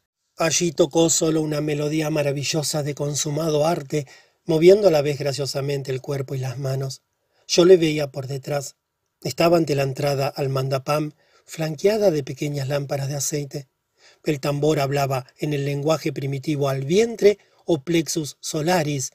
Este no ruega, sino que produce el mantra meritorio o la exteriorización meditativa. No se trata, pues, de una veneración a un Buda ausente, sino de uno de los muchos actos de autorredención del hombre al despertar. Hacia principios de primavera emprendí el viaje de regreso a mi país tan abrumado por las impresiones que no desembarqué en Bombay, sino que me engolfé en mis textos alquímicos. La India, sin embargo, no pasó ante mí sin dejar huellas, por el contrario, me dejó huellas que me llevaron de una infinitud a otra. Rávena y Roma. Ya la primera vez que estuve en Rávena, en 1913, me impresionó profundamente el monumento funerario de Galaplacidia me pareció importante y me fascinó de modo extraordinario. En mi segunda visita, unos veinte años después, me sucedió exactamente igual. Nuevamente ante el monumento me sentí embargado por una emoción especial. Estuve allí con un conocido y de allí fuimos al baptisterio de los ortodoxos. Lo que aquí me llamó la atención particularmente fue una tenue luz azul que inundaba la sala, sin que sin embargo me asombrara por ello. No me preocupó de dónde procedía, ni me extrañó en absoluto el que faltara la fuente de luz. Con asombro, vi que allí donde recordaba las ventanas había cuatro grandes frescos de mosaicos de insuperable belleza, que así me pareció había olvidado. Me enojó no poder confiar completamente en mi memoria. El cuadro del ala sur representaba el bautismo en el Jordán, el del ala norte el paso de los hijos de Israel a través del Mar Rojo, el tercero, en la parte oriental, lo olvidé pronto. Quizás mostraba el baño que limpió a de su lepra en el Jordán. En la antigua Biblia de la edición Merian que hay en mi biblioteca se encuentra una ilustración muy parecida de este milagro. Lo más impresionante era el cuarto mosaico en el ala occidental del baptisterio, que fue el último que miramos representaba a Cristo alargando la mano a Pedro cuando éste se hundía. Ante este mosaico nos detuvimos por lo menos veinte minutos y discutimos acerca del rito primitivo del bautismo, especialmente sobre la maravillosa concepción del bautismo como iniciación que estaba vinculada a un verdadero peligro de muerte. Las iniciaciones de este tipo comportaban frecuentemente un peligro para la vida con lo que se expresaba la idea arquetípica de la muerte y la resurrección. Así pues, el bautismo originariamente constituía una verdadera inmersión que por lo menos aludía al peligro de morir ahogado. Del mosaico que representaba a Pedro hundiéndose en las aguas conservé el más claro recuerdo y todavía hoy lo veo con todo detalle ante mí, los tonos azules del mar, las piedras del mosaico las franjas con inscripciones que salían de las bocas de Cristo y de Pedro y que intenté descifrar. Después de abandonar el baptisterio fui inmediatamente a Linarí para comprar fotografías del mosaico, pero no encontré ninguna. Dado que el tiempo apremiaba, se trataba de una breve visita, dejé para más tarde el comprarlas. Pensé que desde Zúrich podría encargarlas. Cuando estuve de nuevo en casa rogué a un conocido que pronto haría un viaje a Rávena que me procurase las fotografías. Naturalmente no pudo conseguirlas, pues comprobó que los mosaicos que le describí no existían. Mientras tanto di un seminario en el que hablé acerca de la concepción primitiva del bautismo como iniciación, y en tal ocasión mencioné los mosaicos que había visto en el baptisterio de los ortodoxos. Aún hoy recuerdo los detalles con toda claridad.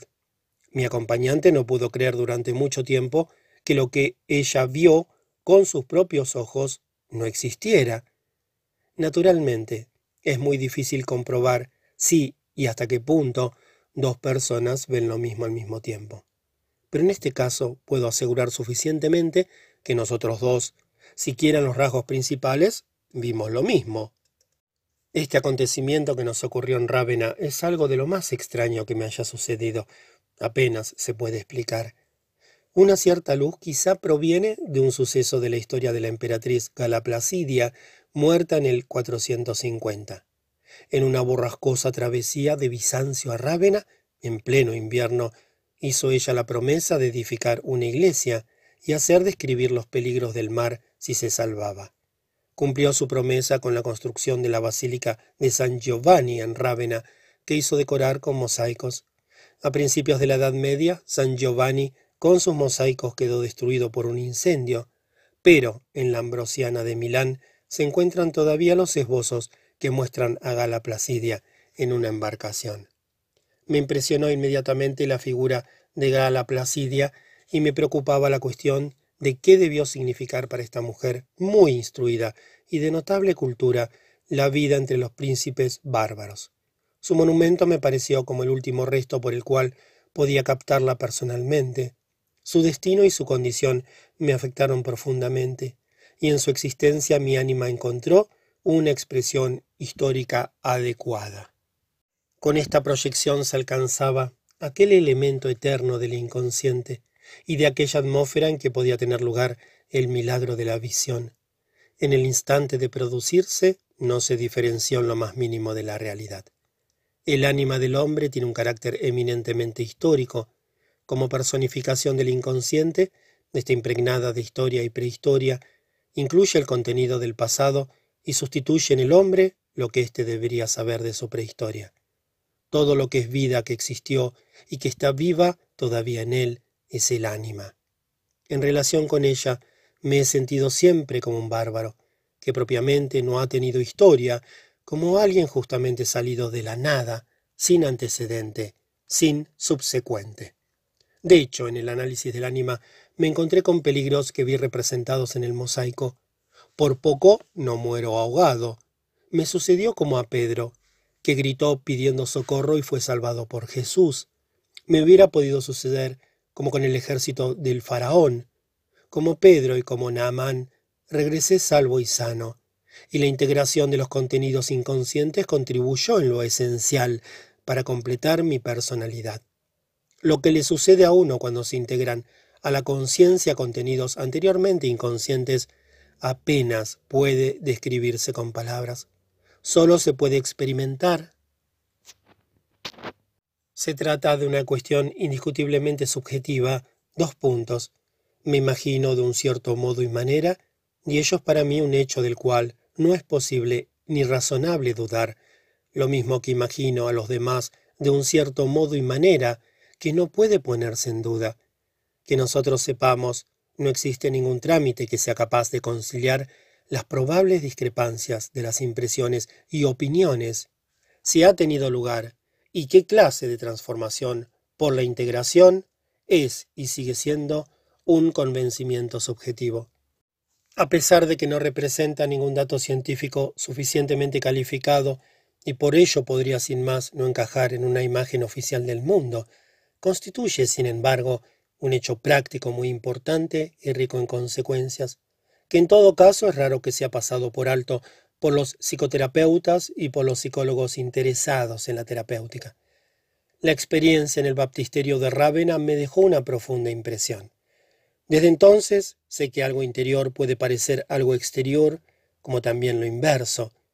Los verdaderos muros del baptisterio que debían ver mis ojos físicos estaban recubiertos y transformados por una visión que fue tan real como la invariable pila bautismal.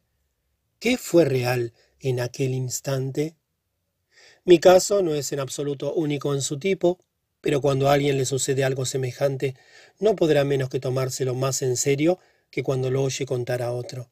En general, ante descripciones de este tipo, inmediatamente se encuentran a mano toda clase de explicaciones. En todo caso, he llegado a la conclusión de que respecto al inconsciente nos falta mucho todavía por experimentar antes de que podamos establecer teorías. He viajado mucho en mi vida y hubiera ido a Roma con agrado, pero no me sentía todavía a la altura de la impresión de esta ciudad. Ya Pompeya resultó demasiado. Las impresiones casi sobrepasan mi capacidad de captación. Pude visitar Pompeya cuando asimilé ciertas ideas de la psicología de los antiguos a través de mis estudios realizados desde 1910 hasta 1912. En 1912 fui de Génova a Nápoles en barco. Me encontraba en la borda del barco cuando recorrimos la costa en la latitud de Roma. Allí a lo lejos estaba Roma, Allí se encontraba el foco todavía ardiente y humeante de viejas culturas, enraizado en la Edad Media cristiana y occidental. Allí estaba todavía viva la antigüedad en toda su magnificencia e iniquidad. Me asombré siempre de los hombres que viajan a Roma, como si fueran, por ejemplo, a París o a Londres. Ciertamente se puede gozar estéticamente tanto de una ciudad como de otra, pero cuando se siente uno afectado por el espíritu que ha imperado aquí por todas partes, uno queda impresionado en lo más íntimo cuando se contempla aquí el resto de una muralla y allí una columna, mirarme con rostro inmediatamente reconocible, entonces es otra cosa. Ya en Pompeya supe de cosas indescriptibles y se me plantearon preguntas para las cuales mis capacidades no estaban a su altura. Cuando en 1949 ya avanzada edad, quise recuperar lo perdido. Sufrí un desmayo al comprar los billetes. Después de esto, el plan de realizar un viaje a Roma quedó, de una vez para siempre, ad acta. Visiones. A comienzos del año 1944 me fracturé el pie y a ello siguió un infarto cardíaco. En estado de inconsciencia experimenté delirios y visiones que debieron comenzar cuando estaba expuesto a un inminente peligro de morir y me daban oxígeno y alcanfor. Las imágenes eran tan sobrecogedoras que yo mismo concluí que estaba cerca de la muerte. Mi enfermera me dijo más tarde, estaba usted como rodeado por un claro resplandor. Este era un fenómeno que ella había observado algunas veces en los moribundos. Estaba en el límite más extremo y no sé si me encontraba en un sueño o en un éxtasis. En todo caso, comenzaron a sucederse ante mí cosas sumamente impresionantes. Me pareció como si me encontrase allá arriba en el espacio. Lejos de mí veía la esfera de la Tierra sumergida en una luz azul intensa. Veía el mar azul profundo y los continentes.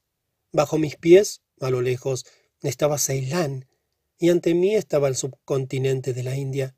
Mi campo de visión no abarcaba toda la Tierra, sin embargo, su forma esférica era claramente visible, y sus contornos brillaban plateados a través de la maravillosa luz azul. En diversos lugares la esfera terráquea parecía coloreada o manchada de verde oscuro como la plata oxidada. A la izquierda, en la lejanía, había una amplia extensión, el desierto amarillo rojizo de Arabia. Era como si allí la plata de la tierra hubiera adoptado una tonalidad amarillo rojiza. Luego estaba el mar rojo y muy a lo lejos también, a la izquierda y arriba, entre comillas, podía divisar todavía un cabo del Mediterráneo. Mi mirada se dirigía precisamente allí. Todo lo demás aparecía borroso nada más. También veía las montañas nevadas del Himalaya, pero allí estaba nublado o envuelto en vapor. Hacia la derecha, entre comillas, no miré. Sabía que estaba a punto de abandonar la Tierra. Posteriormente me informé a qué altura debía encontrarme para poder alcanzar una visión de tal extensión. Aproximadamente a unos mil quinientos metros. La contemplación de la Tierra desde tal altura es lo más grandioso y más fascinante que he experimentado. Después de un rato de contemplar el panorama, me volví. Me situé, por así decirlo, de espaldas al Océano Índico, con la cara hacia el norte. Entonces me pareció como si me volviese hacia el sur. Algo nuevo apareció ante mi vista. A escasa distancia divisé en el espacio una enorme masa de piedra oscura, como un meteorito, aproximadamente del tamaño de mi casa, quizá mayor todavía. La piedra en el universo flotaba, y yo mismo flotaba en el universo. He visto piedras parecidas en la costa del Golfo de Bengala. Son bloques de granito marrón oscuro, en los cuales algunas veces se esculpían templos. Un bloque enorme oscuro de este tipo era mi piedra. Un acceso conducía a un pequeño vestíbulo. A la derecha, sobre un banco de piedra, estaba sentado un indio negro en trono de loto. Llevaba vestiduras blancas y se encontraba en un estado de impasividad total. Así me esperaba a mí, silencioso. Dos peldaños conducían a este vestíbulo en cuya parte interior izquierda se encontraba la puerta del templo. Innumerables cavidades como pequeños nichos, llenos de aceite de coco y mechas ardientes, rodeaban la puerta con una corona de pequeñas llamas. También esto lo vi una vez en la realidad, cuando visité en Kandy, Ceilán, el templo del diente sagrado, varias filas de lámparas de aceite ardiendo flanqueaban así la puerta. Cuando me acerqué a los peldaños de la entrada en la roca, me sucedió algo extraño. Tuve la sensación de que todo aquello desaparecería borrado por mí. Todo cuanto pensaba, deseaba o creía, toda la fantasmagoría de existencia terrena me abandonó o me fue arrebatada. Dos puntos. Un proceso extraordinariamente doloroso. Pero algo quedó, pues era como si todo lo que había vivido o realizado todo cuanto había sucedido a mi alrededor lo tuviese ahora conmigo. Podría también decir, estaba en mí, y yo era esto. Por así decirlo, yo me componía de esto. Me componía de mis historias y tenía la sensación plena de ser ahora yo. Yo soy este haz de lo realizado y lo pasado. Esta vivencia me dio la sensación de la más extrema miseria, pero también a la vez de la mayor satisfacción. No existía ya nada que yo no pretendiese o desease, sino que permanecía, por así decirlo, objetivo. Era esto lo que había vivido. Es verdad que primero predominó la sensación de la aniquilación, de ser arrebatado o de ser despojado, pero repentinamente también esto pasó. Todo parecía expirado, quedaba un fate accompli, sin relación alguna con lo antiguo.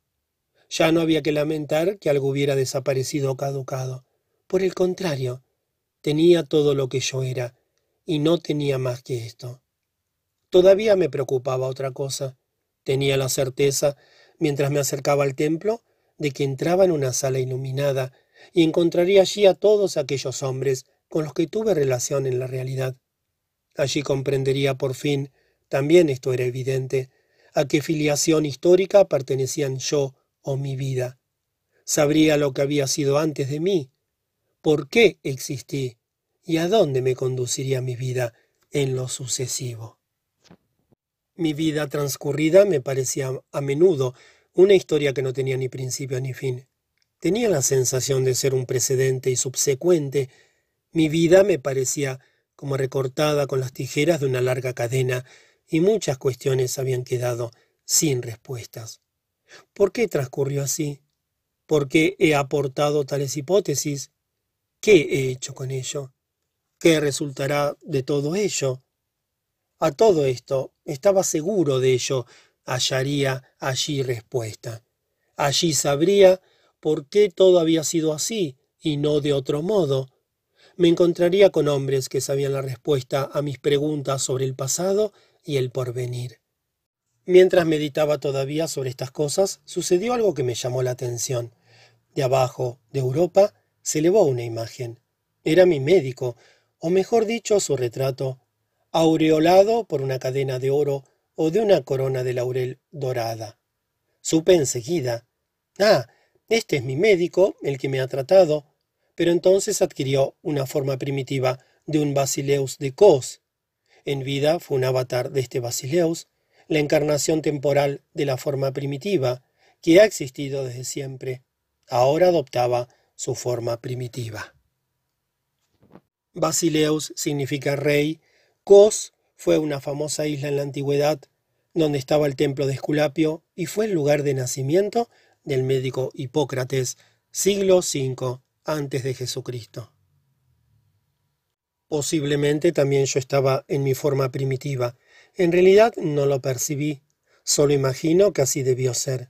Después de llegar ante mí como una imagen surgida de las profundidades, tuvo lugar entre nosotros una muda transmisión de pensamiento pues mi médico había sido delegado por la tierra para traerme un mensaje. Se protestaba en contra de que estuviera a punto de marcharme. No debía abandonar la tierra y debía regresar. En el instante en que me enteré de esto, desapareció la visión. Me sentía profundamente desilusionado, pues ahora todo parecía haber sido en vano. El doloroso proceso de exfoliación, entre comillas, había sido inútil, y no me estaba permitido ir al templo ni ver a los hombres a los que yo pertenecía. En realidad, transcurrieron todavía tres semanas hasta que pude decidirme a volver a vivir. No podía comer, porque sentía un disgusto por todas las comidas.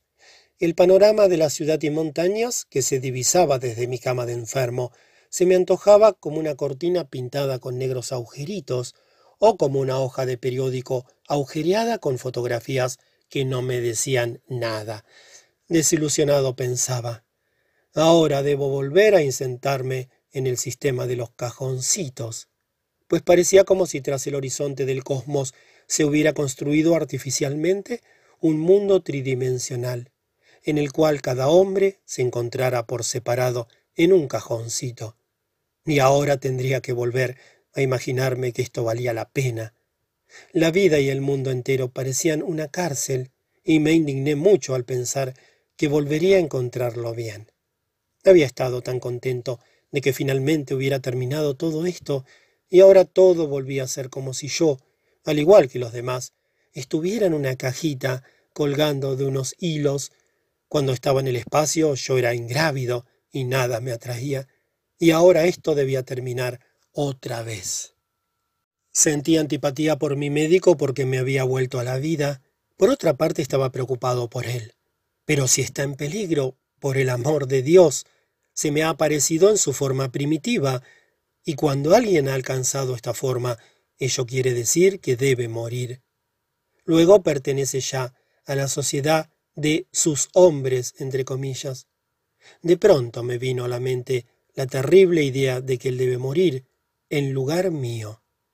Me esforcé al máximo en hablarle de esto, pero no me comprendió.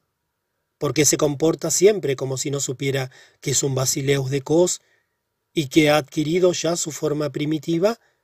Querrá hacerme creer que no lo sabe. Esto me enojó. Mi mujer me recriminaba que fuera tan descortés con él.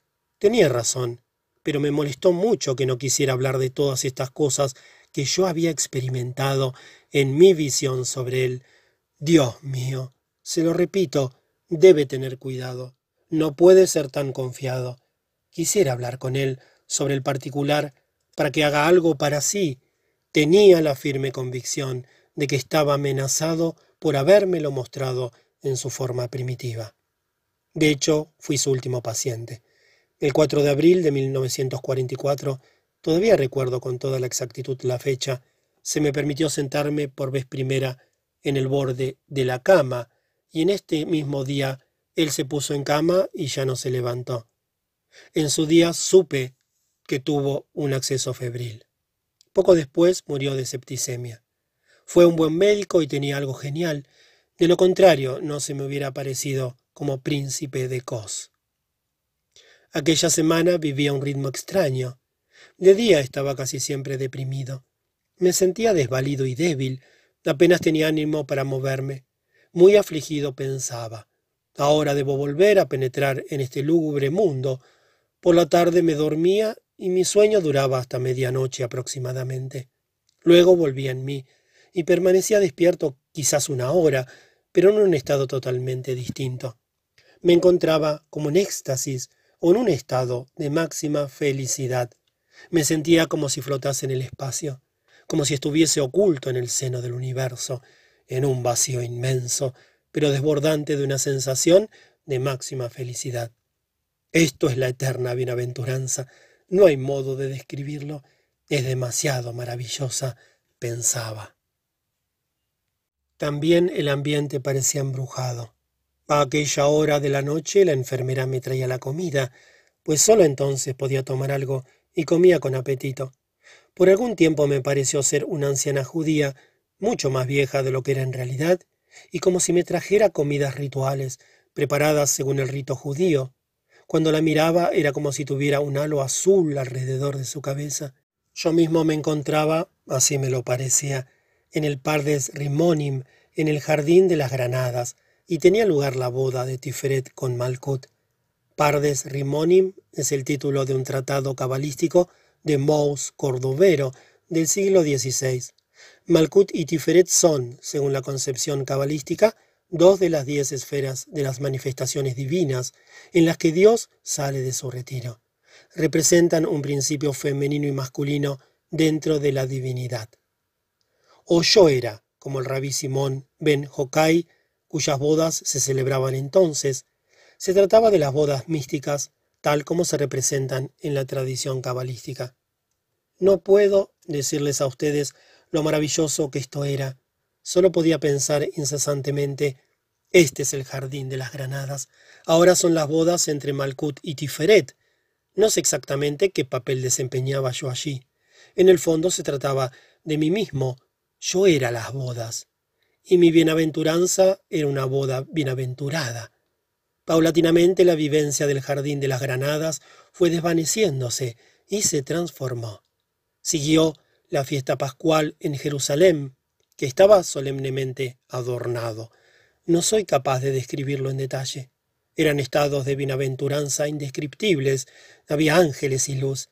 Yo mismo era la fiesta pascual. También esto desapareció y se me presentó una nueva representación, la última visión.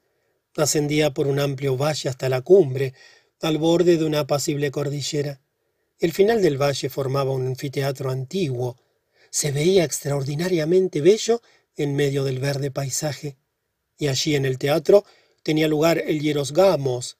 Bailarines y bailarinas entraron en el escenario y en un lugar adornado con flores ejecutaron el Hierosgamos para Zeus, el padre del universo, y para Hera, como se describe en la Ilíada. Todas estas vivencias eran maravillosas y me sumergía noche tras noche en la más pura bienaventuranza, escoltado por las imágenes de toda criatura, entre comillas. Paulatinamente los motivos se confundieron y palidecieron cada vez más. Casi siempre las visiones duraban aproximadamente una hora. Luego volví a dormirme y ya cerca del amanecer volví a sentir. Ahora vuelve la lúgubre mañana. Ahora vuelve el lúgubre mundo con sus sistemas de celdas. ¡Qué estupidez! ¡Qué horrible disparate! Pues las vivencias internas eran tan fantásticas que en comparación con ellas este mundo parecía francamente ridículo. En la medida en que me acercaba de nuevo a la vida, apenas tres semanas después de la primera visión, cesaron los estados visionarios.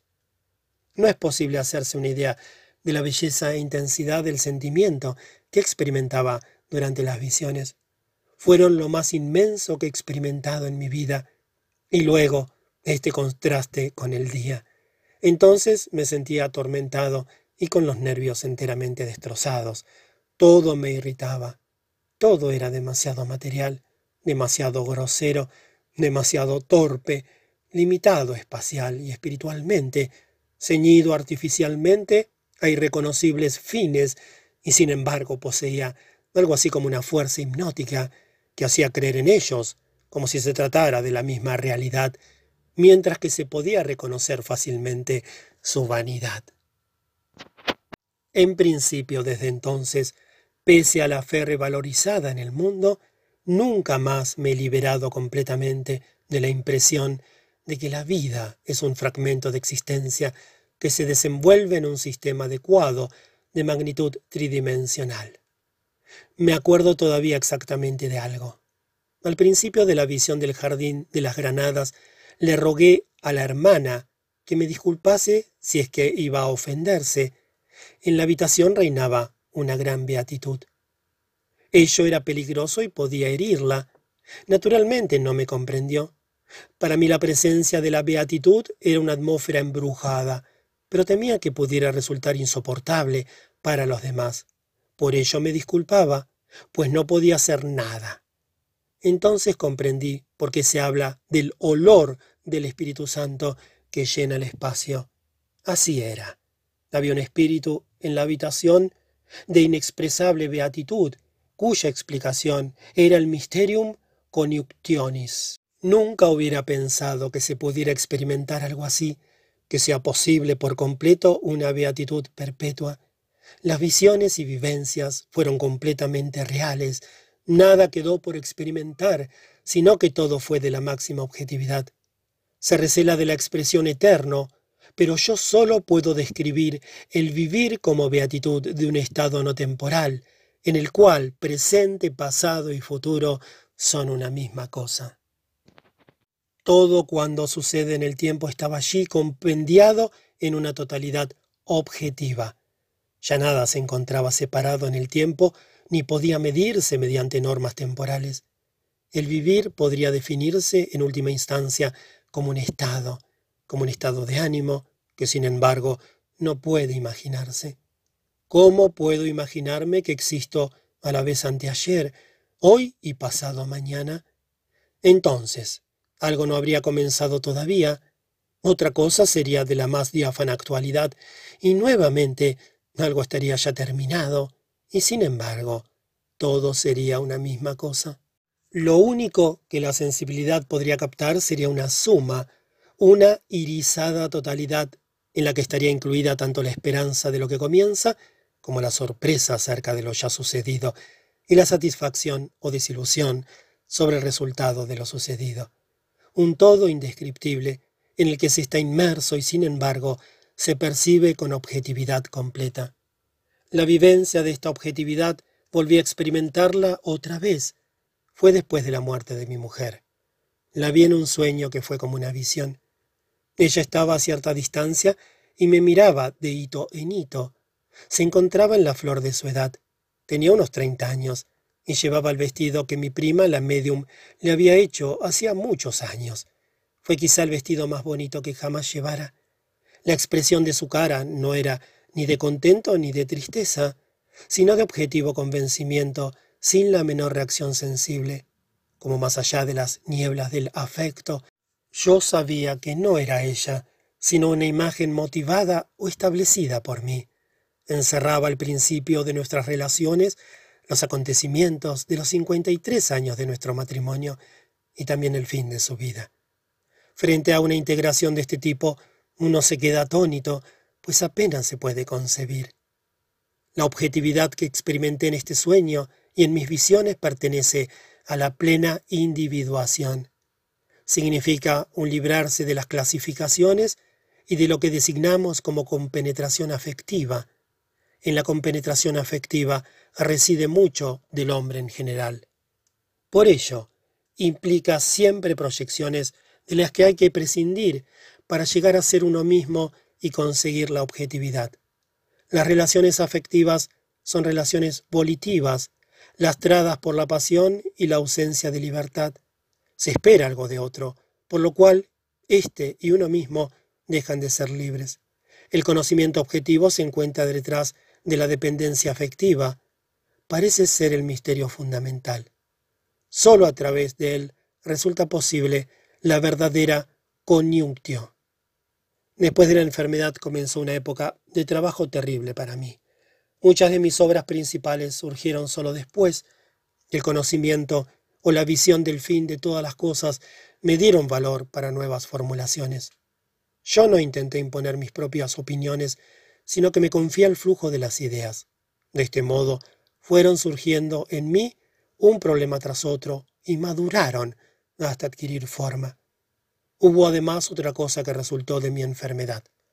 Podría formularlo como una afirmación del ser, un sí incondicional a lo que es, sin objeciones personales.